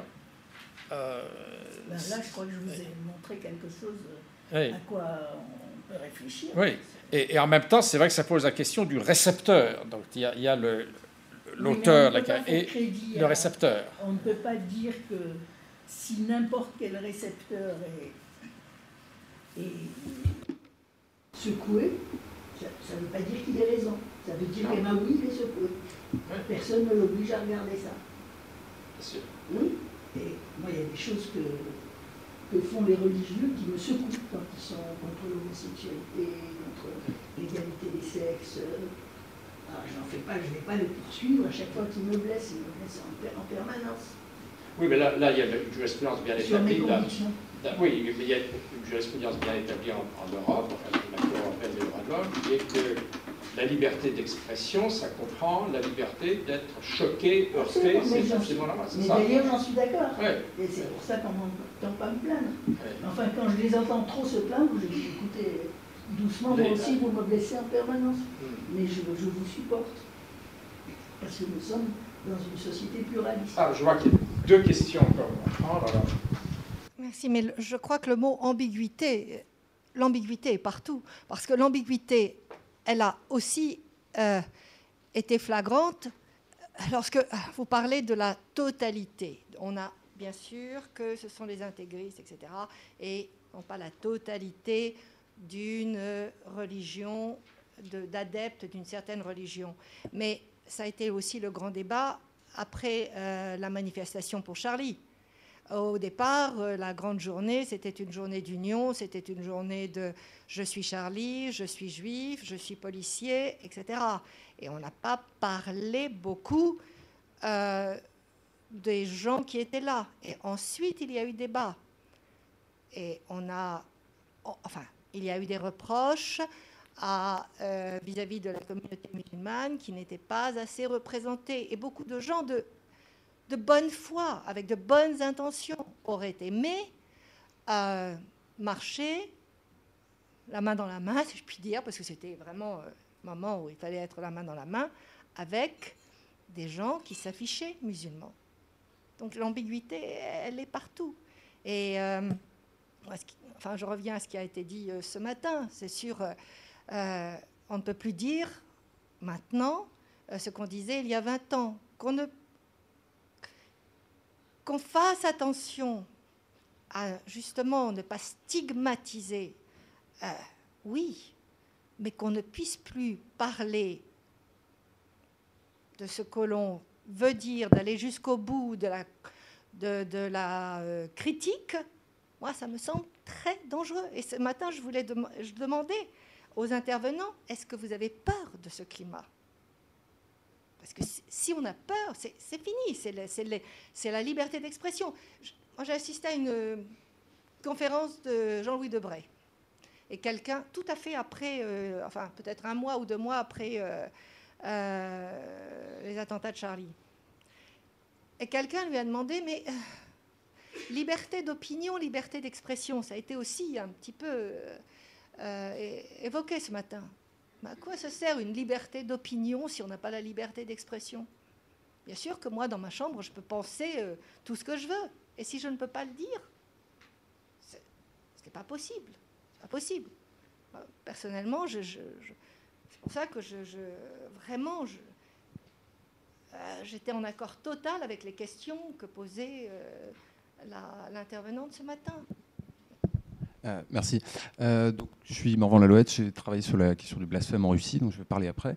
Euh, quand je voulais réagir à ce que vous disiez sur la question de est-ce que ça représente tous les musulmans ou pas tous les musulmans, etc. Je pense que ce qui joue dans, beaucoup d'affaires de, blasphème, c'est justement la, la, prétention à la représentation du groupe et que les gens qui se mettent en, quête, de, en quête, de, blasphème et dans la dénonciation du blasphème, ce qu'ils font, c'est une, sorte d'acte d'autorité, enfin de s'instituer comme représentant euh, euh, du, groupe dont il parle, où il n'y a pas généralement d'autorité euh, unanimement considérée comme légitime. Et moi, j'ai vu ça en Russie, où, énormément d'affaires de blasphème qu'il y a aujourd'hui, c'est le fait de tout petits groupes d'activistes, de, militants radicaux, orthodoxes, qui euh, font leur, communication et prétendent à la représentation euh, de l'orthodoxie en Russie, alors que ce ne sont pas en tant que tels des, autorités religieuses. Voilà. Je voudrais dire que c'est, à travers tout ce que j'ai étudié depuis 20 ans, c'est un moteur constant des affaires de blasphème que ceux qui s'instituent en dénonciateur en disant il y a là un blasphème. C'est toujours un petit groupe secondaire qui essaye de se. Ou, ensuite moins secondaire quand c'est l'ayatollah Khomeini, qui s'institue en meilleur défenseur de la religion, toujours en concurrence avec d'autres de la même religion. Euh, dans le même pays, etc. Il s'agit toujours de concurrence pour l'émergence à la notoriété publique, inévitablement ce qu'avait dit ce matin euh, Jacques de Saint-Victor, c'est que lorsqu'on abolit le blasphème, le délit de blasphème en France en, 1791, dans le, code pénal révolutionnaire, euh, l'une des raisons invoquées pour le fait que c'était intenable, c'est que le blasphème en soi présuppose la dénonciation. Euh, sans dénonciation, il n'y a pas de blasphème. Donc il faut que quelqu'un observe, rapporte, décrive Évidemment, dans le cas français, c'est paradoxal, puisqu'on a en 91 dénoncé euh, cet aspect-là, et deux ans après, euh, les dénonciateurs seront utilisés pour d'autres raisons euh, politiques au moment de la, phase robespierriste de, la Révolution française. Alors, il y a une dernière question, peut-être? Il y avait quelqu'un qui. Voilà. changé d'avis? Ah fine, yes, please. Hello. Um, just tell us, are, are you a student here? Yes, or, yes? I'm, a, I'm Intisar. I'm a PhD student at Sciences Po. Oh, here. very well. Um, I had a question for Nadia actually about the blasphemy law in Tunisia. Um, so, as you pointed out, it's the same legal framework which existed under Ben Ali, and it's now being interpreted in a different way. Um, so, I thought maybe if you could explain to us why it's being interpreted in a different way, uh, and also the role of the judiciary in particular, uh, which is presumably the same judiciary as under Ben Ali, but is adopting different interpretation. Just to clarify, what I said is that there is no blasphemy law, and that, that it's it's the it's the the code penal and this article about uh, public order. And uh, so I, I really want to stress this point because uh, um, otherwise, you know, it would be very easy to argue that after 2011 and the election of an Islamist led government, uh, there was this so called Islamization of law. And I wanted to show that this did not happen and that this, uh, the article under which uh, Mejri was uh, trialed was this uh, penal code article that was uh, already there. Uh, that was uh, um, put into place by Ben Ali's regime. Um, so, what the question was the role of the judiciary. Well, as you know, it's highly politicized and not necessarily highly independent. So, I guess uh, the issue of how the constitution will be interpreted will also be tightly uh, related to how independent the judiciary becomes in the in the uh, upcoming years. But uh, in the case of Majri, uh, this uh, lawyer of the Mahdi court was accused of being an Islamist or crypto Islamist, and people argued that this is why he was going after Majri. Um, but I mean, I don't, I don't know. I haven't interviewed him. I don't know exactly what were his views. I think it's plausible that he was, but uh, I'm not sure. I mean, the the the beginning of this trial was very obscure because the guy was uh, Mejri was a sort of a character that was involved apparently in already a number of other issues uh, that had nothing to do with free speech. So you have an, a strange encounter of uh, issues of, of uh, droit commun and then this issue of free speech that are mingled together and uh, So I think it's, uh, enfin, c'est une histoire qui a été aussi un peu montée en épingle euh, et euh, beaucoup de peut-être de caricatures pour le coup de ce qui était euh, ce qui était en jeu a, a eu lieu. Mais je sais pas, peut-être que tu maybe you have you have something to say about that. You were there also during the whole thing, so maybe you have something to to add. Yeah. But yeah, always remember, and I was part of the discussion this morning, always remember that to abolish blasphemy as a crime doesn't make it disappear. And, and there are many ways uh, in France, we've seen that, to reintroduce the possibility of blasphemy through other laws that prohibit uh, insults, defamation, and, and, and discrimination against groups for their religious origins. So there are ways to technically, officially, no blasphemy, but in reality, there are other laws that reintroduce indirectly uh, uh, the notion of blasphemy. So it's, it's, it's a complicated field, and, and we've seen that in the French case as well. And, and you, think of the British case as well, maybe Germany. Uh, we're going to have a talk on that very soon. S'il vous plaît, on va, reprendre la discussion. On va commencer avec euh, l'intervention qui sera en anglais du professeur Rolf euh, Schieder, qui est à l'université Humboldt.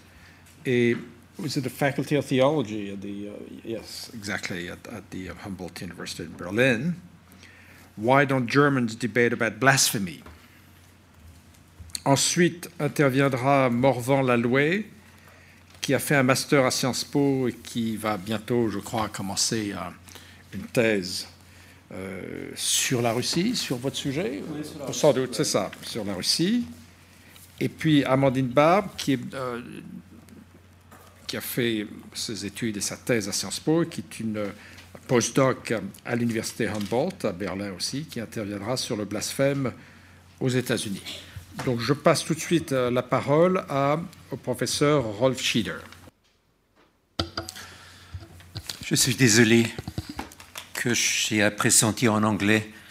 Je ne veux insulter vos sentiments, pas religieux, mais français, euh, avec mon accent épouvantable.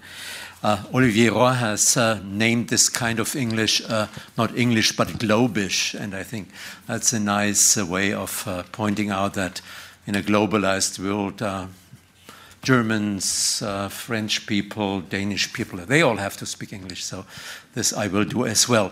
My presentation has three parts. First of all, the legal situation in Germany, which one could title like a blasphemy law that protects those who want to criticize religion. Uh, my second part is on the cultural debate at the moment after uh, the um, uh, uh, terrorist attacks uh, in Paris. Uh, and I have given it the title Je ne suis pas Charlie, mais je t'aime. Um, and my third part is about the religio political strategies in Germany, and I would like to title it Yes, there is freedom of religion in Germany, but there is no separation of church and state. And this also influences, in a way, the relationship between state and the Muslim communities. But I will come to this later. So, first, uh, uh, the legal situation in Germany. So, Germany is one of the countries which still has a blasphemy law. This blasphemy law was introduced in 1871 uh, and it was reformed in 1969 and it was, in a way, considerably reformed. uh, while from 1871 till 1969, uh, the law's text refers to um, um, uh, the insult of God, which actually blasphemy means, uh, in the Reformed uh, version of 1969, the term insult of God is not mentioned any longer. So it's not about insulting God Himself, but it's insulting those who believe in God. And this makes a big difference. Maybe I first uh, trans, you know, we translate in English the German term about it. So it's uh, it's uh, the paragraph 166 in the criminal code of the German law, in the German Strafgesetzbuch. So please be aware it's a crime uh, to uh, act, uh, you know, blasphemically, uh, which means that the state must have a strong interest in not doing this.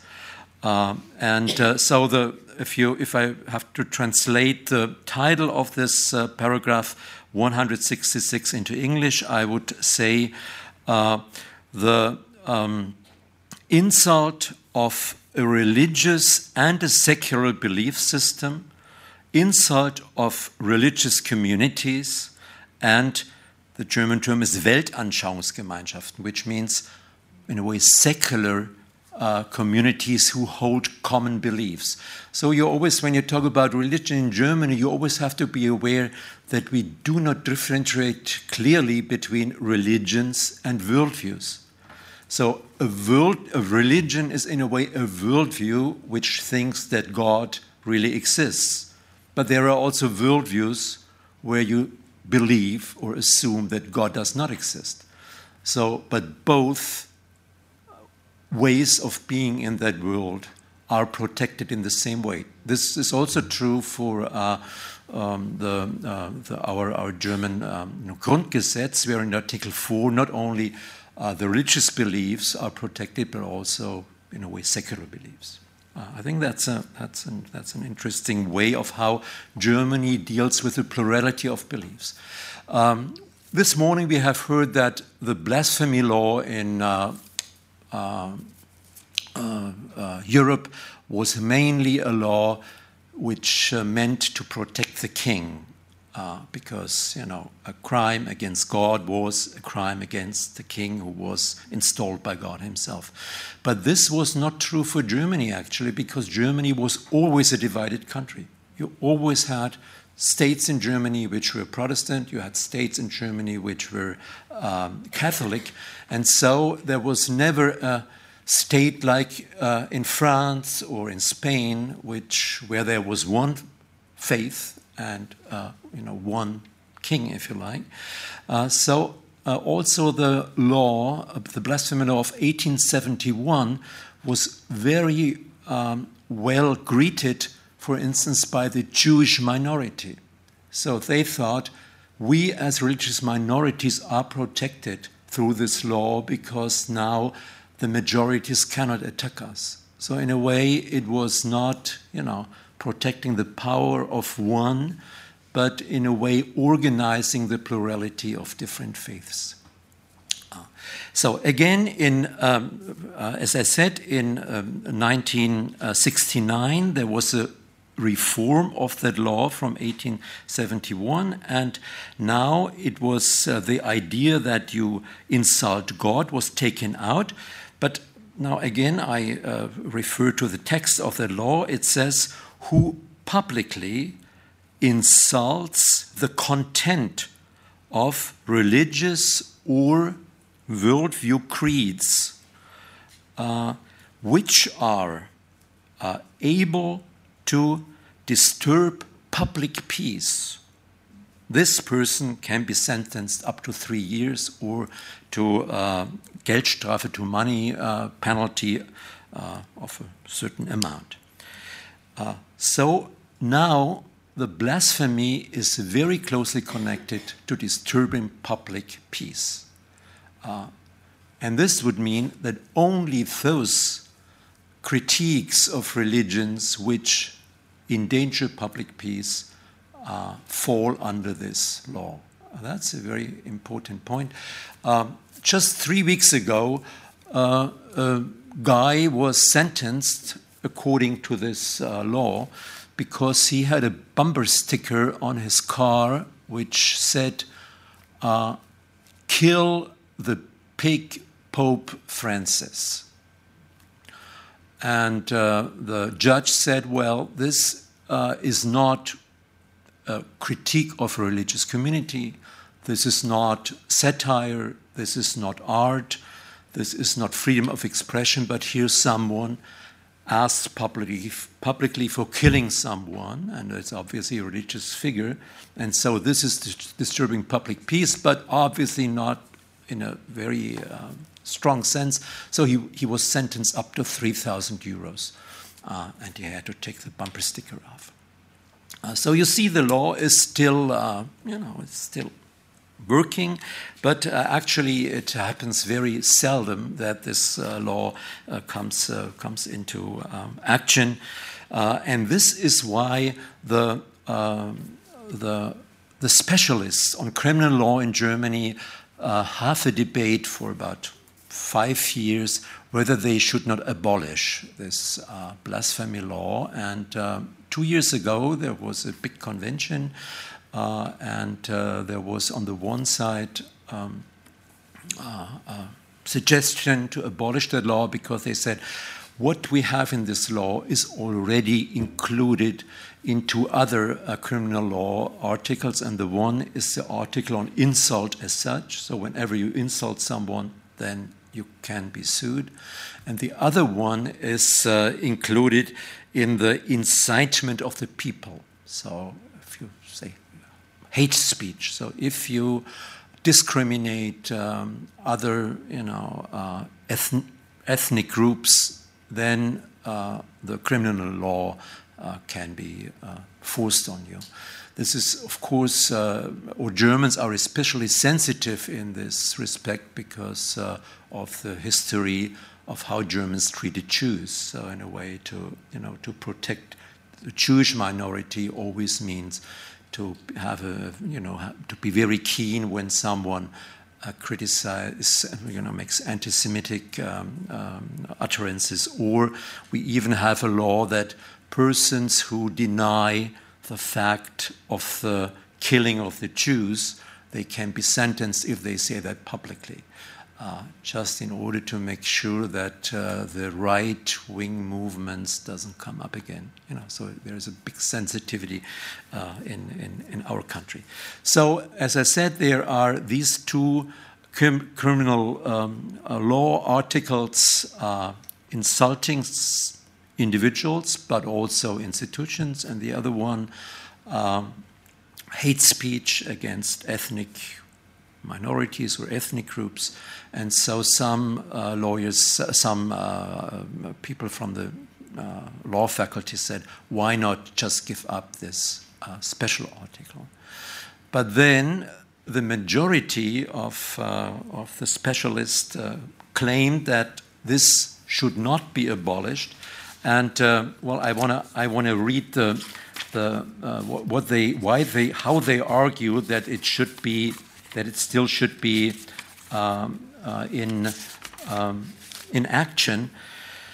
So they said the, the fact of insulting religious communities should be, um, you know, should, should still be um, part of our criminal law because it, on the one hand, uh, keeps the peace among the religious uh, groups, but it also uh, helps the minorities to feel more secure in our country. And the final argument was that although it might only be a symbolic law, it points uh, to the idea that our constitution wants religious plurality and a respectful and tolerant way of dealing with each other. So, in a way, it has an educational aspect. Of course, one could argue whether criminal law, you know, has should should be educational. So many people criticized this part of it, but others said yes, we should keep this kind of law. But then they turned the argumentation in a way from uh, the head to the toe or from the toe to the head because those who said we should keep this article argued the following way they said while individuals can be can feel insulted by a critique which is not very fair. Religious institutions should not be so sensitive.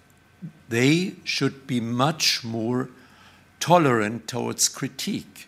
And so those who said article 166 should be part of our criminal law they say because this restricts the possibility to uh, call for sentencing those who critique religions, because only when the public peace is really threatened, only then the churches have a right to be protected. Yeah? So, in a way, it's rather limiting the possibilities of the churches to uh, going against their critiques uh, because only if the public uh, peace is threatened, then uh, the state has to act. But now the question is, what is, you know, when is public peace threatened? This is always a big question. Uh, but uh, in Germany, our Supreme Court has made it very clear in several of its uh, um, um, publications that the public peace in Germany cannot be the peace of a graveyard, which means, you know, that of course you can critique each other and you have to be willing and able to, you know, to tolerate a certain amount of critique. And there was even um, um, a, a, judgment by the, by the um, Supreme Court saying even if someone wants to overthrow the existing political order, even then, this is part of our liberal uh, political system that this can be debated only if someone uh, invites for action. So if this, you know, if this debate leads to action. So let's say someone says kill this or that person. So you can criticize the Pope and you can make fun of the Pope. So, for instance, there was uh, this, uh, we, in Germany, we have a Charlie Hebdo also, and it's called Titanic. And they criticize religions quite a lot. So some some uh, some magazine title here you see, for instance, one you know compare religions, Christianity, Buddhism, Islam, Judaism, and you see there all pricks. You, you, know, and that's so. This was, you know, this is a, this is one of their religious critiques. Another one was um, there was uh, uh, a picture of the Pope in a white cloth and then with some yellow stains on his thing and say, oh, here is the leak of the Vatican. And, uh, you know, so then the Catholics say, well, this is insult of our, you know, of our religious leader. But uh, again, the German law said, well, but yes, it's an insult, it's mockery, it's making fun, but it's not, you know, an, uh, an invitation to overthrow the public order in a way, you know, which is, which is, um, uh, yeah, which, which is really endangering the public order, but which is just on the discursive level, and this, of course, you know, must be allowed and must be must be uh, must be done. So this is at the moment the debate and the discussion about our uh, blasphemy law, and at the moment there is no one sees uh, a movement which would want to abolish our uh, um, Article 166 but uh, everybody is quite happy with it uh, by, uh, on the one hand, restricting uh, legal action to threatening public uh, peace, but at the same time saying public peace cannot be, must be, must be, you know, understood in a very, very narrow way. Only if, you know, people are really threatened, uh, then we take action. So that's the situation. Um, and so, in a way, um, the, the debate about blasphemy and pro- freedom of speech, freedom of art, and uh, respect towards religion is not very fierce at the moment. Um, and I would like to, yeah, to now I come to my second point. I, am doing it very quickly now um, uh, about um, you know the, the, cultural situation. So after the after the the Charlie Hebdo uh, debate, also there was an interview with the people who are responsible for Titanic, and they said, "Well, how do you feel now? Uh, do you also feel threatened?" And then uh, the the editor of uh, the Titanic said, "Well." Um, actually, we we have we have also published some of the caricatures uh, uh, of the you know Muhammad caricatures. We also have you know made about all the jokes about Islam you can possibly make, but at the moment no one has threatened us somehow. Uh, and he said, well, he has the impression that German Muslims just ignore us they don't read our publications. So what you know what uh, what sh- uh, shall we do? Uh, so he and and he said, well, and on the other hand, why why should we feel in a way or, or change our our our course because uh, what we are doing is we we even love about death because humor is exactly our weapon and that's all we have and and if we give that up then, then we are lost. And there's another interesting picture. I would I, I go there and show it to you after the Charlie Hebdo um, events. This one. So these are the the people who do the who do the um, who do the Titanic, and since everyone in Germany, all the parties and everyone who felt had some feeling, uh, said, "Oh, je suis Charlie," then they said, "No, we are not. Ah, so everyone said his name. But what is so very nice that the very last guy said, je t'aime. So anyway, yeah, we don't we don't play this game that we are so you know uh, um, uh, feel so strongly for these poor guys because they say, well, if everyone you know is united, then there might be something wrong. So we, as a people who uh, to caricatures, who are to who do satire, we you know want to want to make a, another statement than everyone does. So uh, uh, this shows a little bit that you know how that uh, that these people in a way kept their yeah kept their sense, if you like.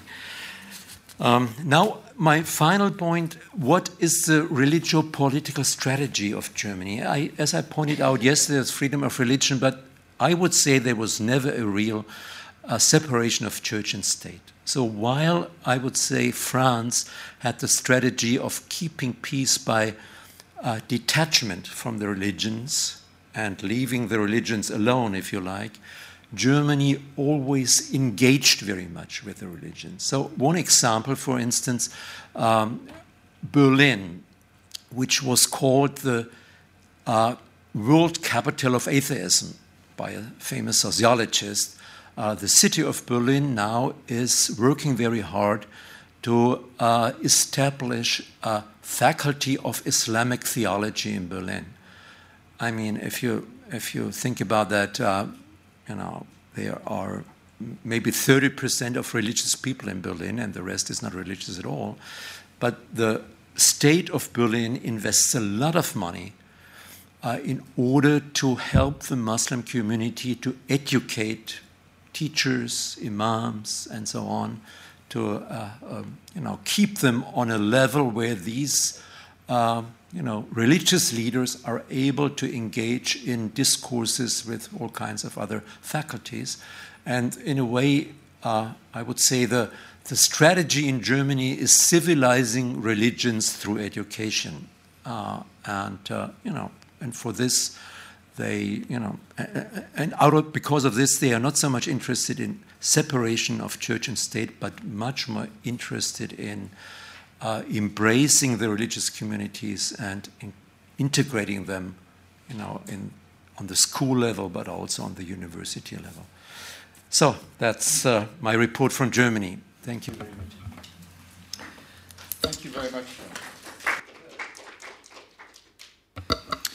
Um, well, maybe I'll mention before we, we move to the next topic. This um, uh, in France, the separation of church and state is such that we cannot have a divinity school in a public university. This is prohibited, with the exception of Strasbourg, but it's a special exception there. So, what do we do? Um, particularly when we'd like to also integrate or facilitate the integration of, of Muslims and, and, introduce Republican values, we do something very strange. Uh, we want to teach secular values for future imams. But we cannot do it in regular universities. So, how, how do we proceed? Well, the Institut Catholique, the Catholic University of Paris, has a course on secularism, which is designed for future imams. Uh, it's, it's, a very strange um, thing, and, and a couple of sociologists have written about it, uh, uh, Bobin uh, among them. So now we're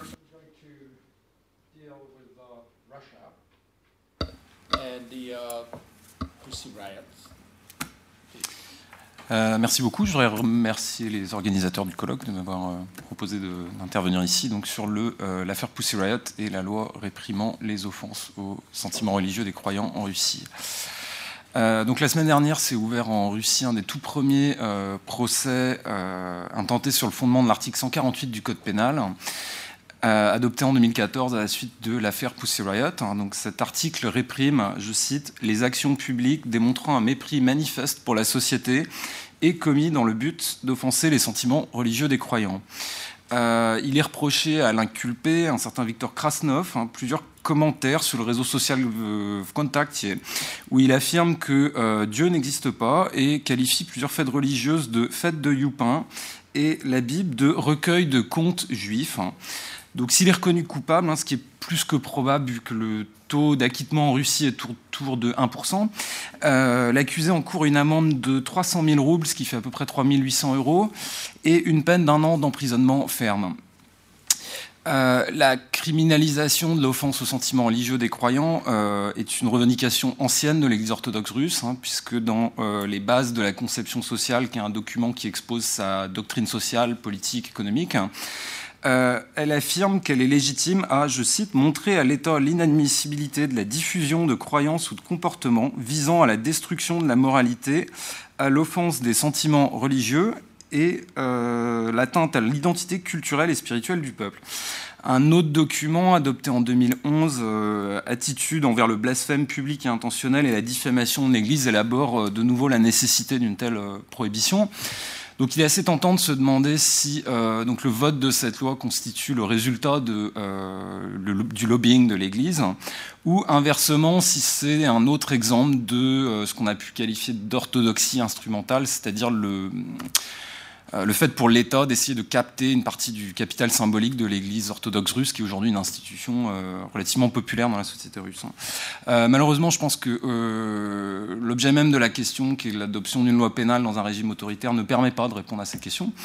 Donc, j'essaierai de fixer un but plus modeste, c'est-à-dire de présenter comment l'Église orthodoxe russe hein, a construit la question du blasphème et des sentiments religieux des croyants et la nécessité pour l'État euh, de les réprimer pénalement. Donc je précise que je parle de l'Église orthodoxe de Russie, de l'Église tout court, c'est-à-dire les institutions euh, centrales du patriarcat de Moscou et pas euh, l'ensemble des organisations ou des gens se réclamant de l'orthodoxie en Russie. Euh, mon euh, analyse se fonde donc principalement sur des sources euh, écrites, c'est-à-dire les déclarations publiques de ces institutions et de leurs représentants. je commencerai par rappeler rapidement l'objet du scandale Pussy Riot, les interprétations qu'il a pu recevoir et le contexte dans lequel il s'est déroulé, avant de rentrer dans la question de cette construction de la question du blasphème par l'Église orthodoxe russe. Euh, donc le 21 février 2012, euh, cinq euh, membres du groupe punk féministe Pussy Riot hein, se rendent à la cathédrale du Christ Sauveur, qui est en plein centre de Moscou, pour y célébrer ce qu'elles ont appelé une prière punk, Vierge Marie chasse Poutine. donc elles, rentrent dans l'église, elles sont habillées de couleurs vives avec des cagoules, elles montent sur partie de l'église s'appelle Lambon. Et là, pendant quelques minutes, c'est très très bref, hein, elle, elle font des génuflexions, elle se signe et elle crie Sran Gaspogna, c'est-à-dire merde du Seigneur et merde de Dieu devient féministe. elles vont être chassées de l'église. Et le jour même, elles sortent un clip avec donc les images de cette action, d'une autre, et euh, qui est doublé d'une chanson hein, qui, euh, bon, style punk, avec un refrain euh, inspiré des webs de, de Rachmaninoff. Hein. le texte de la chanson condense plusieurs critiques de l'Église orthodoxe, hein, corrompue, vautrée dans le luxe, collaboratrice des services de sécurité, suppôt du régime, homophobe, antiféministe, hein, soutenue par un État clérical. Donc l'Église a à sa tête une salope hein, qui croit en Dieu, en Poutine plutôt qu'en Dieu. Donc il y a un langage qui est clairement grossier, euh, sran, euh, merde, souka, salope, chienne. Bon, tout le monde reconnaîtra ça comme euh, injurieux parmi les russophones. Donc cette, cette, prière punk là, se déroule dans un contexte qui explique pourquoi ce groupe euh, s'en prend à l'Église orthodoxe alors que ce n'avait pas été tellement l'objet de son attention jusque-là. Euh, à ce moment-là, euh, donc quelques mots sur le, la situation religieuse en Russie. depuis la chute de l'URSS, on a vu s'installer un système dans lequel l'Église orthodoxe occupe une place prééminente en Russie, mais assez paradoxale, puisque il y a une hausse de la religiosité déclarée, mais une très faible pratique religieuse. L'Église a de très très vastes ambitions de collaboration avec les pouvoirs publics. elle est invoquée de manière très très récurrente dans le, champ politique russe. Les autorités euh, euh, semblent plutôt instrumentaliser l'Église dans une optique de, légitimation de l'État et euh, de participation des citoyens. Euh, et la classe politique présente l'Église comme une alliée euh, dans, l'œuvre de restauration des valeurs spirituelles de la Russie, hein, pensée dans une optique avant tout d'ordre et de patriotisme. Et donc sous la présidence euh, Medvedev, l'Église va obtenir satisfaction sur beaucoup de ses revendications, ce qui va amener à s'interroger sur un possible plus grand alignement de cette institution avec le régime. Et donc à, l'hiver 2011, euh, alors qu'il y a une très forte mobilisation politique contre la fraude électorale aux élections législatives, son attitude est très suivie. Et euh, au départ, elle va adopter une position assez prudente à condamner les fraudes, à appeler à la modération, euh, etc. Puis, très vite, à l'approche de la présidentielle, il va y avoir une déclaration du patriarche qui va faire beaucoup parler, parce qu'on peut l'interpréter comme un conseil aux orthodoxes de ne pas se rendre aux manifestations. Et ensuite, quelques jours plus tard, euh, il donne l'impression de, comment dire, d'approuver la candidature de euh, Poutine à la présidentielle, hein, saluant son rôle énorme qu'il a joué personnellement dans le redressement du pays, bon, aidé quand même d'un miracle divin. Et donc l'action des Pussy Riot s'inscrit dans, ce contexte d'une contestation du pouvoir et prend pour cible donc le, le soutien qu'apporte l'Église euh, au euh, régime dans un lieu qui euh, symbolise en quelque sorte la, symbiose de l'État et de l'Église, la cathédrale du Christ Sauveur. Donc leur action, elle se présente donc comme une prière hein, authentique et en même temps, bon, leur déclaration un peu variée, comme un jeu, une démarche artistique et ce statut hybride hein, de la prière punk à la fois donc c'est un objet euh, voilà, qui relève de, champs assez différents, va, ouvrir la voie des, interprétations euh, religieuses qui ne relèvent pas du blasphème. Hein. Et euh, donc en particulier, elle a pu être interprétée par Andrei Kouraïev, qui est donc un prêtre, un missionnaire très médiatique, très, il a un blog très très populaire en Russie. Il a qualifié leur action de, d'outrage, mais d'outrage légal, parce que commis pendant donc Maslenitsa, qui est l'équivalent du Mardi Gras, tant de la bouffonnerie et de la grande inversion où le cosmos social s'effondre, les rôles sociaux changent de place. Et c'est une interprétation qui va être euh, explicitement endossée par euh, Pussy Riot. Euh, une autre interprétation qui va être proposée, c'est celle de ce qu'on appelle en russe Urodivi, en français les folles en Christ. Euh, donc c'est un type de saint euh, particulièrement présent dans la tradition russe, qui est, défini par un, donc un chercheur américain qui s'appelle Nikolai Delisenko comme libre, étranger, nu, fugitif, fou, prophétique. Et donc on voit là, de la part de, Pussy Riot, la volonté de promouvoir une figure un peu de d'orthodoxie euh, contestataire qui a de très fortes analogies avec la figure du dissident soviétique, hein, très très convoqué pendant l'affaire. Donc voilà, figure marginale, qui ne craignent pas de dire le vrai au pouvoir, tenue pour folle, mais en même temps prophétique, et voilà, solitaire, ascétique. Donc évidemment, ces interprétations positives ne sont pas du tout euh, celles qui sont adoptées par la hiérarchie de l'Église orthodoxe, hein, selon euh, qui va très formellement euh, condamner leur action, selon des arguments que je vais vous présenter maintenant. Alors cette constitution d'un scandale de blasphème autour de Pussy Riot, elle a été principalement le fait de l'Église orthodoxe, hein, mais elle est évidemment pas isolée dans la société russe et euh, les positions de, l'Église se sont, on va dire, clarifiées et renforcées euh, par réaction euh, à d'autres arguments qu'on a pu entendre dans la société russe à ce moment-là.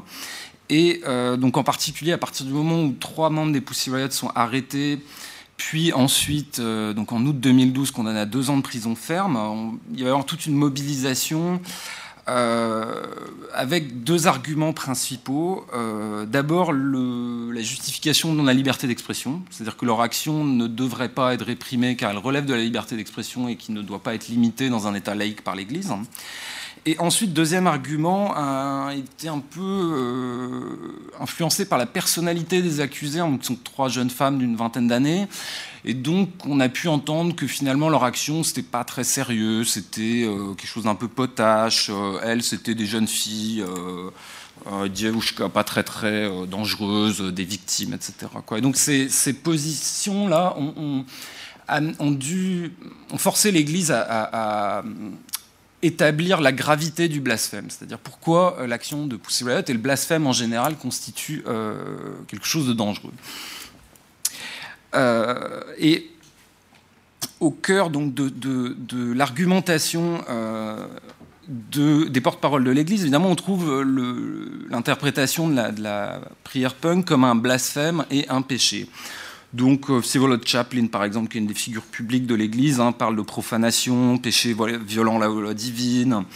Euh, le patriarche va, lui, euh, jusqu'à prétendre qu'à travers Pussy Riot, le diable s'est ri de nous. mais donc cette dénonciation de, de l'action de Pussy Riot, elle ne se limite pas du tout à une dénonciation en termes de moralité chrétienne.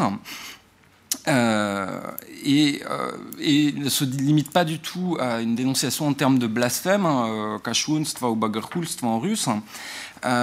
L'Église a, dû recourir à des notions séculières hein, empruntées au, langage du, champ politique russe hein, et principalement au langage du patriotisme et du conflit de civilisation. donc le discours sur le blasphème comme euh, manifestation d'un conflit de civilisation euh, très ancré dans le patriotisme de l'Église, qui est un concept réellement euh, clé de la, doctrine sociale de, l'Église.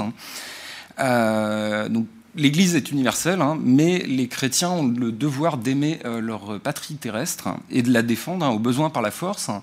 Et il est régulièrement rappelé que l'Église a participé aux guerres de libération euh, du peuple russe, et en particulier à la guerre de, qu'on appelle en Russie la guerre patriotique de 1812 contre la France napoléonienne. Et euh, la cathédrale du Christ Sauveur a été construite précisément pour commémorer cette guerre, en fait. Donc, euh, le lieu même où elle s'est produite ouvrait la voie à cette interprétation en termes patriotiques, on va dire. Au-delà de cet élément patriotique, euh, la dénonciation du blasphème, elle est liée à euh, ce qu'un chercheur russe a, qualifié de l'idéologie civilisationnelle de l'Église orthodoxe russe. C'est-à-dire que dans la vision du monde de l'Église orthodoxe, le monde est constitué de civilisations, euh, et l'une d'entre elles est la civilisation russe orthodoxe. Et cette civilisation est en guerre, en conflit avec la civilisation occidentale qui a répudié les valeurs chrétiennes. Euh, et qui a sombré dans un sorte de postmodernisme, euh, confondant les valeurs, les sexes, euh, prenant une liberté débridée au mépris du sacré et de la tradition. Donc cette guerre qui se déroule au, niveau mondial, elle se déroule aussi au niveau à l'intérieur de la société russe, puisque la, civilisation occidentale a ses complices hein, sur place, hein, les libéraux, euh, qui mène une guerre d'information, qui organise des provocations, une campagne planifiée et systématique de diffamation de nature anti-russe. Donc tout ça, ce sont des, termes qu'on retrouve euh, très régulièrement dans le discours euh, officiel de l'Église orthodoxe. Hein. Et donc contre ces, agresseurs libéraux occidentaux, l'Église, la, Russie, pardon, doit défendre ce que le patriarche a qualifié de ses frontières spirituelles tout comme euh, donc, euh, les ancêtres des Russes d'aujourd'hui ont défendu leurs frontières euh, à Kulikovo, à Baradino ou à Stalingrad. donc il y a une, analogie très forte entre la question du blasphème aujourd'hui et l'histoire russe de, lutte contre des, envahisseurs, parce que ce sont trois batailles importantes. Dans le discours de l'Église, cette défense des frontières spirituelles, c'est un devoir pour l'État. Hein. Alors il y a deux sortes d'arguments qui soutiennent cette idée. D'abord, euh, le blasphème menace ce qu'on appelle les fondations morales de l'État. Et deuxièmement, c'est une menace pour la paix publique et pour l'ordre public. Euh, donc l'existence même de la Russie est liée à la foi et à la bonne moralité de son peuple. Hein. Euh, donc, par exemple, et cette bonne moralité, elle est encore une fois conçue en grande partie en termes patriotiques. Donc en mars 2012, par exemple, le, patriarche va déclarer euh, Nous n'avons pas d'avenir si nous commençons à nous moquer de nos choses les plus sacrées, car du simple fait de son existence, la Russie est obligée à l'égard de l'Église orthodoxe et de la foi orthodoxe qui a conduit notre peuple à de grands exploits, dont la défense de notre patrie. Et en août 2012, le Conseil suprême de l'Église orthodoxe va déclarer par exemple que protéger les fondations de notre société est impensable sans respect pour ceux qui sont morts pour la patrie. Ce respect, donc, il est aussi lié à euh, tout thème de la mémoire des persécutions euh, antireligieuses. Et euh, là encore, le, lieu de, l'action de Pussy Riot, la, cathédrale du, Christ Sauveur, va permettre de les associer à ce thème de la persécution antireligieuse, puisque c'est une cathédrale qui a été dynamitée par les bolcheviks en 1937, il me semble. Et on voit euh, très régulièrement dans le discours de l'Église une comparaison entre les Pussy Riot et les Komsomol des années 20, une comparaison euh, infamante. Hein. Donc il est fait référence au, au Komsomol, donc c'est-à-dire la Ligue de la jeunesse communiste qui a joué un, rôle euh, très important dans les années 20 dans des campagnes anti-religieuses. Hein. Et, et, donc leur première campagne anti-religieuse, elle a très fortement marqué les esprits et euh, on va dire son aspect euh, parodique, carnavalesque avait, euh, avait, une certaine analogie formelle entre cette campagne et la, la, la prière punk des, euh, Pussy Riot. Mais c'est surtout, je pense, le, fait que cette campagne était une campagne de répression organisée qui permet de, euh, euh, présenter l'action des Pussy Riot comme finalement une sorte de prolongement des, répressions commises dans les années 20. Et donc cette analogie va être vraiment rendue visible puisqu'il va y avoir l'organisation en avril 2012 d'une très grande veillée de prière devant la cathédrale hein, où on va exposer des icônes criblées de balles par des bolcheviks. Il va y avoir un discours très offensif, on va dire, du patriarche de dénonciation du blasphème. Et donc, euh, cette nécessité pour l'État de, de, protéger les sentiments religieux des croyants, elle est aussi élaborée en termes donc, de paix civile, hein, puisque le blasphème conduit à toutes sortes de violences et de désordres. Hein. Euh, cet argument, il se retrouve dans, l'assimilation qui a été faite de euh, la prière punk à du hooliganisme. Donc, le hooliganisme en, russe, c'est une catégorie de sens commun et en même temps un délit. Euh, donc en russe, un, hooligan, c'est un voyou, une racaille, on dirait, qui se livre à toutes sortes de violations de l'ordre public. Hein, ça connote plutôt la, petite délinquance de rue ou ce qu'on appelle les incivilités en France. Et à l'époque soviétique, c'est un délit très très large qui est utilisé donc pour punir toutes sortes de voilà d'incivilités, de petits troubles à l'ordre public. Hein. Et donc, à l'époque post-soviétique, le délit va se maintenir. Et aujourd'hui, il existe en tant que hooliganisme extrémiste, c'est-à-dire c'est le hooliganisme lorsqu'il est commis avec un motif de haine raciale ou religieuse. Et donc, c'est l'article sur le fondement duquel les Pussy Riot ont été condamnés. Cet argument de la paix civile, de l'ordre public, il est aussi très fréquemment fait en référence avec euh, le monde musulman et euh, la présence de minorités euh, musulmanes en Russie. et en particulier parce que le, début du débat sur cette loi, donc l'article 148, il se déroule au moment où sort le film L'innocence des musulmans et où il y a donc un certain nombre d'émeutes dans, plusieurs pays musulmans. Donc euh, ça va donner lieu à ce, cet argument suivant lequel si on autorise le blasphème, il ne peut que s'en suivre euh, des, euh, des, ordres. Donc Sievolod Chaplin par exemple qui déclare les actions qui offensent les sentiments religieux des croyants sont très dangereuses. À cause d'elles, le sang coule dans le monde. Nous savons ce qui s'est passé après qu'on ait brûlé un Coran par exemple. Donc là il fait référence à un épisode qui avait lieu en Afghanistan je crois à peu près aussi à ce moment.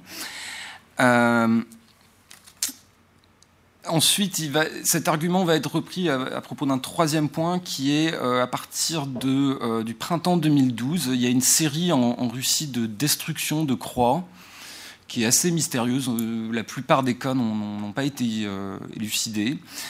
Et cette série, on va de destruction va, être assez médiatisée et va recevoir une médiatisation encore plus forte au moment du procès Pussy Riot, où euh, des membres du mouvement Femen vont abattre une croix à la tronçonneuse en plein centre euh, de Kiev.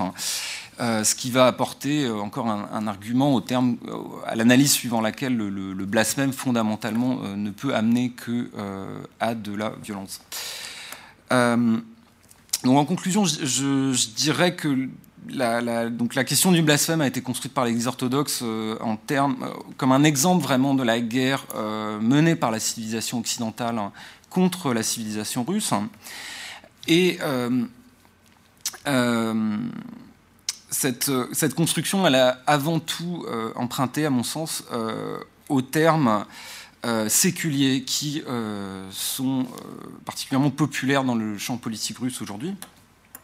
Et euh, cette caractéristique, elle se retrouve dans la discussion euh, de euh, la loi sur l'offense aux sentiments religieux des croyants, puisque l'Église orthodoxe russe ne demande pas de monopole garanti par l'État sur la vérité religieuse, comme exprimé par le porte-parole du patriarche. Elle réclame à ce que les personnes, hein, et non les individus, soient protégés dans leur dignité qui inclut la, dignité religieuse. Donc la valeur de la liberté d'expression en tant que principe est reconnue par l'Église, qui euh, insiste beaucoup sur la nécessité de trouver un équilibre entre liberté d'expression et interdiction de l'offense aux sentiments religieux. Et euh, cette prétention à la, la, la recherche d'un équilibre entre euh, répression du, du, de l'offense aux, aux, sentiments religieux et euh, droits de l'homme, elle est euh, assez caractéristique de, de ce que euh, un chercheur russe, Alexander euh, Agadjanian, a qualifié, je cite, d'acceptation en dépit et même via un rejet partiel de la notion de droits de l'homme. C'est une acceptation qui est très paradoxale puisque, au bout du compte, et je cite toujours euh, Agadjanian, l'objectif ultime est d'utiliser le langage des droits de l'homme pour affirmer le droit euh, d'être différent. Et c'est-à-dire, dans ce cas précis, pour euh, la Russie d'être différente de l'Occident. Dans le cas du blasphème, ce droit à la différence équivaut à un droit pour l'Église et à ce qu'on appelle en Russie les religions traditionnelles d'obtenir un statut particulier de la part de l'État. En effet, même si euh, certains porte-parole de l'Église n'ont pas objecté à une hypothétique protection des sentiments des non-croyants, ils ont aussi approuvé le, premier projet de loi donc de cet article 148 hein, qui euh, prévoyait que seuls les euh, sentiments religieux relevant de religions traditionnelles, c'est-à-dire euh, orthodoxie, euh, judaïsme, islam et bouddhisme, devaient être protégés par la loi. Donc l'acceptation euh, des euh, droits de l'homme par l'Église orthodoxe ne l'empêche pas de s'accommoder d'un ordre juridique où tous ne sont pas égaux devant la loi. Et en exprimant euh, surtout sa confiance dans les capacités de l'État à appliquer ce juste milieu, euh, l'Église a fait finalement le, choix de l'État puisqu'elle repousse toute critique suivant lesquelles l'État serait en Russie incapable d'assurer l'égalité de tous devant la loi et le droit à un procès équitable. Euh, cependant, et ce sera vraiment ma conclusion, euh, le principal paradoxe, à mon sens, du problème du blasphème, euh, c'est que la répression du blasphème, des blasphèmes supposés, ne passe pas par l'application de la loi en Russie, hein, puisque depuis le vote de la loi il y a deux ans, il y a eu, semble-t-il, trois affaires qui sont passées devant les tribunaux. Elle est avant tout le fait d'activistes et de militants se réclamant de l'orthodoxie et relève donc de l'informel et de l'arbitraire le plus complet. Je vous remercie.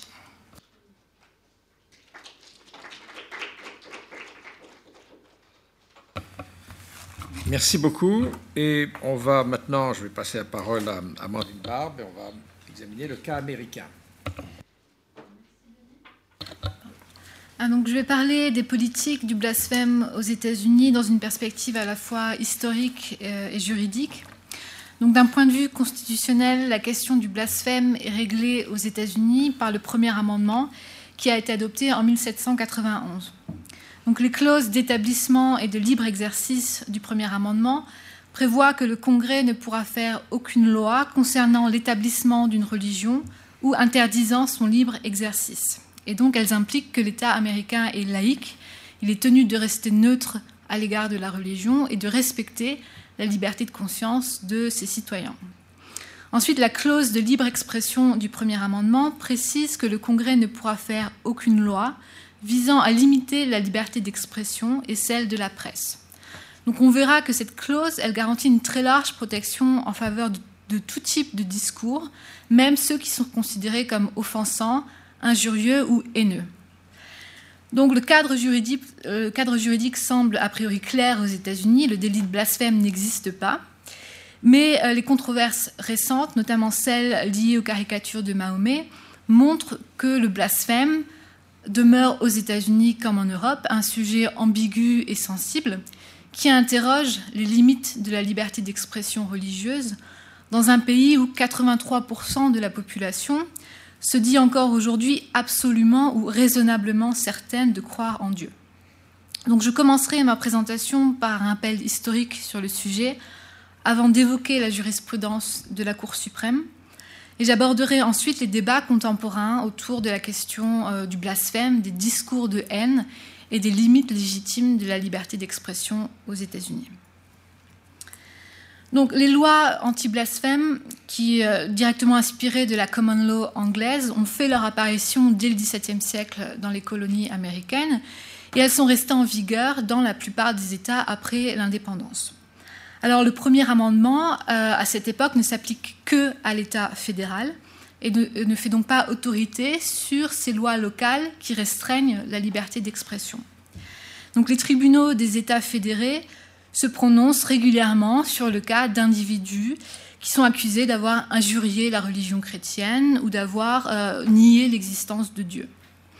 Alors les juges affirment dans la plupart euh, des arrêts ce type de propos n'est pas protégé par les clauses de libre expression ou les clauses de libre exercice des constitutions locales. Mais ici, le blasphème est moins protégé pour des considérations théologiques que pour des raisons avant tout sociales et politiques, c'est-à-dire protéger l'ordre public et le bien de la communauté qui est majoritairement chrétienne. Donc, par exemple, en 1824, la Cour suprême de Pennsylvanie condamne un homme pour avoir déclaré, je cite, que les Écritures saintes sont une fable et contiennent un grand nombre de mensonges. Donc les juges affirment, je cite, que lorsqu'il est prononcé devant un peuple chrétien, le blasphème est la plus haute offense contre les bonnes mœurs. Même si le christianisme ne fait pas partie de la loi, il est la religion majoritaire. Donc la Cour insiste sur la compatibilité entre euh, la protection par euh, la Constitution de Pennsylvanie de la liberté de conscience et ces lois anti-blasphème qui sont appliquées afin de préserver la paix contre des, propos immoraux qui pourraient corrompre euh, le bien commun. Donc ainsi résume la Cour, je cite, La critique publique de la religion est punissable par les magistrats civils, non en tant qu'offense à l'encontre de Dieu, mais comme un crime à l'égard de la société. Alors la plupart des États américains commencent progressivement à abroger leurs lois anti-blasphème dans la première moitié euh, du XXe siècle, mais la Cour suprême fédérale ne se prononce, elle, sur la question qu'au début des années 1950. Donc, au cours des décennies précédentes, euh, la Cour suprême a étendu l'application du premier amendement aux États fédérés. Donc, ce fut le cas en 1925 pour la clause de libre expression et dans les années 40 pour les, les clauses de libre exercice et d'établissement. Donc, évidemment, cette application du premier amendement aux États fédérés, elle a renforcé la protection de la liberté d'expression aux États-Unis et elle a renforcé du même coup euh, la séparation entre la religion et, l'État donc, en ce qui nous concerne, puisque le premier amendement fait désormais autorité aussi bien sur les lois locales que fédérales, la Cour suprême peut se prononcer sur les statuts anti-blasphème qui sont toujours en vigueur dans certains États euh, à cette période. Donc c'est le cas par exemple en 1952 dans l'arrêt Joseph Burstein v. Wilson qui concerne la censure par l'État de New York du film Miracle de Roberto Rossellini en raison, en raison de sa représentation jugée inappropriée d'une femme qui s'identifie à la Vierge Marie. Donc la Cour déclare que ce type de loi est inconstitutionnel. Et les juges fondent leur décision sur la clause de libre expression du premier amendement, en affirmant, je cite, que l'État n'a aucun intérêt légitime à protéger une ou toutes les religions contre des opinions qui leur seraient désagréables. Donc l'argument arbitraire euh, du bien commun ou de l'ordre public n'est pas suffisant et n'est pas valide. Et la Cour suprême note par ailleurs que l'appréciation par l'État du caractère blasphématoire d'un discours, euh, d'un acte ou d'une œuvre artistique impliquerait une reconnaissance publique euh, des croyances religieuses, ce qui poserait d'importantes questions au regard des garanties constitutionnelles en faveur de la séparation entre l'Église et l'État. Donc l'État laïque n'a pas à se mêler de querelles théologiques et, comme le dit la Cour, il n'est donc pas de son ressort de supprimer des attaques réelles ou imaginaires à l'encontre de doctrines religieuses. Alors cet arrêt de 1952, il est le seul dans la jurisprudence de la Cour suprême qui porte spécifiquement sur la question euh, du blasphème. Mais les juges ont ensuite clarifié dans d'autres décisions les limites constitutionnelles de la liberté d'expression aux États-Unis. Ces arrêts ne concernent pas euh, la religion, mais ils nous permettent de mieux comprendre pourquoi les caricatures de certaines croyances, voire les discours de haine à l'égard euh, des groupes religieux, ne tombent pas, dans la très grande majorité des lois, sous le coup de la loi, euh, la très grande majorité des cas, sous le coup de la loi aux États-Unis. Donc en 1969, dans l'arrêt Brandenburg v. Ohio, la Cour suprême a par exemple invalidé la condamnation par l'État d'Ohio d'un membre du Ku Klux Klan qui avait été accusé d'apologie publique de la violence à l'encontre des Afro-Américains et des Juifs. La Cour a affirmé que le droit à la liberté d'expression ne peut être restreint que si un discours, même injurieux ou violent, vise à inciter et à produire une action illégale imminente et que cette action illégale imminente est probable. En d'autres termes, une simple menace contre l'ordre public sans fondement concret ne suffit pas. Le test de constitutionnalité introduit par Brandenburg v. Ohio implique qu'à moins qu'un discours ne soit un appel direct à commettre des actes illégaux à un moment bien déterminé, que ce discours n'intimide ou ne mette en danger la population et que le public qui en est le récepteur ne manifeste lui-même des signes de violence, ce discours est protégé par le premier amendement. Donc plus récemment, les juges ont suivi un raisonnement similaire dans l'arrêt Snyder v. Phelps en 2011, en reconnaissant le droit des membres de la Westboro Baptist Church de protester aux funérailles d'un soldat mort en Irak en criant des slogans injurieux et haineux contre l'homosexualité. Donc la cour, la cour a confirmé que des discours prononcés dans l'espace public ne peuvent pas être interdits seulement parce qu'ils sont outranciers ou parce qu'ils provoquent une détresse émotionnelle chez les personnes qui en sont la cible. Enfin, la Cour a également jugé que la profanation de certains objets considérés comme sacrés par une partie de la population est protégée par le premier amendement. Donc brûler le drapeau américain en public relève du droit à la liberté d'expression. C'est ce que la Cour a décidé en 1989 dans l'arrêt Texas v. Johnson. Donc en résumé, la Cour s'oppose, je cite, à l'idée que des personnes gravement offensées par un discours sont forcément susceptibles de perturber l'ordre public et que le discours en question doit être en conséquence interdit. L'une des fonctions du droit à la liberté d'expression est de créer du débat, de susciter de l'insatisfaction, voire même de provoquer de la colère. S'il est un principe fondamental sous-jacent au premier amendement, c'est bien que l'État ne peut pas interdire l'expression d'une idée simplement parce que la société la juge offensante. Donc le cadre juridique est ici clair en vertu des clauses d'établissement, de libre exercice et de libre expression. Le délit de blasphème ne peut pas exister aux États-Unis.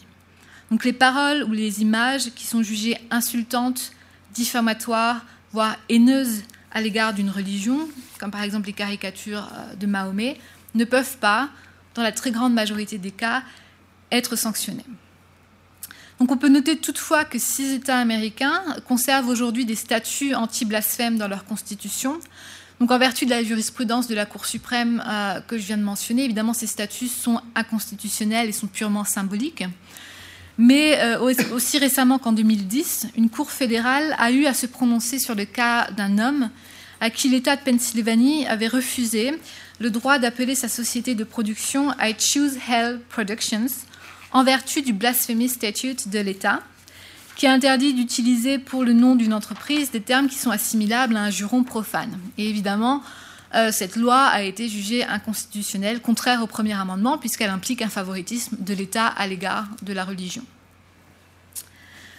Donc, si les États-Unis garantissent aujourd'hui une très large liberté d'expression religieuse dans leur pays, ils défendent également ce principe sur la scène internationale.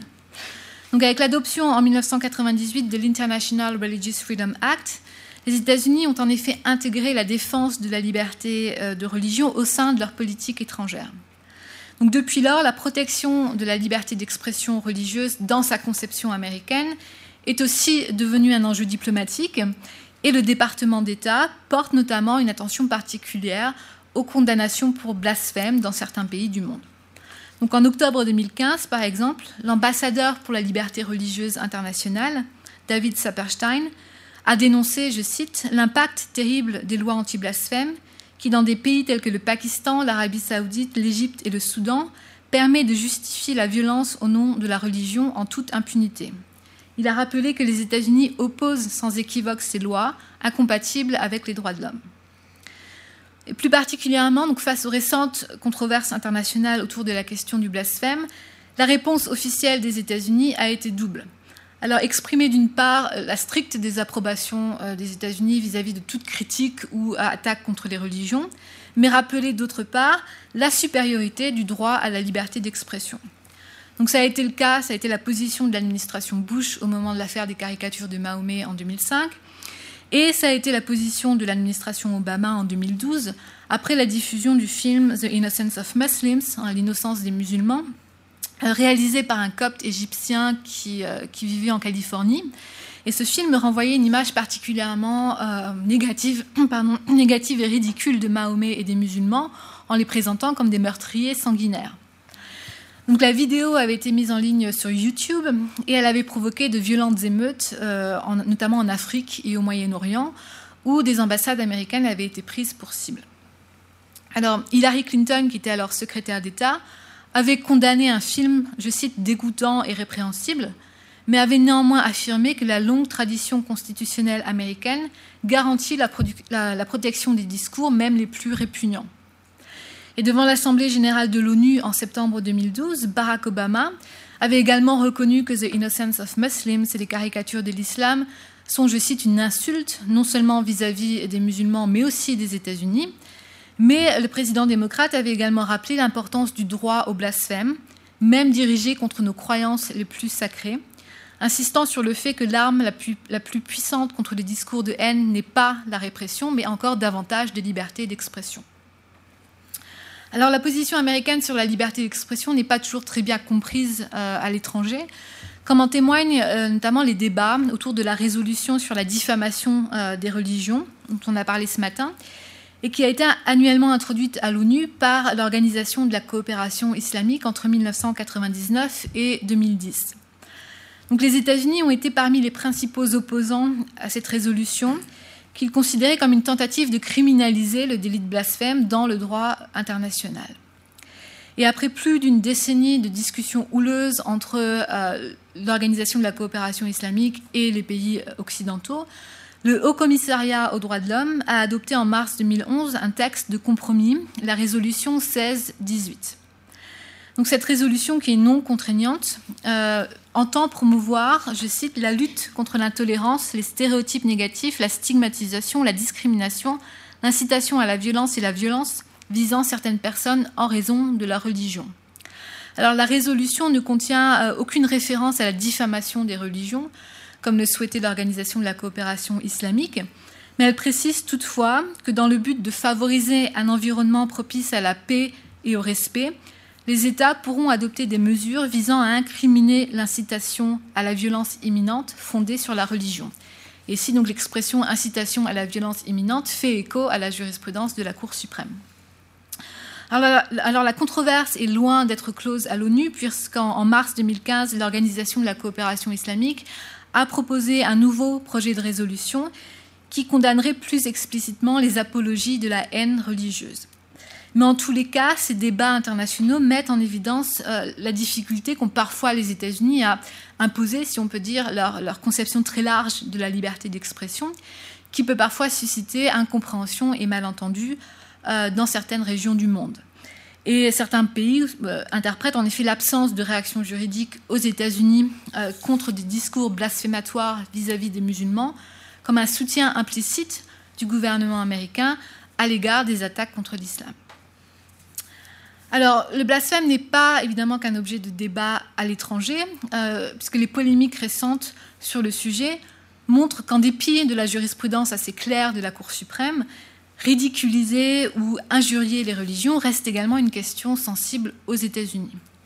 Donc en 2005, par exemple, la plupart des médias américains avaient choisi de ne pas diffuser euh, les caricatures de Mahomet, euh, qui avaient valu des menaces de mort au, dessinateur du journal Yilan Pour justifier sa décision, l'Associated Press avait par exemple affirmé que les dessins violaient les standards du bon goût. Euh, le Boston Globe avait lui déclaré que le journal ne publiait pas d'images offensantes à l'égard d'un groupe religieux, racial ou ethnique. En 2009, les presses universitaires de Yale avaient retiré les représentations de Mahomet du livre The Cartoons That Shook the World de la politologue J.T. Clausen. Donc il s'agissait des caricatures qui étaient parues dans le Yilan Posten, mais aussi d'iconographies plus anciennes, certaines datant notamment de, l'Empire ottoman. Et face au scandale suscité par sa décision, l'éditeur avait mis en avant la forte probabilité que, euh, ces dessins ne provoquent de la violence. Alors après les attaques en janvier 2015 contre Charlie Hebdo, la réponse des médias américains a été un peu plus ambivalente. Certains, comme CNN ou le Washington Post, ont diffusé les unes controversées euh, de l'hebdomadaire. Mais par exemple, le New York Times a refusé, comme en 2005, de publier les caricatures, affirmant vouloir protéger les sensibilités de son électorat contre des insultes gratuites et blasphématoires.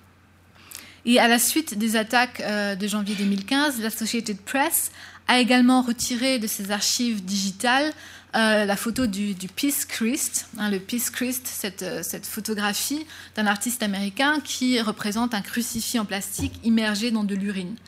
Donc cette euh, photo a été retirée du site internet de l'Associated Press, qui a mis en avant, comme avec les caricatures de Mahomet, sa volonté de ne pas relayer d'images volontairement provocantes.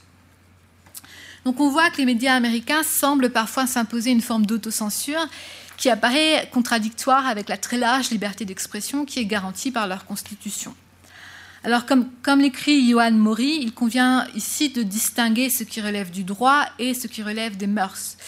Hein, alors que selon une enquête du Pew Forum publiée en novembre 2015, trois quarts des Américains considèrent que la foi est importante dans leur vie et que les groupes religieux sont essentiels pour protéger et renforcer la moralité dans la société, il n'est pas forcément surprenant que les journaux hésitent à, relayer des images qui sont offensantes à l'égard euh, de la religion.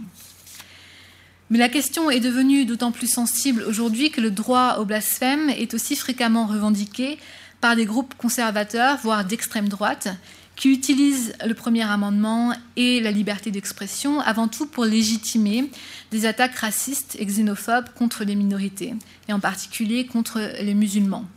Donc en 2015, par exemple, euh, des concours de caricature de Mahomet ont été organisés à travers tous les États-Unis par des organisations ouvertement islamophobes, comme par exemple l'American Freedom Defense Initiative. Alors de manière générale, les controverses et les violences transnationales provoquées par les caricatures de Mahomet ou d'autres représentations jugées insultantes de l'islam ont suscité de nombreux débats sur les limites raisonnables de la liberté d'expression aux États-Unis. Certains intellectuels se sont ainsi interrogés sur la légitimité morale et la pertinence politique, dans ce contexte, de l'approche américaine exceptionnellement protectrice à l'égard des discours de haine. Par exemple, dans un livre intitulé La critique est-elle laïque Blasphème, offense et liberté d'expression, publié en 2013, les anthropologues Talal Assad et Sabah Mahmoud et les philosophes Judith Butler et Wendy Brown posent la question suivante. La défense en Europe et aux États-Unis des caricatures de Mahomet, malgré les réactions outragées de milliers de musulmans à travers le monde, n'est-elle pas surtout l'expression d'une laïcité hégémonique qui présuppose une opposition simpliste et paresseuse, comme l'a dit euh, Nadia Marzouki, entre raison et religion et entre Occident et Islam, qui refuse de prendre en compte la complexité des valeurs et, des visions du monde et qui dénie ainsi a priori toute légitimité aux musulmans, car incapable de se conformer aux standards euro-américains de la citoyenneté. Donc ne faudrait-il pas, selon euh, ces auteurs, euh, considérer comme légitimes les revendications de certains euh, croyants, même si elles vont contre les représentations laïques du monde? Alors du point de vue du droit, si de nombreux juristes continuent à louer l'exceptionnalité de la position américaine, d'autres en revanche soulignent son incongruité, voire sa dangerosité dans le contexte international contemporain. Certains suggèrent par exemple que les bouleversements à la fois géopolitiques et technologiques liés à la mondialisation devraient inciter la Cour suprême à revenir sur la jurisprudence Brandenburg v. Ohio et donc à repenser les limites de la liberté d'expression. Alors c'est le cas par exemple de Noah Feldman, professeur à l'école de droit de Harvard. Selon lui, l'accès immédiat partout dans le monde via Internet à des discours produits dans d'autres pays devrait conduire les juges à reconsidérer ce qui peut constituer une incitation à un acte illégal imminent. Donc Feldman fait ici allusion aux violences provoquées par la diffusion sur YouTube de The Innocence of Muslims, mais aussi au cas de Terry Jones, un pasteur de Floride qui, en 2012, avait brûlé un exemplaire du Coran devant des caméras. Et son geste avait également entraîné des émeutes meurtrières dans plusieurs pays du Moyen-Orient. Donc si aux États-Unis, brûler le Coran comme brûler le drapeau euh, en public est protégé par la clause de libre expression, Feldman suggère néanmoins que dans un monde hyper connecté tel que le nôtre, les réponses transnationales quasi instantanées aux discours de haine tenus aux États-Unis complexifie l'interprétation du concept d'incitation à la violence imminente qui a été introduit par la Cour suprême à la fin des années 60. Donc des paroles ou des images, même si elles ne représentent pas un danger imminent et probable dans leur contexte local aux États-Unis, peuvent, dans un laps de temps très court, provoquer de la violence euh, dans d'autres pays. Alors le raisonnement de Feldman fait écho aux inquiétudes qui ont été exprimées par euh, certains responsables américains par exemple, Robert Gates, qui était alors secrétaire à la Défense, avait reproché à Terry Jones de mettre en danger ses compatriotes vivant à l'étranger, son geste étant susceptible d'entraîner des, émeutes anti-américaines dans plusieurs pays. Euh, si Robert Gates avait admis qu'il était très difficile d'interdire la profanation du Coran, l'idée que restreindre la liberté d'expression pourrait être parfois justifiée par des impératifs de sécurité nationale a par exemple été explicitement défendu par le sénateur républicain Lindsey Graham. Ce dernier a ainsi expliqué que dans un contexte géopolitique particulièrement sensible, il s'agit d'un point de vue pragmatique de limiter les provocations contre les pays musulmans et donc de protéger les intérêts américains et de préserver les relations euh, diplomatiques entre les États-Unis et ces pays euh, musulmans. Alors, au milieu de ces débats, euh, Jeremy Waldron, professeur à l'école de droit de l'Université de New York, propose lui une voie médiane.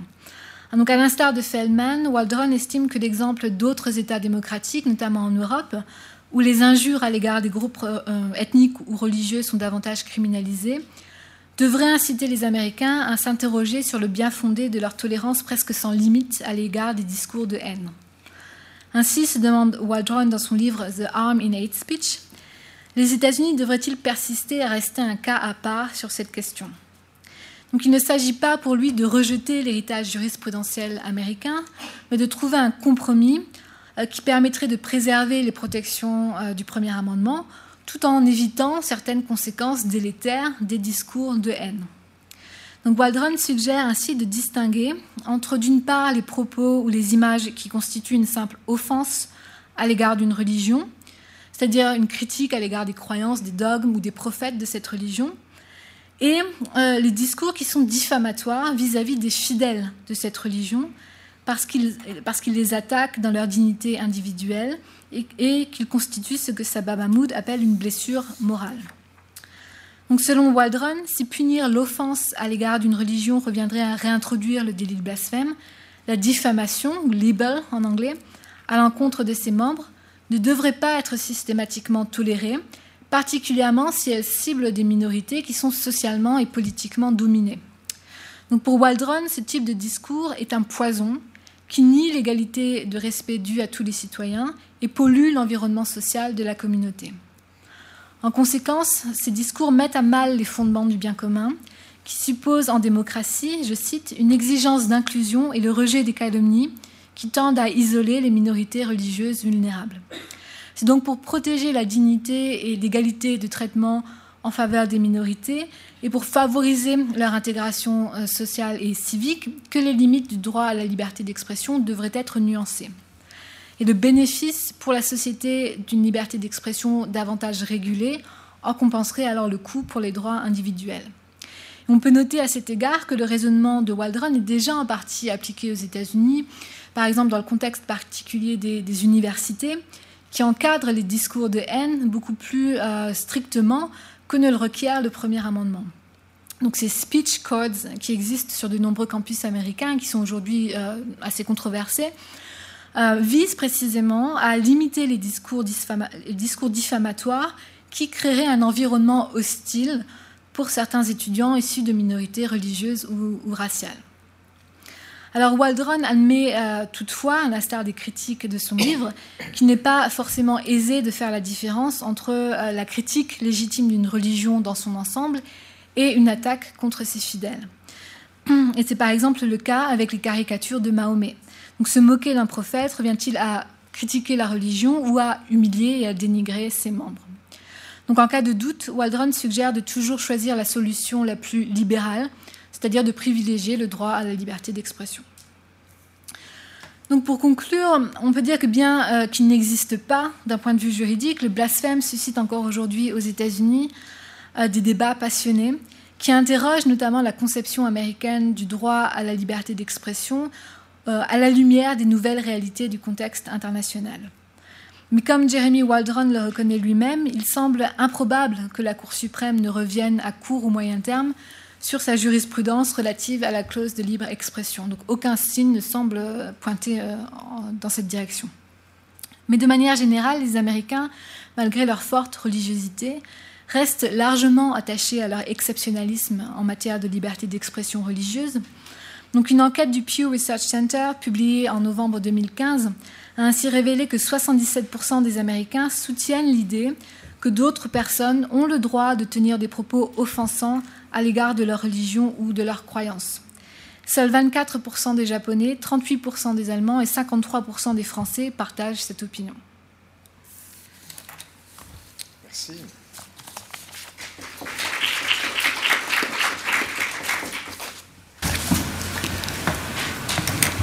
Euh, ne sais pas si on donne un format spécial à la, table ronde, mais on peut euh, introduire, je vois qu'Anastasia Colossimo vient d'arriver. Venez ici, parce que euh, euh, ne pouvait venir qu'en fin de journée malheureusement, mais Anastasia vient publier un livre sur le blasphème, et c'est très bien que je puisse être parmi nous.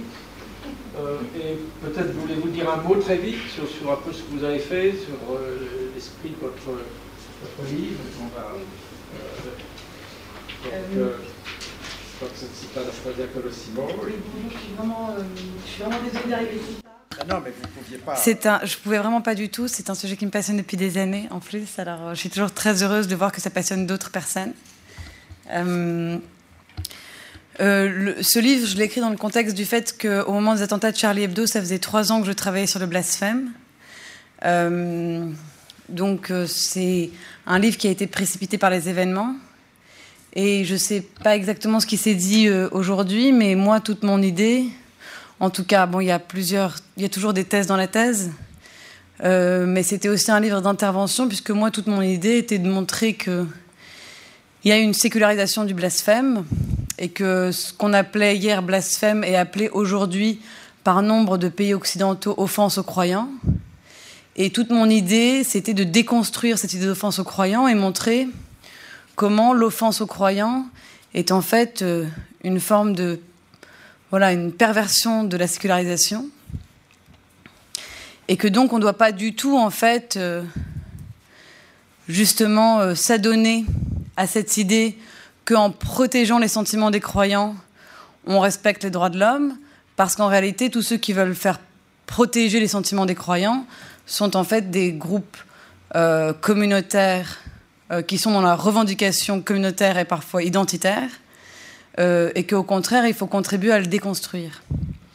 Donc l'idée de tout ça, c'était de dire que le blasphème, au départ, c'est un concept théologico-politique, et surtout politique, qui met en scène euh, deux acteurs, d'un côté le blasphémateur et de l'autre côté euh, le prince, et le prince slash l'État en réalité, puisque c'est une même réalité, ça correspond à une même vérité.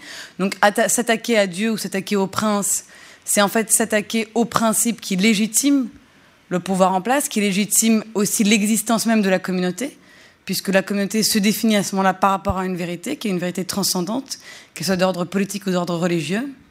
Et que donc dans le mouvement de la sécularisation, le blasphème va complètement se transformer. Euh, et en fait, c'est un contournement qui au départ est juridique, enfin judiciaire.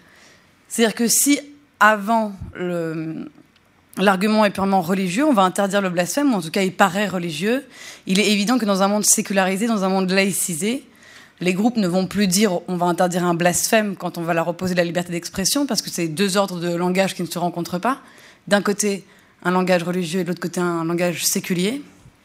Mais ça va devenir en fait euh, un combat systémique entre deux droits de l'homme. Donc on va dire on va limiter la liberté d'expression pour protéger les croyants.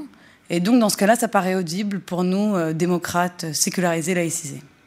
Alors moi, vraiment, toute mon idée, c'était de dire qu'il faut surtout pas céder euh, à ce genre de, voilà, de perversion de la sécularisation. C'est un peu fort, mais je pense que ça a été très mal compris, très mal digéré. Je pense même pas qu'il y ait une volonté euh, au départ de la part de ces communautés. Je pense que ça s'est fait un peu dans un désordre, dans un moment aussi où la question religieuse n'était pas aussi grave qu'aujourd'hui, dans les années 70, où la question quand même encore sociale et identitaire était très forte, enfin raciale, ethnique, euh, mais qu'aujourd'hui, euh, moi je m'attaque surtout aux lois françaises et à la loi Pleven, dont je pense qu'il faudrait...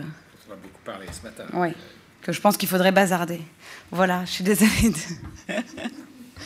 Merci. Non, c'est, c'est dommage que vous n'ayez pas pu venir plus tôt, mais je, je comprends vos, vos, autres obligations. Et c'est très intéressant parce que vous soulevez la question de la place, dans le fond, le, du, vous passez le curseur identitaire, c'est-à-dire que derrière la religion, il y a l'identité et le risque d'essentialiser des groupes euh, euh, et donc de, de, dévier, de déformer complètement le, le débat. Et je crois que c'est très important de. Ah, mais je pense, je pense qu'il est. Euh... Je pense que ce qui est parfaitement tragique, c'est que la loi Pleven le montre, et euh, j'imagine que ça s'est dit ce matin parce que c'est ce qui est le plus marquant, c'est que cette loi Pleven, elle met au même niveau l'appartenance ethnique, raciale, nationale et religieuse. C'est quand même euh, faire très peu de cas du caractère universel des religions, et je parle là surtout euh, de l'islam et du christianisme, mais c'est vrai du judaïsme aussi à partir du 19e siècle. La conversion euh, au judaïsme, elle est aujourd'hui possible. Donc il y a aussi une, voilà, une universalité un peu tardive mais réelle du judaïsme. Donc c'est faire très peu de cas du caractère universel des religions que de penser que l'appartenance raciale ou l'appartenance ethnique, c'est la même chose que l'appartenance religieuse. On se convertit à une religion, d'autant plus au XXe, au XXIe siècle. Euh, cette confusion, du coup, elle est assez énorme. En fait, dans les procès qu'il y a eu en France autour de questions qui, pour moi, restent des questions de blasphème, c'est-à-dire que que ça soit les procès euh, contre euh, la scène de Marie Françoise Gerbeau, euh, la Sainte Capote, Charlie Hebdo, n'en parlons même pas. On a, on a affaire qu'à des caricatures de Mahomet. Donc c'est pour moi véritablement des procès en blasphème. Ce qui est très intéressant, c'est qu'en fait la revendication religieuse, et c'est ce qu'on voit en France, euh, est venue se greffer sur une revendication qui hier était euh, identitaire dans le sens où qui était raciale, ethnique, et qui avant-hier était sociale. Ça c'est très perceptible par exemple si vous écoutez le rap euh, la différence de revendication dans le rap entre les années 80, 90 et aujourd'hui. Si dans les années 80, le rap, les jeunes qui font du rap nous parlent d'une revendication sociale, du fait qu'ils sont pauvres, du fait qu'ils veulent de l'argent. Dans les années 90, ils nous parlent du fait qu'ils sont euh, voilà, euh, maghrébins, africains, etc. Aujourd'hui, ils nous disent qu'ils sont musulmans. Mais en fait, ce qui est très intéressant, c'est la superposition, et c'est comment, en fait, cette loi qui, je pense, au départ, n'était pas, enfin, bon, elle a été mal pensée, mais parce que je pense que les problématiques n'étaient pas les mêmes. Mais on voit comment aujourd'hui, ça a donné effectivement une, une ident- identitarisation de la question religieuse aussi. Enfin, là, c'est l'identification du peuple à la religion. Il y a- il y a, Euh, oui. Euh, bah, bon, moi, ce que, ce que j'ai vu euh, en parlant, en étudiant un peu le blasphème en Russie, c'est que, euh, c'est ce que j'ai essayé de dire tout à l'heure, c'est que le, le blasphème, euh, il est conçu en termes patriotiques. J'emploie le terme patriotique parce que c'est le terme qu'on emploie en Russie. euh, c'est aujourd'hui le, le- le terme indigène, on va dire, pour, pour parler de ça. C'est euh, la, la- la question, euh, la question du, voilà, du, patriotisme, de l'amour de la patrie, euh, qui est quelque chose, à mon avis, d'un petit peu différent de ce qu'on appelle le nationalisme. hein. Euh, elle est vraiment centrale euh, dès qu'on parle, de, dès qu'on parle de blasphème en Russie.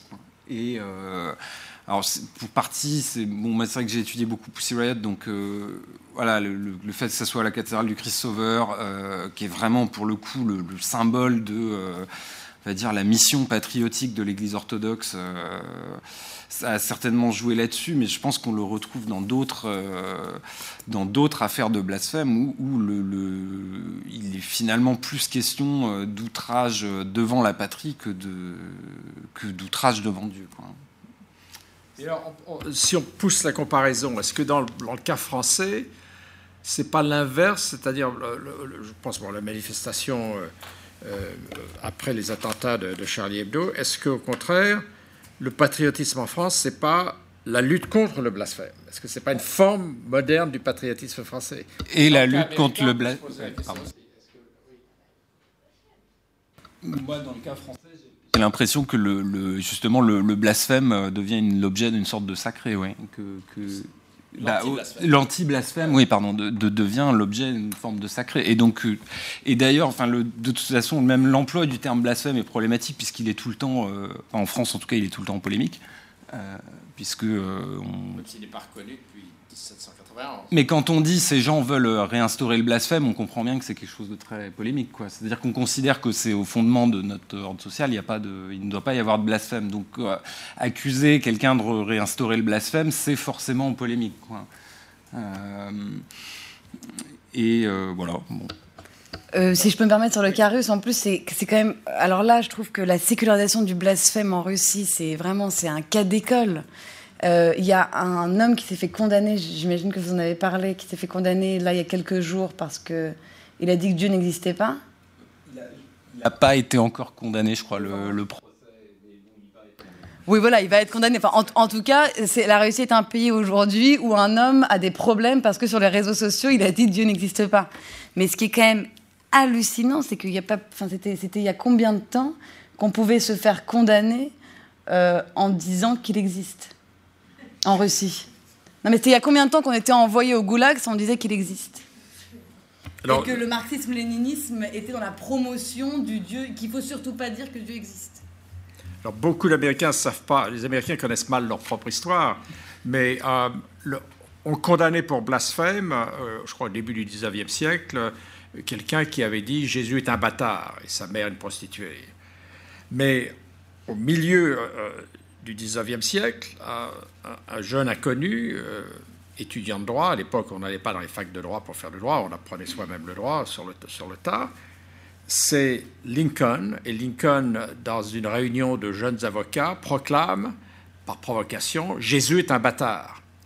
Et ça n'a pas eu de conséquences. Euh, son- euh, 20 ou 30 ans avant, on était condamné à peine de prison et, des, et euh, au milieu du 19e, ça passe. Donc c'est la, liberté des, se développe. Et ce qui est intéressant, c'est que Lincoln, qui est souvent perçu à tort comme le président le plus religieux des États-Unis, parce qu'il il avait une très très bonne connaissance de l'Ancien Testament qu'il citait très volontiers, était en fait probablement le moins religieux des présidents américains. Euh, il n'a jamais eu de Bible personnelle. Je crois qu'il n'a pas baptisé ses enfants. euh, euh, il n'appartenait pas à une église particulière. Il, était beaucoup plus proche de Jefferson que de l'Américain moyen à l'époque. Mais ça, c'est un sujet qui n'est pas discuté aujourd'hui aux États-Unis. Euh, et ça veut dire que c'était aussi un bon juriste qui testait, disons, les, limites du système juridique américain pour voir si au milieu du 19e, on pouvait encore dire euh, Jésus est un bâtard sans se faire arrêter. Et il semble qu'il y ait d'autres écrits, entre guillemets, blasphématoires de Lincoln que ses amis ont détruits pour préserver la carrière politique de quelqu'un qui allait avoir un, grand avenir. Est-ce que l'anti-blasphème, c'est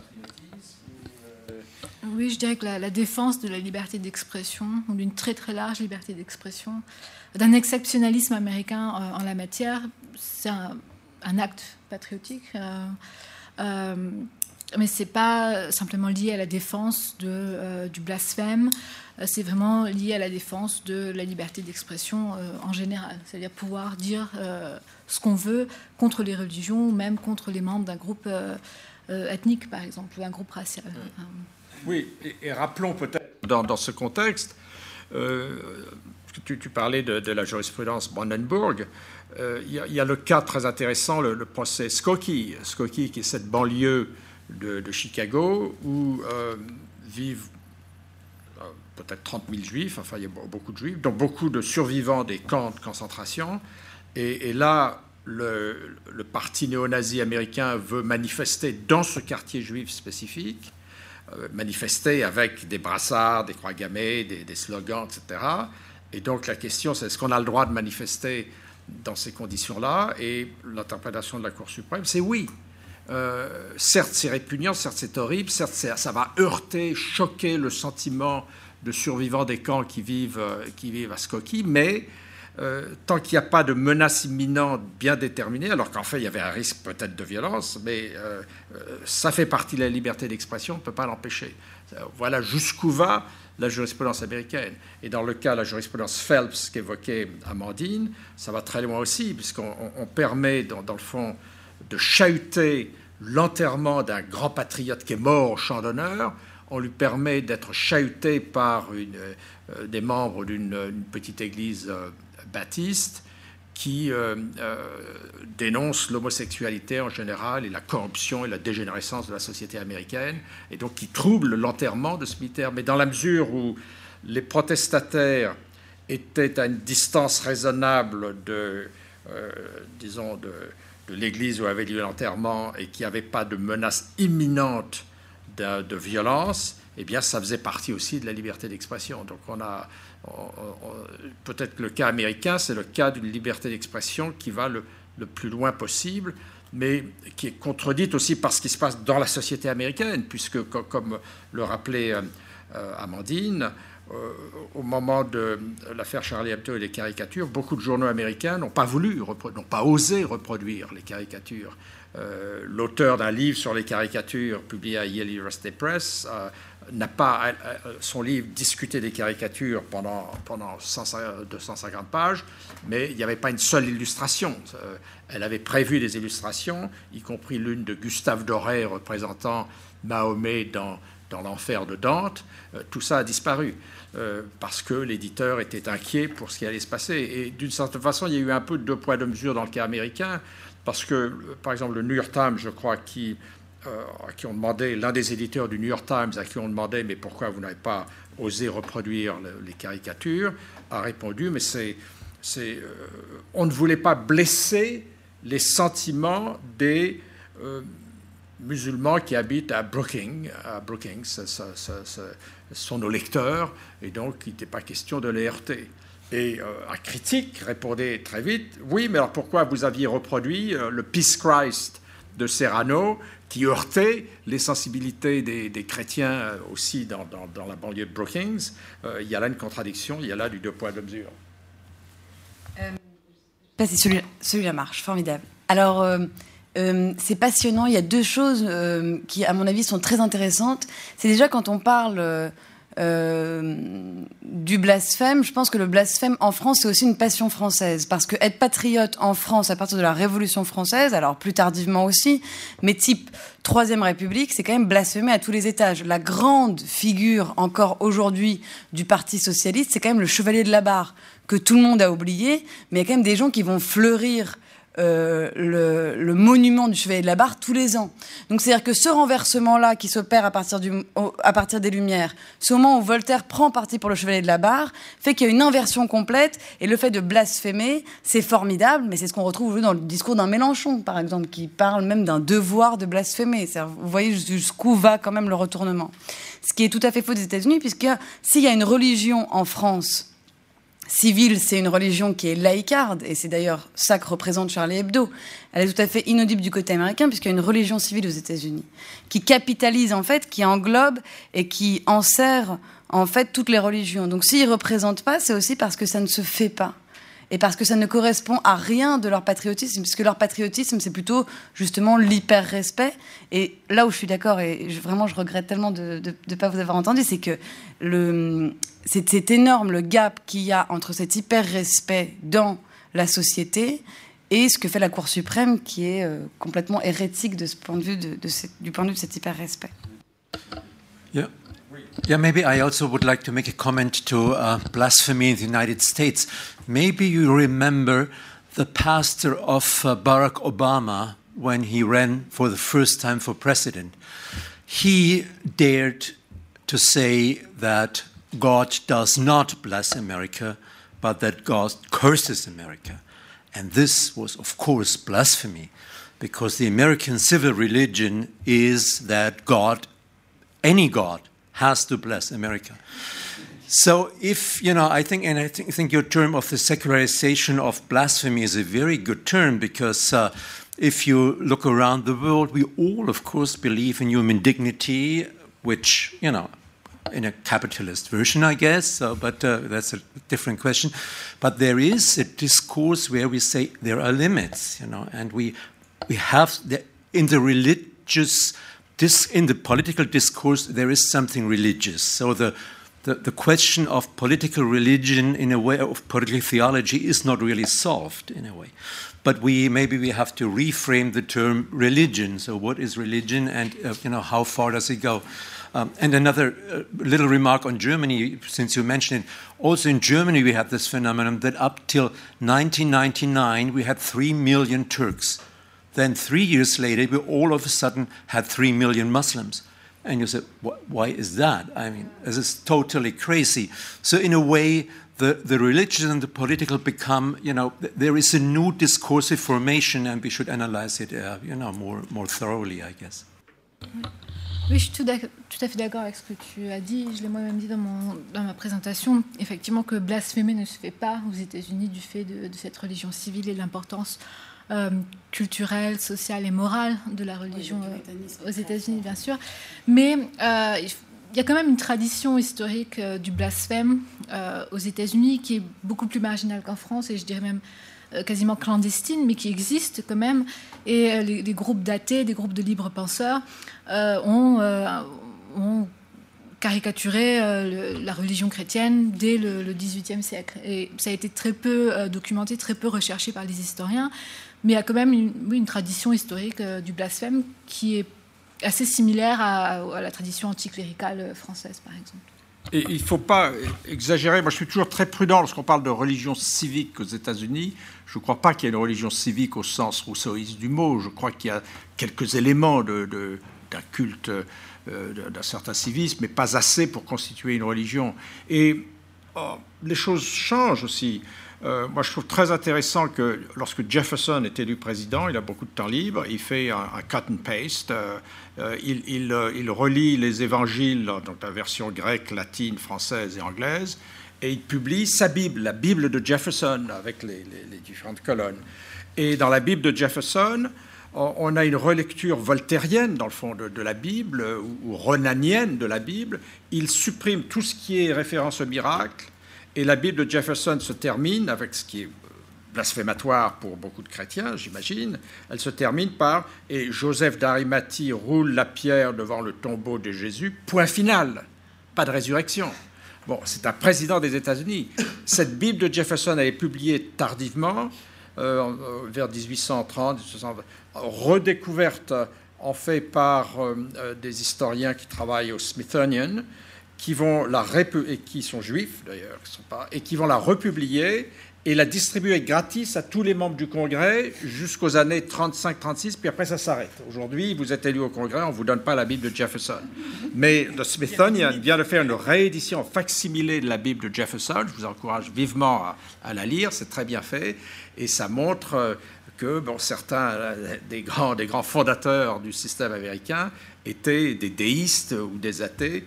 Euh, sujet qui est inabordable aujourd'hui. Aujourd'hui, Jefferson ne serait pas élu président à cause de ça, à cause de ses positions sur la religion. Alors le cas de Trump est intéressant parce qu'il sera peut-être élu et ses positions sur la religion sont, euh, disons, euh, difficiles à déterminer.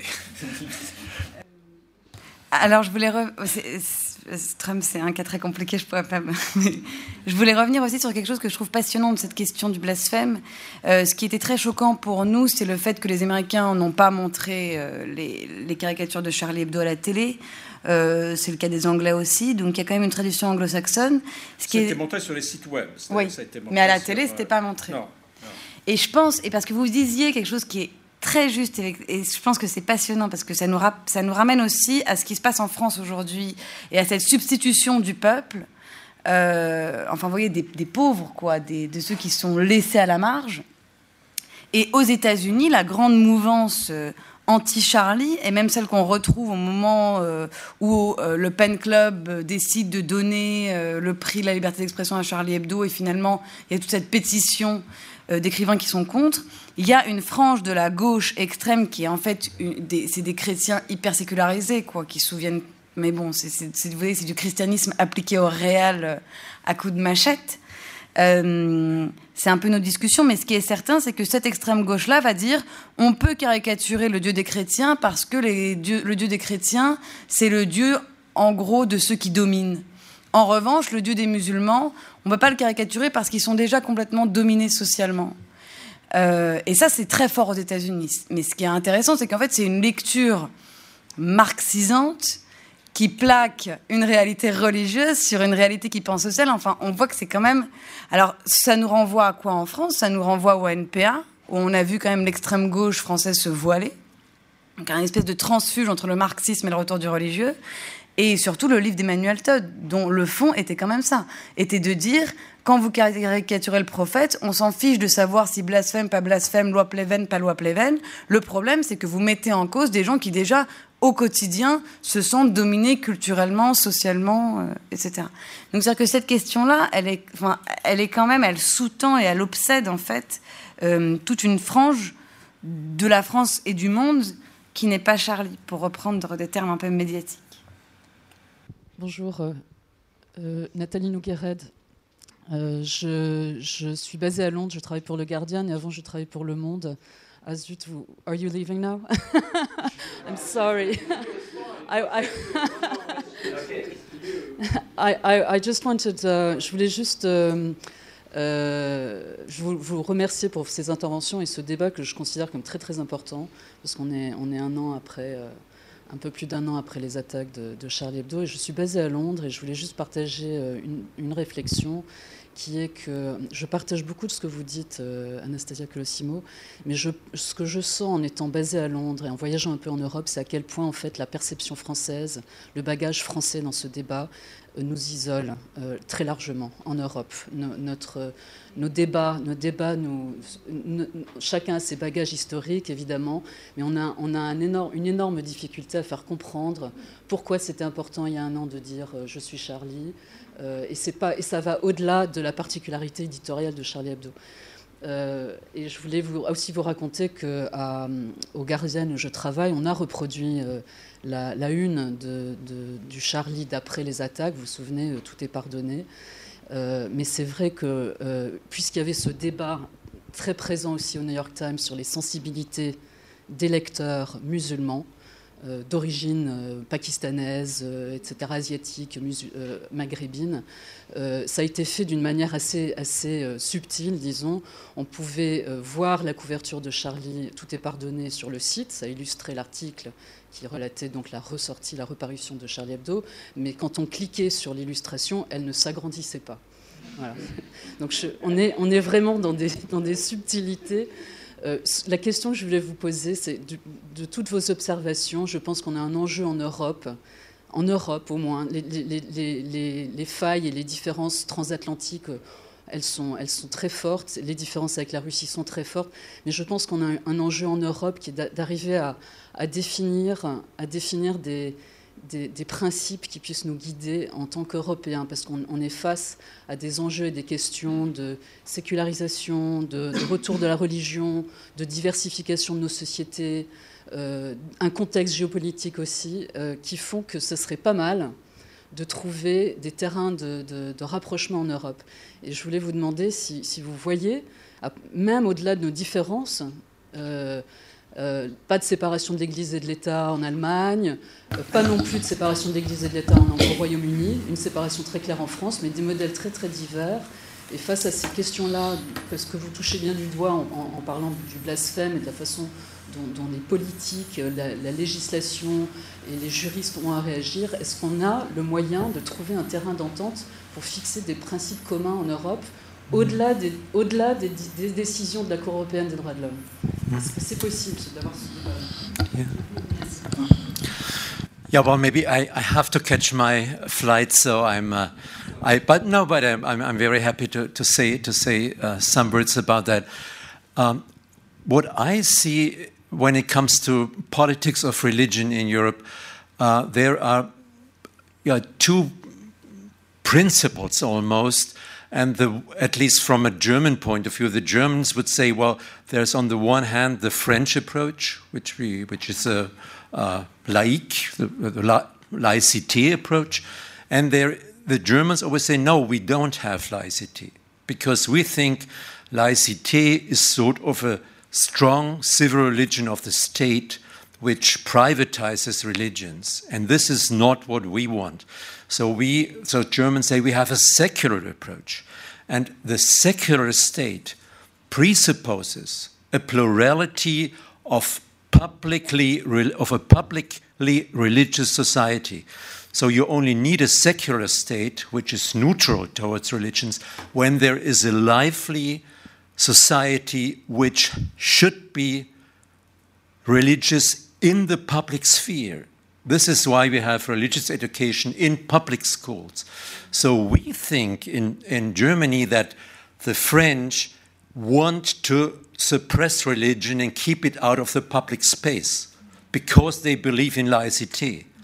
Whereas we Germans say the state stays out because the state trusts in the religious communities. We have belief in the uh, in the religious communities that they can form a public societal space and the state can just support for instance through religious education that these religious communities can you know live together in a civilized way so i think there is a these are two different approaches and uh, oh. but it is changing that is to say uh, we, we do uh, uh teach le fait religieux in public schools now. Yes.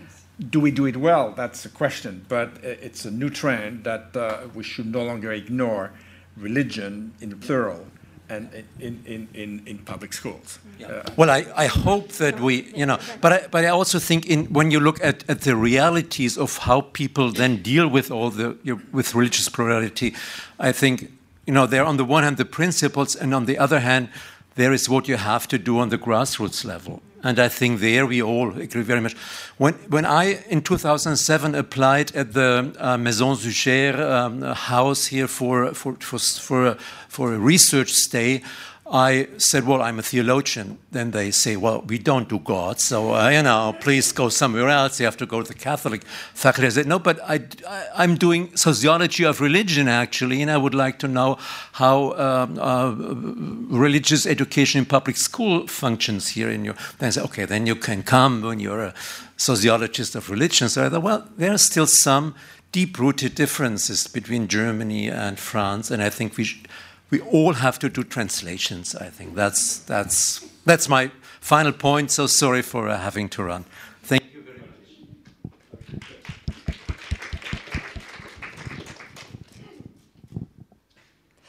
lors de vos recherches et de, votre travail, là, je voudrais vous interroger sur euh, l'impression que vous avez des médias, et des journaux. Comment euh, certains prennent position sur euh, voilà, ce, donc rejet du blasphème, mais défense des intérêts, etc. Est-ce que vous avez, ressenti des différences importantes dans bien, dans, les, euh, dans les différentes publications, magazines, maintenant il y en a beaucoup dans tous les domaines. Euh, moi, ce que j'ai essayé de montrer quand même, euh, et c'est une grosse partie de mon ouvrage, c'est que cette question de Charlie Hebdo, ça a été quand même un événement qui a été de bout en bout idéologique et qui a en fait redistribué les cartes de manière assez étrange.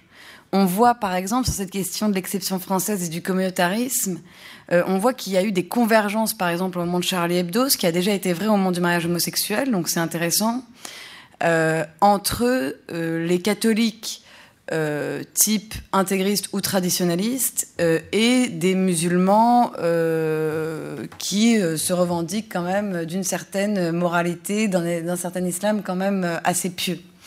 donc ce qui était intéressant dans les médias, c'est que c'est la manière dont chaque groupe politique ou chaque communauté essayait de se redéfinir euh, par rapport à cet événement, qui est un événement assez critique puisque c'est la manière dont ils pensent la modernité. Et donc ce qui est intéressant, c'est de voir comment les progressistes réagissent. Et donc pour les progressistes, il faut blasphémer à tous les étages comment les traditionalistes, les conservateurs réagissent. Là, il y a des divisions. Euh, quel chemin on emprunte? Est-ce qu'on est des super libéraux et dans ce cas-là, on considère qu'on s'en fiche? Ou est-ce qu'on considère que quand même, et c'est souvent parce qu'on est lié à une communauté religieuse en tant que conservateur, il faut quand même pas aller trop loin? Donc ce qui est intéressant, c'est que ça redéfinissait euh, un peu aussi chacun. Mais bon, le meilleur exemple, c'est les jésuites, par exemple. C'est la revue Études qui, au lendemain euh, des attentats, va publier un texte. Il n'y a pas plus jésuite que ce texte. En disant, parce que eux, voilà, quand ils peuvent prendre le train de la modernité, avec des illustrations du pape complètement abominables, en disant c'est important pour nous de savoir. Alors c'est magnifique, mais c'est ce que sont les jésuites euh, depuis le XVe siècle. C'est-à-dire qu'ils étaient. En fait, ça a été retiré. Oui, je sais, ça a été retiré. C'est François Heuvet qui a mis les. Et finalement, il a retiré. Mais ce qu'il y a, c'est que c'était une démarche très jésuite. Oui. Il y a des débats au sein de la communauté qui montrent qu'il y avait des divergences quand même au sein de la communauté, justement, sur la, possibilité ou non de, mettre ça sur le, site. oui, oui, bien sûr. Euh, Mais ce qui est intéressant, c'est que c'est les jésuites qui l'ont fait, c'est pas les dominicains. C'est pas. C'est intéressant aussi sur. En fait, c'était intéressant parce que ça disait où on était à la fois les groupes, les communautés, les idéologies politiques, où est-ce qu'ils en sont dans leur compréhension du retour du religieux, du progressisme, etc. Alors moi, je voulais juste revenir une seconde de manière très militante. Je suis vraiment désolée, mais je partirai, j'aurais pas la conscience tranquille si je pars sans avoir dit euh, sur la question de l'exception française. Moi, je pense que le plus tragique, alors les attentats, c'était une tragédie totale. Ce qui a été très dur, moi j'ai trouvé, c'est le lendemain, c'est un peu, vous voyez, la gueule de bois, où on s'est rendu compte qu'en fait, on était très seuls et qu'on était très isolés. Après un premier mouvement d'engouement international et national, en fait, on s'est retrouvé nous Français très isolés sur notre position, nous sommes Charlie. Et je pense qu'il y a plusieurs problèmes. Euh, moi, je suis pas du tout, je suis une grande défendresse du modèle républicain. Euh, parce que je pense que contrairement à ce que les pays anglo-saxons y voient de coercitif, je pense que c'est un très grand modèle d'émancipation, y compris pour les religieux. De ce point de vue-là, le texte des jésuites est très fort, puisque c'est un peu ce qu'il dit, le texte des jésuites. Il dit que nous, en tant que religieux, on, se conforme à la norme, mais en plus, quand on nous rappelle aussi à ce qu'il y a, euh, voyez, de fautif dans notre rapport au sacré et ce qu'il y a de trop pieux, euh, ça nous permet aussi, pour nous, d'avancer dans notre foi. Donc c'est intéressant parce qu'il y a même un discours religieux sur ce modèle-là, un discours religieux positif. Euh, moi, je pense que ce qui a été tragique, c'est qu'on a très mal expliqué ce que c'était le modèle français. On a très mal su dire et le défendre. Mais pourquoi? Parce que ça fait des années qu'on s'écharpe sur les valeurs républicaines. Parce que ça fait des années qu'en fait, ces questions-là et le fait de défendre la République, c'est devenu un c'est quand même devenu un discours de proto-fasciste, c'est quand même devenu euh, l'apanage de la droite, donc c'était très compliqué. Et on nous parle donc de ces valeurs républicaines, mais moi je pense que ces valeurs républicaines dont on parle et dont on ne dit rien sont par ailleurs réelles, et qu'il y a un modèle à défendre qui a une vocation universelle. On est quand même les pays des droits de l'homme. Et on ne s'est pas cantonné à dire les droits de l'homme, ça regarde la France, ça regarde personne d'autre dans le monde. Euh, on n'a pas hésité à promouvoir les droits de l'homme dans le monde. On le fait encore aujourd'hui, bien que beaucoup moins bien. Et euh, on ne peut pas souhaiter que tous les pays euh, deviennent laïcs comme la France, parce que c'est des histoires différentes. Mais en, tout cas, on peut leur expliquer que la laïcité, qui est souvent perçue comme une coercition totale, est en fait un modèle assez exceptionnel d'émancipation. Preuve en est que les communautés quand même ne se rencontrent pas dans les pays anglo-saxons. C'est vrai en Angleterre, c'est vrai en Allemagne, c'est hyper vrai aux États-Unis. Et le problème de racisme qu'il y a aux États-Unis, il est lié aussi à ce communautarisme, parce que quand les communautés ne se rencontrent pas, elles ne se connaissent pas et elles se haïssent. Et en France, on a réussi quand même, malgré tout. Moi, je trouve qu'on peut se féliciter après l'attentat de Charlie Hebdo, après l'attentat du 13 novembre, du fait qu'il y a eu assez peu finalement euh, euh, d'actes anti-musulmans, qu'il y a eu assez peu. Alors bon, il y en a, donc il faut le souligner, il faut en parler. Mais en réalité, ce modèle républicain, il a aussi construit une citoyenneté française qui est libre et qui est nue des appartenances. Et le fait de proposer à quelqu'un d'être nu de ses appartenances et de se définir lui-même, c'est ça l'exception française. Et je trouve que, à défaut de l'exporter partout, parce qu'on ne peut pas non plus euh, vivre dans la, folie de l'exportation de notre modèle, l'utopie républicaine, c'est une utopie qui a réussi, c'est la seule qui a réussi au XXe siècle. Et je pense que ça vaut le coup au moins de l'expliquer et de la défendre à l'international. Vous avez raison, parce que euh, on, on évite ou on essaye d'éviter l'essentialisation des religions ou, de placer trop le curseur identitaire. Mais en même temps, vous dites aux États-Unis, il n'y a pas du tout de rencontre, euh, il y, a, un cloisonnement entre, les communautés. Non, si on fait du terrain, moi j'ai fait du terrain ethnographique à East Palo Alto, qui est une ville très pauvre au cœur de Silicon Valley. Euh, où il y a beaucoup de violence, de criminalité, de gangs et autres. Là, les religions collaborent pour lutter contre la violence et vous avez une totale collaboration entre catholiques, pentecôtistes, euh, église noire, église blanche, église latino. Au niveau local, ça marche. Au niveau local, ça marchait aussi lorsque euh, Obama avait fait son, expérience de travailleur social à Chicago. Il a d'abord travaillé avec des catholiques, puis des protestants, puis s'est converti au protestantisme. Donc il y a, au niveau local, ça marche pas partout, mais il y a, des, actions interreligieuses qui sont, qui sont assez intéressantes. Euh, mais c'est vrai que le paradoxe français, on a notre difficulté, et c'est pour ça que c'était tellement important d'avoir des collègues allemands ici, un collègue allemand, c'est que nous n'avons pas de faculté de théologie ou de divinity school dans les grandes universités françaises, puisque la laïcité l'interdit. C'est un problème. Sauf à Strasbourg, il y a l'exception euh, Alsace-Moselle. Et qu'est-ce qu'on fait lorsqu'on veut former les, je le disais tout à l'heure, former les imams à, aux valeurs françaises, séculières et laïques? On les envoie à l'Institut catholique, euh, euh, où il y a des cours de formation des imams à la laïcité française, qui est quand même énorme et paradoxal. Euh, et ça, ça pourrait changer à l'avenir. Et, et, alors, je crois que Bobin a écrit un livre là-dessus, sur son expérience. Bobino. Bobino. Bobino, oui. Il a enseigné ce cours. Il y a eu beaucoup de gens qui ont raté d'ailleurs le cours, non pas parce qu'ils n'ont pas compris ce que c'était que la laïcité, mais parce qu'ils ne comprenaient pas le français. il y a, il y a, il y a certains problèmes là. Mais il y a ça paradoxe d'une laïcité change aussi. Enfin, elle est, elle euh, Portier le dit, il y a la laïcité ouverte, une laïcité fermée. Enfin, il y a plusieurs camps dans la laïcité. D'abord, il y a plusieurs camps dans, la tradition catholique.